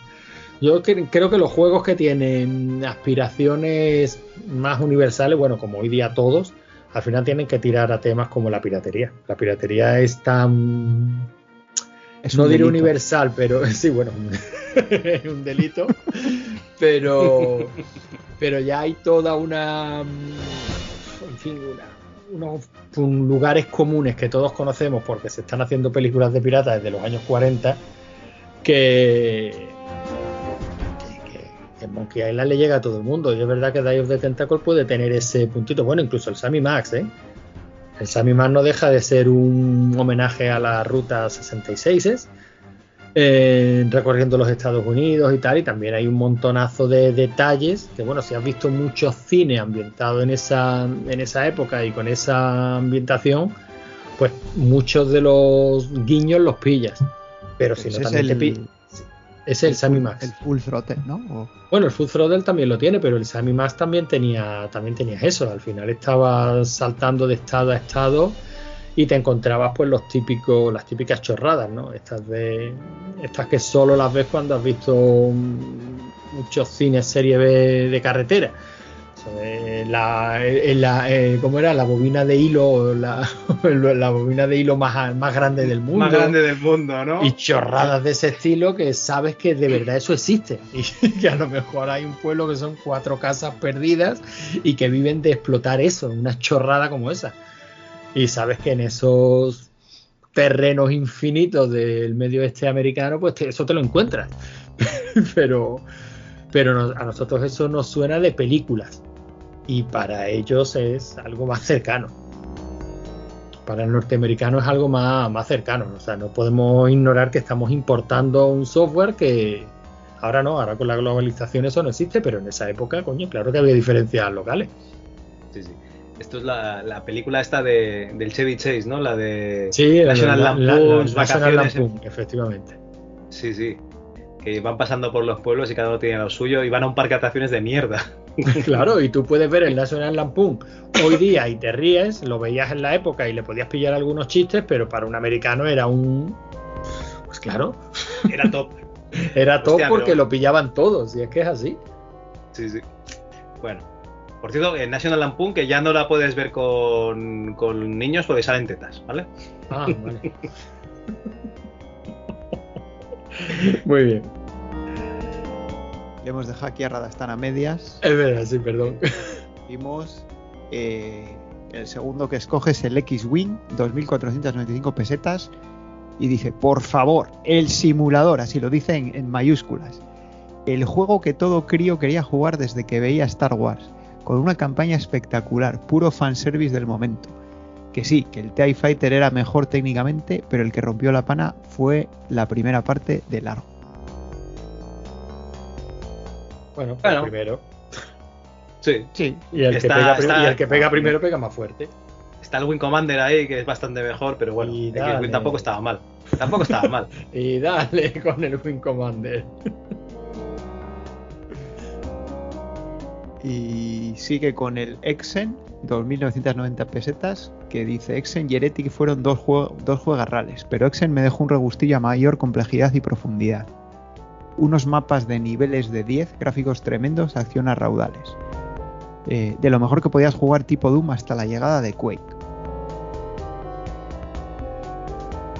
Pues yo los tengo sin jugar, porque eso de tener que subir y bajar la vista con el teclado a mí me, mata. Entonces de momento no los juego. Yo creo que un día me los meteré en el en el GZ, GZ, GZ, Doom. Sí, hombre, es que hoy día no tiene sentido jugarlo puro. Porque por lo que tú estás diciendo es un coñazo. Y también coincide aquí con XCOM Terror from the Deep 1995 pesetas. Es que no se puede explicar la entrada de muchos a los juegos de combates por turnos. Una maravilla, un descubrimiento en la época. Poder investigar en la base, preparar tu grupo, ir a combatir a los aliens, se salía de lo que normalmente habíamos jugado. Es que tenía mucha o sea, tenías las misiones, ¿no? Pero luego tenías tu base en la que tenías que investigar. Tenías los, eh, ¿cómo se llama esto? Las autopsias a los aliens, que los tenías ahí abiertos en la mesa, entonces eh, ibas investigando, o sea, descubriendo cosas nuevas. O sea, la verdad es que, estaba muy, muy bien y tenía, o sea, era, era, era gorecillo, ¿eh? O sea, era realista. Sí, cuando te atacaban la base, donde ocurría el combate era exactamente igual a la base que habías creado tú en habías creado tú. que te habías ido construyendo, sí, sí, estaba muy bien. Y la última fase cuando ibas ya al planeta de los aliens y hostia, eran unas fases eran tan inmensas que el ordenador se, ralentizaba. No sé si era, jodido. Pues la verdad es que ya, no me acuerdo, tío. Yo de la época no me acuerdo, pero sí que recuerdo que se, se están haciendo, ponía ahí, se están haciendo cosas. Y, ya está, o sea, iban, iban haciendo cosas y hasta que no salía un, alien por, en tu zona de visión, pues no. No, no, No sabías qué pasaba por allí. Además es que esto fue en la época en la que estábamos viendo Expediente X por la tele y claro, todo se retroalimentaba. Bueno, claro, al final son son experiencias. Es que es muy difícil, muy difícil replicar todo. Sí. Hostia, y Julian Golob, tío, que en Spectrum ya le estaba dando a este tipo de juegos, que hacía unos juegazos de estrategia que te cagas antes también. Es que yo creo que prácticamente todo se había intentado ya. Bueno, creo que lo comenté contigo, ¿no, Javi? Que había estado leyendo lo- los artículos de, de Digital Antiquarium de los previos a Internet. Sí. Y estaba flipando, o sea, yo estaba flipando, o sea, cómo estaba inventado todo antes de que se inventara Internet. Sea, que tenemos el concepto lejano de las BBS eh, como una especie de servicio muy sencillo al que te conectabas y te descargabas cuatro cosas. Y, y cómo no, o sea, cómo ya estaba todo inventado. O sea, cada compañía por su cuenta y haciendo sus propios acuerdos con las con las telecos que tuvieran a mano, eh, telefónica y tal, pero pero como coño, que, que- estaba flipando, que estaba leyendo los artículos y digo, no puede ser que cuando aquí ni siquiera olíamos el tema de la informática, en Estados Unidos ya hubiera empresas como CompuServe mm, sirviendo juegos online multijugador masivo. Digo, no me lo puedo creer. Es alucinante. Y se plantearan cosas como la venta online y, o los servicios de noticias o los periódicos, acuerdos con eso, con grandes periódicos para distribución de noticias, tal. Pues vale, sí, sí, con unas interfaces bastante arcaicas y todo texto, todo lo que tú quieras. Pero es que las bases estaban ya todas ahí. Y estamos hablando de finales de los, o sea, de, los- de los primeros 70, no sé si incluso finales de los 60. Digo, me parece alucinante. me parece alucinante. Está todo inventado, está todo inventado. Está todo inventado, sí. Bueno, el, el modo texto es lo mejor, ¿eh? Lo meto aquí la cu- Hombre, por supuesto, y si puede ser con B o con IMAX, entonces ya para y vámonos. Y bueno, nos hemos dejado la, último- la última frase de Radastan que decía, y ya está. La verdad es que con 10.000 pelas todavía se huiría del CD porque era caro. Y te podías pillar juegarrales por mucho menos, pero vamos, que ese Tomb Raider y ese Diablo hubieran merecido haberte quedado solo con uno de ellos y el XCOM. Pero la pela es la pela. Al final, esa es la conclusión que vamos a sacar de estas compras navideñas. ¿eh? Preferimos la cantidad a la calidad. Aunque Y ya tenemos... Bueno, pero que también es calidad, ¿eh? Lo pasa Claro, es que ya eran es, juegos lo, un es poco lo más. Es que, es que no estamos hablando de juegos malos. Y ya tenemos aquí al último que lo ha hecho mal en, en la página. Que, que Pero es- mal, mal. Pero mal, mal. Ya verás el comentario. Ya. Dice, es Besti 1975 que dice, "Es- está muy complicado. En esta época los juegos estaban un poco caros. Aún así mi lista sería la siguiente. Eh, Duke Nukem 3D, 3.495 pesetas. Pasé un montón de tiempo jugando la versión Shareware hasta que la conseguí completa. En esa época me gustaba muchísimo más que el Doom. Y aquí ya dice, Hail to the King, baby. Y luego el Dungeon Keeper, 6.795 pelas. Muchas tardes creando mazmorras y encima regalan una camiseta para salir el domingo a molar. A molar, sí. Sal, sal, Eso en sal la con la camiseta del Dungeon Keeper, sí. te- se, te, se te echaban todas encima. Sí, sí. Te- no te duraba la camiseta, te la quitaban inmediatamente. Y luego dice, me faltan 300 pelas. Tendré que romper el cerdito que tenía con los ahorros y luego volver a pegarlo para que no se enteren en casa. Me encanta el A ver. podcast que haces, nostalgia pura. Muchas gracias, Besti. Eh, he tenido que utilizar el bar para mirar el precio del Dungeon Keeper. Porque es que no, no te faltan 300 pesetas, te sobran 10, pero que has apuntado mal el precio del Dungeon Keeper. Son 6.495. Porque si no, hijo mío, te iba a quitar el Duke Nukem 3D y me sabía, me sabía regular. Que te sabías regular, estarías disfrutando. No ves que era un Como un cabrón, como un Vamos, cabrón, Antonio, ya lo sabes. Pues te jodes y te quedas sin el, sin el Duke Nukem, que todo el mundo sabe que es el bueno. Pues no, no, eh, son 6.495, he tenido que ir a mirarlo, me parece que está aquí en la... ¿Dónde está? En la superventas de Centromail, esto debe ser la micro. Sería una oferta. Sí, con camiseta de regalo. A ver, la descripción del juego. Somete a una serie de reinos deseosos de paz y llévalos a sufrir. Destruye a los intrusos que aparezcan tras sus ejércitos. Colocua, colocua, Coloca trampas y enciérralos en cámaras de tortura. Descubre este gran juego de estrategia. Camiseta de regalo. 486, 8 megas, Super VGA.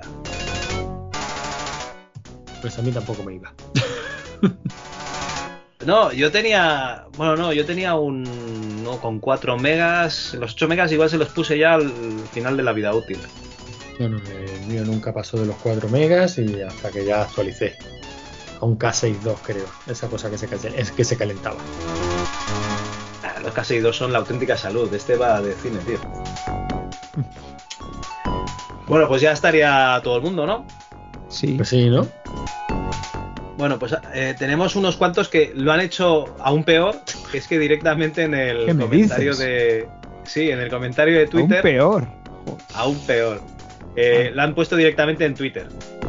O sea, se han molestado en mirar la entrada para buscar los precios. Y luego se han ido a Twitter a contestar. Y luego se han ido a Twitter. Sí, sí. Menos mal que no se han ido a, a TikTok o no sé. O a O a. Blue Sky. Sí.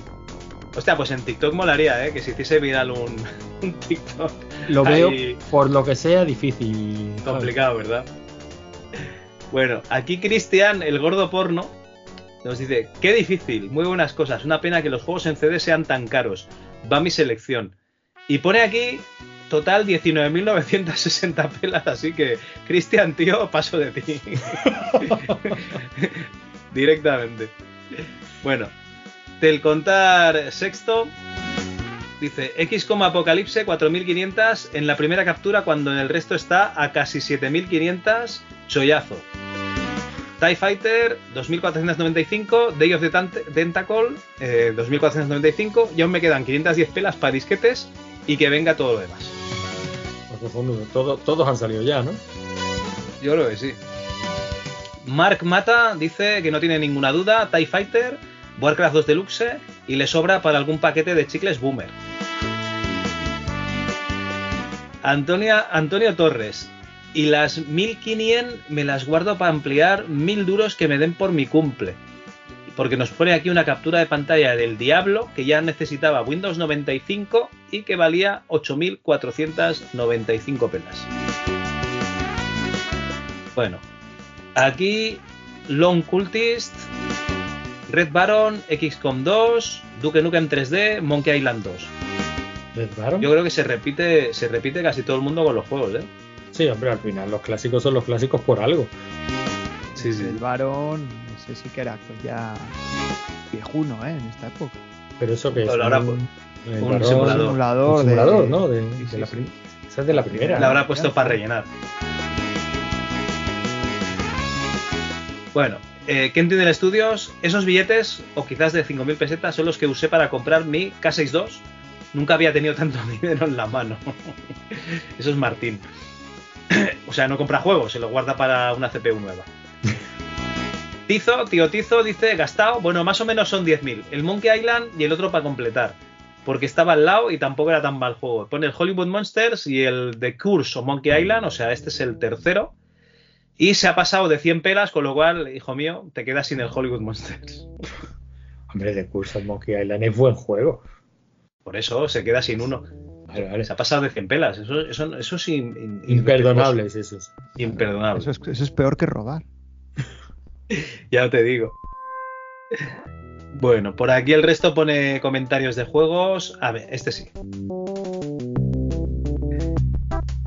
Darth Kaki dice: Pues me pillaría el Heroes of Might and Magic 2, 7.495 pelas, el Death Rally 1990 y dos paquetitos de Fortuna para aguantar la noche. Y nos pone la foto del Fortuna con filtro. Fernando Sancho, está claro que 7.495 pelas irían al Blade Runner y luego 2.495 para una reedición de Lucas que no tuviera ya en el 97, cosa poco probable. El Día del Tentáculo, por elegir uno. Me sobran 10 pesetas para un par de chicles Boomer. Otro boomer. Otro Boomer, sí. Alberto, sin duda, el Warcraft 2 a 7.995. Lo malo es que el PC Fútbol 6 cuesta 2.995 y se pasaría el presupuesto. Así que tendría que elegir, no sé, el Striker 96 a 1.995 y la cagaría. O sea, Warcraft 2 y Striker 96. Y aquí tenemos a Ihon Tichi que dice que es imposible elegir entre Dungeon Keeper o el Heroes of Might and Magic 2. Pues nada, pues se queda sin elegir. Nada, no hay juego este año. La Navidad es aburrido en casa. Alex K, el Warcraft 2 y el Flashback. Ojo que el Flashback yo creo que ya era viejales ¿eh? en el 97. Sí. pero bueno, lo han comprado un par de. Mucha gente. sí, sí. Iván, que ya le tira a Lucas a saco, y dice Monkey Island 1, Monkey Island 2, Day of the Tentacle y eh, Indiana en The Fate of Atlantis y le sobran 20 pelas pachuches. Y Ancho dice exactamente lo mismo, Monkey, Monkey 2, Tentacle y Fate of Atlantis. Es que si eso no es apostar sobre seguro, que venga Dios y lo vea. Ya ves. Trujas, sintiendo lo que sentí la primera vez que los jugué, sin duda estos tres. Dice el Dungeon Keeper 4100 pelas, Indiana Jones and the Fate of Atlantis 2495 y el X-Wing 2495. X-Wing lo jugaría por último porque el ratón de bola iba a morir después de esos giros. Aquí Mago Naranja coge los cuatro de Lucas, también le sobran 20 pelas. Oscar Kenneth Albero, el XCOM 2, Terror from the Deep, el XCOM 3, Apocalipse, lo que sobra me lo gasto en cervezas y tabaco. Total, llevo jugando a esos juegos desde los 90 enganchablemente, docenas y docenas de veces, y me gustaría volver a tenerlos en formato físico nuevos, no solo en Steam. Bueno, Nebur mete alguna novedad, novedad. Monkey, Diablo, este no que me paso. Aquí mete uno nuevo, el Need for Speed 2, que yo creo que no había salido. 4.900 y con lo que le sobra eh, eh, coge el Z que estaba bastante divertido y lo tiene a buen precio, y me sobran 705 pelas para el mes que viene. El Need for Speed se puede malinterpretar el título, ¿no? ¿A qué se refiere? bueno, yo creo que Eso en los lavabos. Coches. En los lavabos vale de las coches, vale coches. En los lavabos de las discotecas también necesitaban speed, quieres decir. Sí, ah, sí. Madre mía. Carlos Veildark dice el Final Doom, Monkey Island 2, Day of the Tentacle, Indiana Jones and the Fate of Atlantis. Y le queda la espinita de Oddworld Ace Odyssey, pero que no salió en PC hasta más adelante. Bueno, Joaquín RT, Dungeon Keeper, PC Football 6 y Speed Demons. El Speed Demons ese no había salido, ¿eh? Ese no sé cuál es. Este es un juego español que es como el. El. El. Hostia, ¿cómo se llama? El Iron. El Super Off-Road. Sí. Pues es una especie de, de coches pequeñitos que van dando vueltas en Dando circuitos. vueltas en un circuito, sí. ¿no? Sí, sí, sí. Este es de los Espiral, los que, bueno, han pasado, han pasado por el programa. Alves, aquel año me compré el FIFA rumbo al Mundial 98 para PC y me acompañó un colega que iba a preguntar por un juego para PlayStation que yo no conocía. Se llamaba Metal Gear Solid y salía unos meses. Pues ahora lo conocerías seguro. Bueno, Rick Lion, UFO Enemy Unknown, XCOM por solo 1995. Ah, ¿estaba el XCOM el 1? Mira, era Enemy Unknown. Yo pensaba que solo estaba el 2. Una joya intemporal que en 2023 sigue siendo jugable y disfrutable como el primer día. No solo lo que se ve, sino todo lo que contiene y su rejugabilidad. Y me sobraron 8.003 8.005 pesetas para cuando bajen el precio los demás. Joder, este lo tiene claro lo que quiere. Sí, sí, bueno, eso es lo mejor, ¿eh? Eso es lo mejor, no tirar el dinero, no gastar por gastar. Claro. Eso. Como Jordi Balcegó. también, ¿no? Que gastaba Ah, ahorrando. claro. Ahí, ahí. Estaba ahorrando. Estaba, eh, se lo gastaba en ahorrar.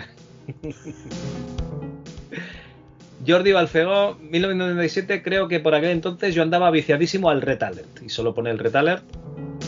Hostia, aquí tenemos uno que se ha gastado exactamente las 10.000. Contraste, man. Niveles para SimCity 2000, Bieber and Badface, Delicatessen, Escuela de Enfermeras, Big Melons, Mi mujer hace de todo y Esposa puta y amante. Total, 10.000 pesetas. Vale. Hombre, se lo he gastado, sí. Pero no sé yo si en juegos de MS2 precisamente. Bueno, ni en juegos directamente.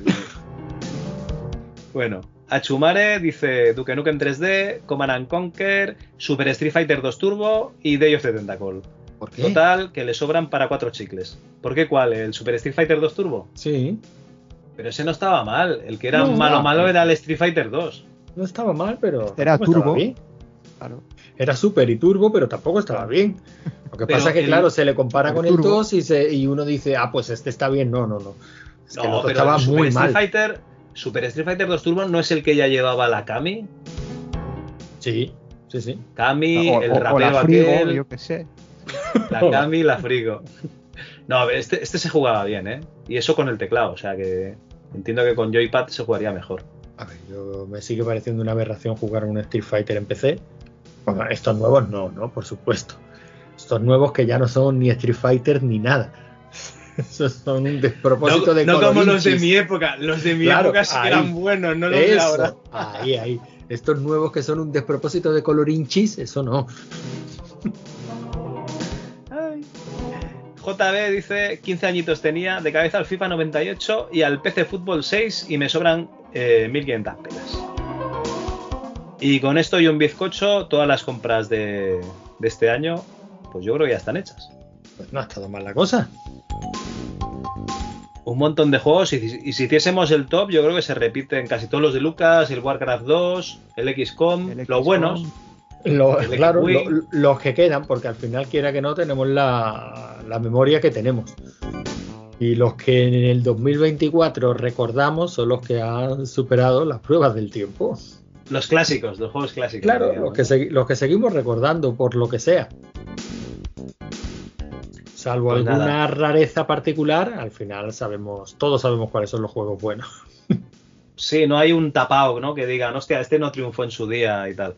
Y todavía lo sigue la gente. No, no porque para que haya un tapado, o sea, para que un juego que no triunfara en su día triunfe a día de hoy, haría falta que el aficionado al retro tuviera otra mentalidad diferente a la que tiene. El aficionado Uy, al uy, retro a, ver, que es- a ver, que acabas de abrir un melón, a ver. No, no es fácil, Javi. El aficionado al retro quiere volver Big a Melons, es verdad. quiere volver a revivir determinadas sensaciones y determinados momentos. Y eso te lleva a jugar a los juegos que disfrutaste en su día. Solo en muy contadas ocasiones quieres descubrir aquello que te perdiste. Como mucho vas a, jugar a algo que alguien te que otro aficionado retro te ha recomendado. Y si te lo ha recomendado es porque le trajo en su día buenas sensaciones. El tapado de su época va a seguir siendo un tapado siempre. porque no hay quien lo reivindique. Hostia, no sé, ¿eh? yo por ejemplo los, juegos de consola, yo creo que no estoy solo, ¿eh? que los que como no las tenía en su época, los que he ido jugando son los que... que te han Vamos. ido recomendando, recomendando, los que Claro, los que se han ido los recomendando, los los que me hacían los- gracia y tal. Pero lo que quieres decir es que si era un tapado para los que sí que tenían la consola, entonces sigue siendo un tapado. Hombre, claro, por supuesto, ¿quién lo va a descubrir? Tendrías que hacer el ejercicio de decir, voy a cogerme un ROM set, voy a cogerme el Exo 2 y voy a empezar juego por juego a ver si descubro alguna joya que no me suene. Además, sistemáticamente solo voy a jugar aquello que no me suene. ¿Quién va a hacer ese ejercicio? ¿Quién tiene tiempo para eso? El que A haya ver, que pedido tiempo a los Reyes Magos. El que haya pedido tiempo y se lo haya traído. Mira, por ejemplo, aquí hay una página con un tapado, La sombra sobre Riva. Este es un juego eh, lo alemán. tuve yo. lo tuve yo. Eh, bueno, eh, pero- ¿y qué tal? Es como un hoyo de Beholder, ¿no? Es un overroll. ¿Y qué tal? No me, Pero acuerdo, bien. no me acuerdo. ¿Ves? Era alemán, sí. O sea, que era, o sea me que es acuerdo. una puta mierda porque si no se acuerda. alguien- Si no se acordaría. Ya me acuerdo que lo tuve, pero no. Pero ya no está. recuerdo qué es. A ver, pasa, pasa con todo, Javi, no hay que echarse tampoco, no hay que regarse las vestiduras, pasa con el cine, pasa con la música, pasa con los juegos, el tiempo es un filtro implacable que va dejando, que va dejando arriba pues solo lo que merece la pena. Vale, vale. Por eso nadie guarda eh, 7500 pelas para el Chess Master directamente, ¿no? Por supuesto. Bueno, seguro que hay alguien que tiene todos los chess masters, ¿eh? Hombre, sí, sí, sí, vamos a ver, que, Y- luego, y que luego ya, que luego, que luego ya con las taras de que la gente nosotros no nos metemos porque nosotros bastante tenemos con llevar las nuestras. Pero que, que es así, func- funciona así, Javi. Si quieres algún día intentamos hacer el experimento, decimos, venga, vamos a descubrir un tapado. Eso, eso sería interesante. Vamos a descubrir un tapado. Vamos a empezar con Hacemos un. el una Exo cole- 2, ¿no? Claro, una colección de estas mastodónticas que lo meta todo y sistemáticamente vamos a probar Y aquello vamos que a quitar todos los Bueno. juegos que sabemos que valen la pena o que conocemos y son una mierda. Y, sal- y salen cosas interesantes, Javi. Fíjate que los MS2 Club en los que hemos traído juegos del Exo 2, este ejercicio que hicimos de orde- ordenarlos aleatoriamente, juegos Una mierda chorras. Sí, han salido mierdas, pero con una historia interesante detrás. Sí, pero cuando estás jugando la historia interesante te importa un Bueno, pero al fin y al cabo, pero eh, muy poquitos juegos, incluso de los buenos, incluso de las leyendas, incluso de los que son clásicos, a fecha de hoy mantienen igualmente fresca su jugabilidad. Yo Hostia, soy de la, acabo yo soy de encontrar- la opinión de que eso solo lo consiguen los arcades de jugabilidades muy simples y muy inmediatas como un Tetris. Ajá. Pero cualquier juego que tenga una cierta profundidad, dice, bueno, lo puedo disfrutar, mm, veo que tiene una historia interesante, pero hay mucho que pulir y que se lo perdono por ser lo que es. El Dune 2, por ejemplo, que lo ponemos siempre de... A ver, el Dune 2 tiene mucho que pulir cuando has probado otros. Claro. Pero cuando es el primero que pruebas es espectacular. Claro, pero, a- pero a eso voy, a eso voy, Javi. Eh, a- de- hoy día tú tienes que poner de tu parte para jugar determinados juegos. Entonces, al final son interesantes pues por la historia que tienen detrás. Sí, o por lo que intentaban hacer. Por O eso por los juegos de 8 intentaban bits. hacer. Por eso los juegos de 8 bits molan, ¿no? Porque no es un juego de consola en el que todos son iguales, son plataformas. Sino que, que cada uno intentaba hacer unas mecánicas diferentes. Muchísimas veces no funcionaban. Incluso Bueno, había que algunos que te. Claro, es que había juegos que te tenías que enfrentar contra, digamos, el. Eh, la interfaz de usuario, ¿verdad? Era- Claro, era locura. User Bueno, hostil. Aquí lo hemos comentado muchísimas veces en las aventuras y yo he dicho que me mola muchísimo. O sea, ese tipo de aventuras gráficas, las que venían de Loritiels, eh, eh, Geisha, eh, o sea, ese tipo de aventuras gráficas que al final no estaba muy clara, o sea, no se había descubierto el ABC de la interfaz que funciona. No sabíamos, bueno, lo de los verbos abajo funciona o si no ya el, el cursor con las cuatro acciones, eh, con el botón derecho cambias la acción y con el izquierdo ejecutas. Esas interfaces para la aventura gráfica tan inmediata, tal, eso no se había descubierto. Y se intentaban cosas rarísimas, bizarrísimas. Meter en las aventuras gráficas cosas que no. Escenas de acción. Claro. Te metían en medio un arcade de carreras. Y dices, a ver, ¿en serio? Claro, por eso, pe- pero mola mucho por ver cómo se, se trataba de innovar y cómo se trataba. Mm, ¿Hoy día se seguirá haciendo? Seguro que sí. Seguro que sí, pero a mí se me escapa porque yo no estoy tan dentro, ¿no? Pero a mí me mola mucho esa arqueología de esa época por ver lo que intentaban hacer. ¿Eso quiere decir que funcionara? Evidentemente no, pero es interesante. O sea, toda la historia que le rodea es interesante. Pasa en el juego, pasa en el cine, pasa en la música y pasa en el cómic, que es un tema que tú controlas muchísimo más, que se intentaban cosas. Un- creo, que fue a mediados finales de los 90 cuando se, se puso de moda una estética para el cómic que era horrible, que mezclaba como fotografía o, dise- o muchos diseños. Cuando se empezó a utilizar el ordenador a saco y se hacían fondos que eran casi fotorrealistas y luego se dibujaba, lo he visto en muchos cómics de finales de los 90 y era feo de cojones. No sé, yo recuerdo el, un Iron Man que tengo que estaba hecho por ordenador, que era una mierda. Y luego estaba el, el Batman ese que hizo Pepe Moreno, que era el primer Batman hecho por ordenador, que me parece que utilizaba un Mac. Pero bueno, era- eh, sí, bueno. Eran, cosas, eran Eh, cosas horribles, pero había que intentarlas. O cuando se puso de moda el pre-render para los juegos. Para uno que salió bien, ¿cuánto, cuánto, cuánta aberración gráfica hay por ahí que duele, que, que te duele el alma verlo. O los Bueno. personajes digitalizados. estos, Eso, eso puso era- moda. Eso era terrible. Pero bueno, mm, hay que intentarlo y hay que estar ahí y hay que ponerse en el contexto y mola mucho investigar alrededor y echarle un vistazo, pero no mola jugarlo porque no son divertidos, porque son feos. ¿Cuál es ese que eran personajes como digi- eh, digitalizados? No sé qué del barrio. No sé qué of the Hood. Ese que estáis jugando, que, que queréis jugar a la segunda parte. El Guardians of the Hood. Qué puta Sí. mierda de juego. Horroroso. Horroroso. O sea, es- Es ese, el ese último Hal clasificado With, de la lista. ese de Hal With como Goti. Pero luego, sin embargo, se hacían cosas chulas como Clay Fighters, que eran también. Pues eso, de rollos Mortal Kombat y ya está. Sí, pero el Clay Fighters estaba muy chulo, era original, era medianamente divertido. Pero ese era hecho en stop motion, ¿no? Sí. Sí, sí, eran personajes de plastilina y tal. Bueno, a lo mejor a mí me mola porque me mola mucho el stop motion. Pero que, que está bien que se hagan ese tipo de cosas y que se investigue sobre ellas. Pero que un ejercicio chulo sería directamente, vamos a hacer una lista de juegos de los que no se acuerde ni Perry.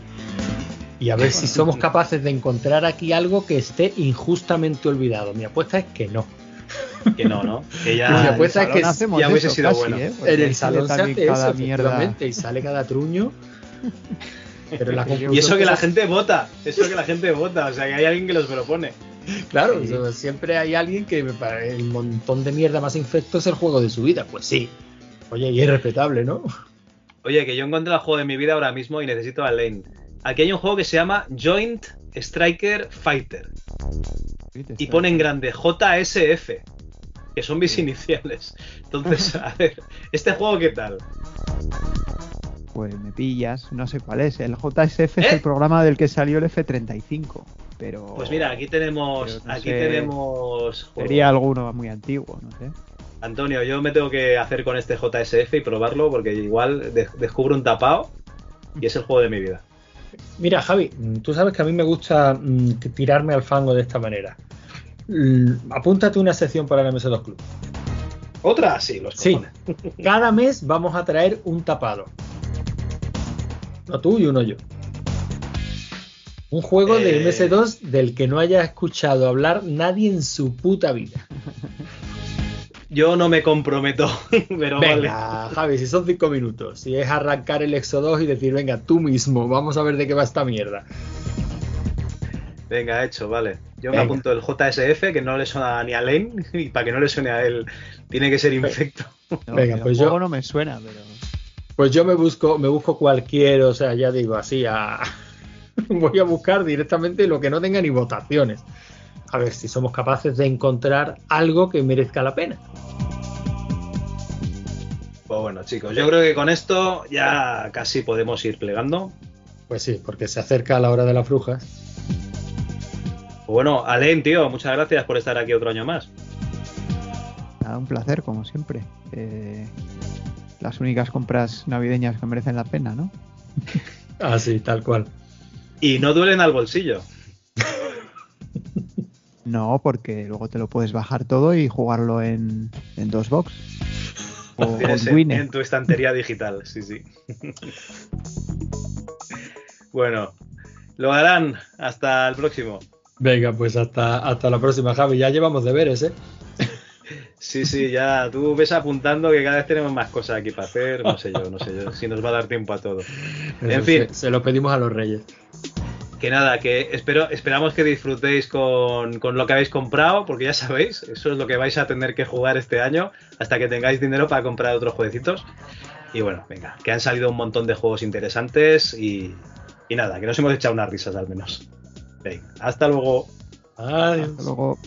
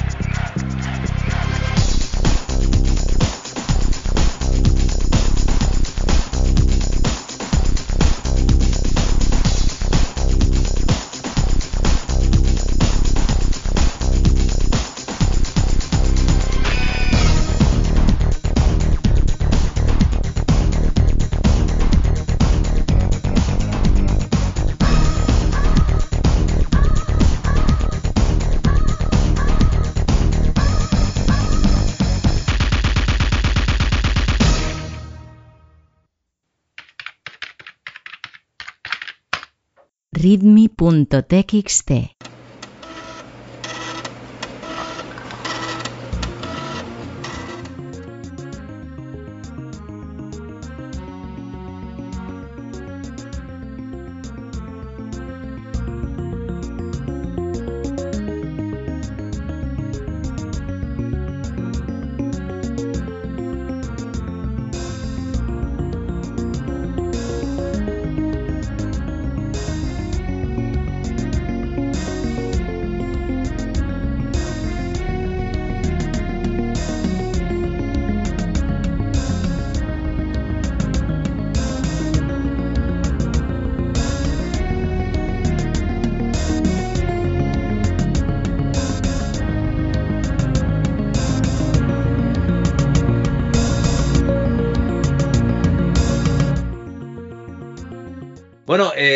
redmi.txt de este mes eh, lo harán.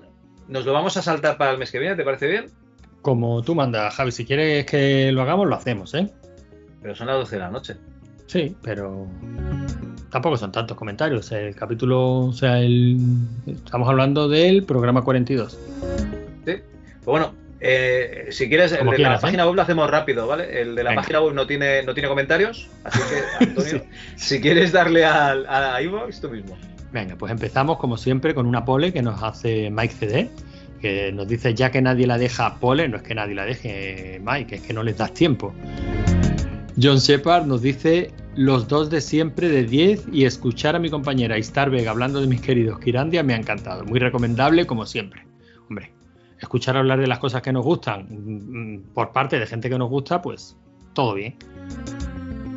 Jova Turnes nos dice, gran programa como siempre y un placer escuchar de nuevo a mi queridísima Star, una grande. Miguel nos dice, bueno, vengo a entregar los deberes sobre los pantalones vaqueros. No recordaba yo que habíamos dejado deberes sobre pantalones vaqueros, Javi. Es Claro, curioso. es verdad. Es curioso porque al igual que en el pasado cercano de la península hubo muchas marcas locales de motos, aperitivos salados, pipas, patatas fritas o de gaseosa refresco y fueron muriendo hasta no quedar nada, en la actualidad hubo varias empresas Lois, nacida en 70 en Valencia y muerta en 2008.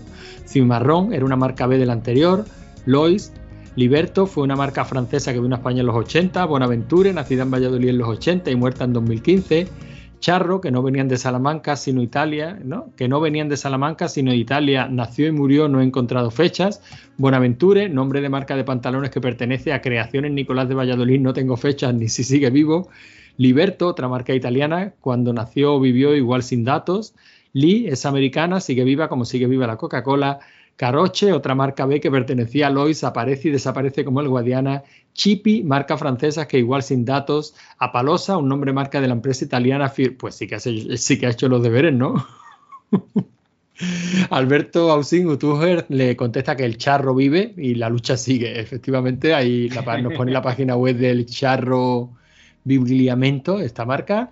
Y Miguel, sobre el chiste del hámster, os voy a mandar un audio porque es de esos chistes que la teatralidad es la que le da su puntito, aunque es un chiste más 18 y os van a cancelar hasta el pandero del barrio. ¿Nos mandó el chiste, Javi? Sí, sí, el chiste está en mi Telegram, pero me da miedo ponerlo. Me da miedo No, ponerlo. no lo, no lo ponga. Bueno, hacemos una cosa, Javi. Al final de este programa. Puede que dejas- suene o puede que no. Tú dejas 5 o 6 o 7 segundos de silencio. ¿Vale? Y luego a lo mejor suena. A lo mejor suena, ¿no? Vale. Y luego a lo mejor viene María Carey y nos felicita. MyCD nos dice, hola, bueno, después de dejar su pole, cuando ya ha escuchado el programa, esta es su dinámica habitual, hola chicos, respecto al primer comentario que dejé en el volumen 41 que no se entiende, pues o lo he hecho, igual se ve más claro si pongo la primera letra de cada línea en mayúscula, P-O-L-O. Pole. vale, pues yo lo acabo de pillar. Que sé que está cero trabajado, improvisación pura y dura con menos sentido que las mecánicas de avance del Darkseid, pero entendedlo, soy un señor mayor hastiado de la vida, no sabes cómo te entendemos, Mike. Parafraseando a uno de mis grandes referentes de la vida, Homer Simpson, a partir de los 30 el peso del mundo aplasta tu espíritu. Respecto a la película que os he comentado de las vidas posibles de Mr. Nobody, Xavi creo que se ha confundido con La vida secreta de Walter Mitty, protagonizada, esta sí, por Ben Stiller, en, por Ben Stiller en vez de Jared Leto.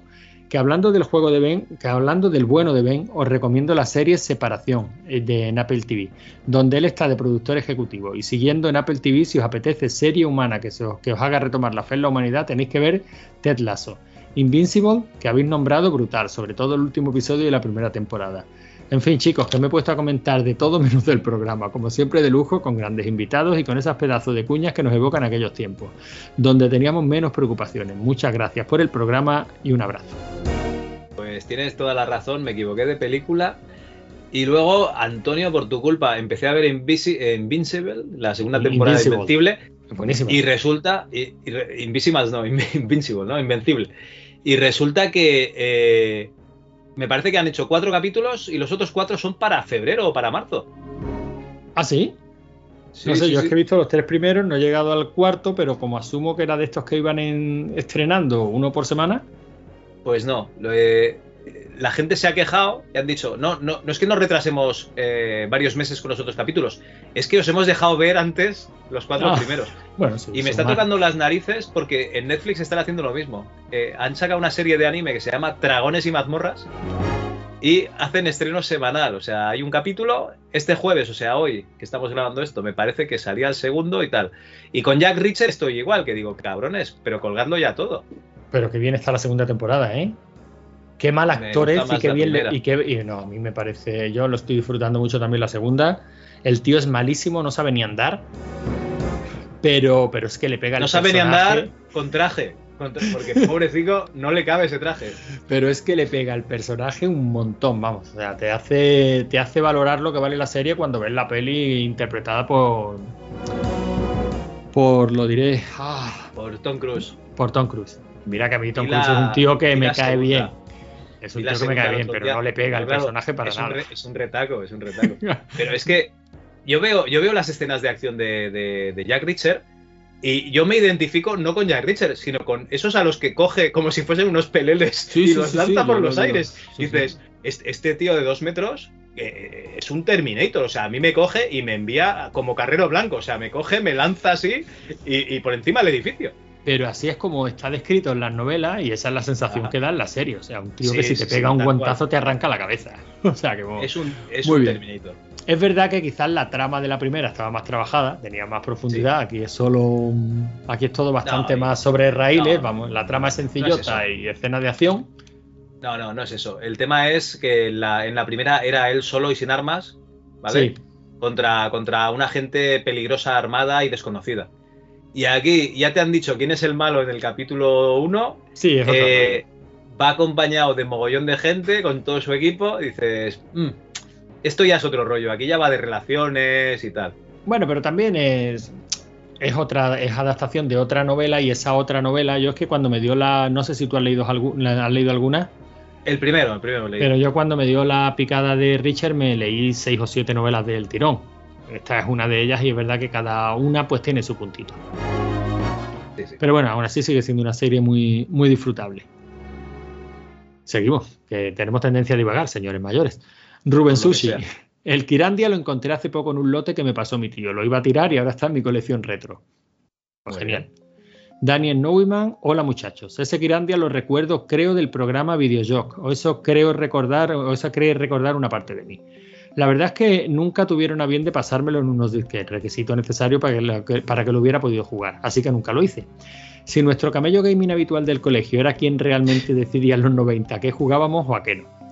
Y la verdad es que viendo algunas capturas muy de acuerdo con la belleza del 2 y la fealdad del 3. Ese pre-renderizado no es que haya envejecido mal, es que era malo de nacimiento el jodido. Y ahora, años después, la condena para los que, los que utilizaron tan infecto estilo gráfico es que los recordemos podcast a podcast, el daño que nos hicieron. Da igual que los juegos tengan 30 años, no debemos olvidar. Por cierto, muy simpática Star Vega. A ver si se deja caer más por aquí. Por lo demás, gracias por el programa. Hasta el próximo. Pasaré el tiempo sumergido en mi mundo liminal no euclidiano, no euclidiano con permiso de Antonio, Madre mía. que les gusta hacerme sufrir. Pues nada, oye, Dani, muchas gracias. Eh, has dicho tantas cosas que, que sí, que Istar tiene que pasar más por aquí, pero bueno, aparecerá cuando, cuando pueda y quiera. Y, y casi me olvido de todo demás, Antonio. No, sí, se hace referencia sobre todo a lo que ya hemos comentado muchísimas veces, ¿no? Esos gráficos pre-renderizados muy poquitas veces se hicieron, se hicieron bien. Fíjate que me, gusta porque últimamente hay mucha gente que juega Legend of Kirandia. De hecho, estas navidades hay mucha gente. David Saavedra me parece que se los ha acabado o está, o está en ellos. Eh, eh, Damiano Gerli, el, chico este italiano con el que hablamos, también estaba dándole bastante candela. Y, hoy mismo alguien ha puesto las eh, capturas del Legend of Kirandia 3 en el grupo de Telegram y, son muy feos. Es que son muy feos. son muy feos. Es que son horriblemente feos y más si lo comparas con la calidad gráfica del, del 1 y el 2, claro. Trancos sexto, del contar vi, pero yo a partir de ahora lo voy a llamar Trancos sexto porque sí. es, He sido engañado porque he escuchado el podcast pensando que habría una entrevista a un señor de Westwood. Luego he visto que está en un floppy aparte, pero ello no es óbice para que no pague, así que aquí está mi comentario. Y una anécdota de First Shooter, no un audio y así, no un audio, y así os libráis de mi voz. En la Academia de Informática a la que asistía una vez hicieron un concurso para ganar un kit multimedia, CD-ROM más un blaster. El concurso era a través de varios juegos, PC Basket, Wacky Wheels y Doom. Yo era firme candidato a ganarlo, pues era muy superior a mis compis, aunque esté mal que yo lo diga.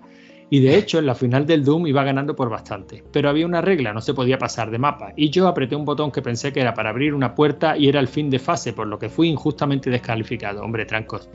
Eh, si eras tan bueno, debieras de saber que ese botón en esa posición del mapa era para pasar de fase.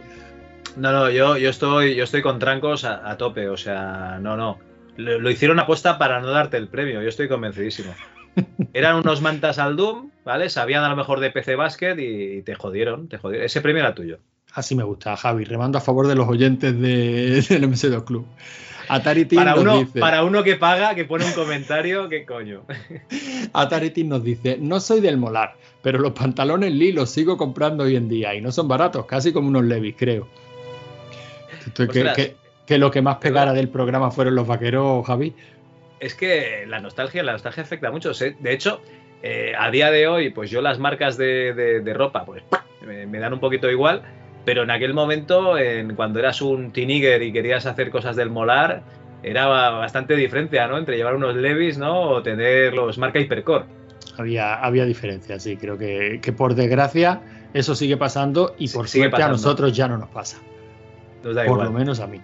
Pixel Van Gogh nos dice, acabo de darle al play y ya estoy empalmado con esta entrevista spoileada. Luego me voy a saltar un comentario, el de David Saavedra, no porque me lo vaya a saltar, sino porque lo voy a dejar para el final porque tengo que tomar aire. Y nos dice Anónimo, qué gran programa y sobre el que el si hay que preservarlo todo, como insinúa Antonio, si no está preservado por algo será, lo sabe. No, no, no lo insinúo, lo digo claramente. si a estas alturas no está preservado, aunque Museo de la Informática dice, será porque en su momento no se le dio la importancia que ahora sabemos que tiene. ¿O no? o se le, dio la, importancia que merecía. A ti, a ti te parece que se tienen que preservar las cosas por su valor eh, y por su calidad, digamos, eh, intrínseca.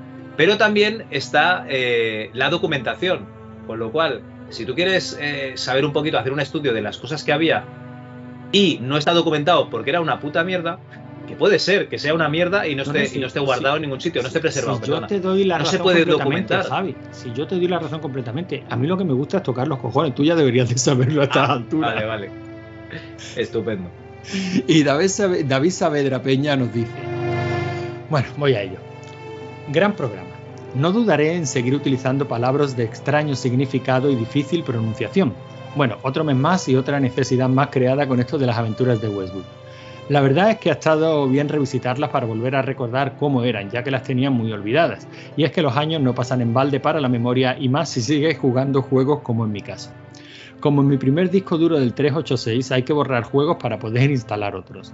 Al grano pues, y apagar el diezmo a ver si entra en el próximo programa. Las aventuras de Kirandia no las jugué hasta 2014, por lo que he visto en la fecha de los por lo que he visto la fecha de los Save Games de Scum UN. Seguramente jugaría en mis idas y venidas en metro al curro en FX Interactive. Casi 10 años después he aprovechado el puente de diciembre para terminar la primera aventura y justo ayer mismo terminé la segunda parte y empecé la tercera. De la primera decir que es muy mala aventura en cuanto a mecánicas y jugabilidad. Tiene grandes gráficos, unas animaciones excelentes y una gran música, pero en general se limita a ser un, ir y venir a sitio. Bosque en un 80%, que ríete tú del maldito desierto del King 5, pero sin escorpiones. Recoger cosas por el suelo y probar combinaciones a ver si suena la flauta.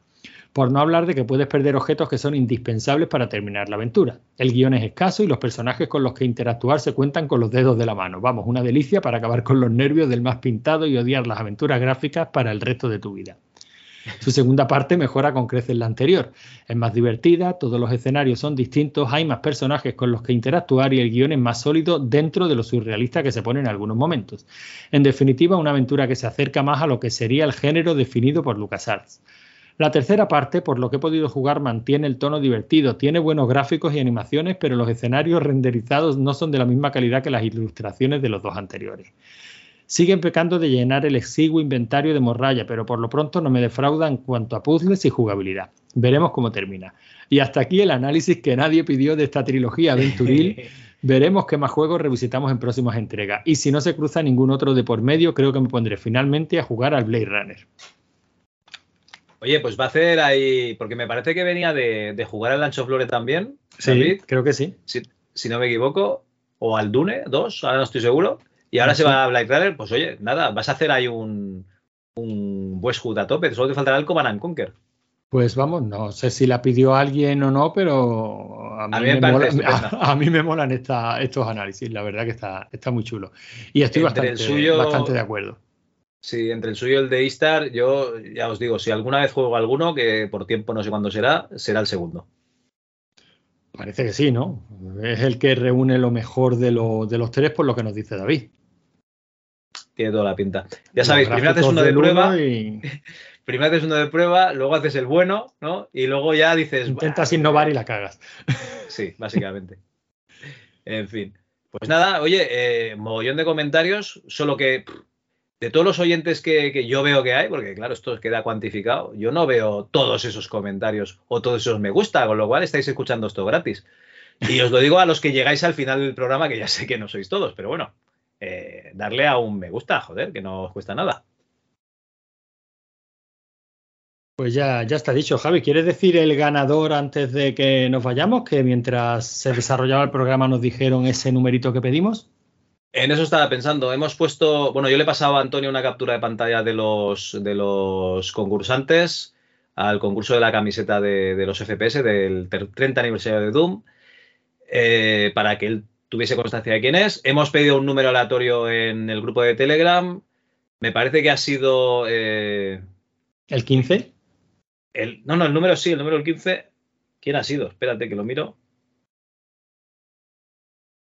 ha sido Lord Coco, que nos ha, hizo, nos ha dicho 15, la niña bonita. Pedíamos un número entre el 1 y el 24. Así que enhorabuena a Carlos. Carlos que entró en el sorteo por ser Patreon del programa. Muchas gracias, Carlos, y enhorabuena. Pues ahora ya tenemos repartida la camiseta y, queda el gran premio, que veremos cuando sacamos hueco para montar el, chiringuito que necesitamos, pues para por lo menos darle un tientecillo a todos los mods de Doom que nos han pasado, que no han sido pocos, y habrá que probarlos en profundidad antes de, hacer esa pequeña presentación y, ver cómo planteamos las votaciones para, para elegir un ganador. Bueno, quien dice profundidad dice jugarlos un poco por encima, ¿no, Antonio? A ver, Javi, yo llevo años hablando de videojuegos basándome en un pantallazo, o sea que para mí jugar un minuto y medio, jugarlo en profundidad. Y el que más puntos tenga, pues básicamente se va a llevar ese libro de John Romero firmado de su puño y letra. Pues cojonudo. Pues nada, oye, hasta el mes que viene, me parece, ¿no? Pues me parece muy bien. ¿Decimos adiós con la manita? Adiós. Adiós.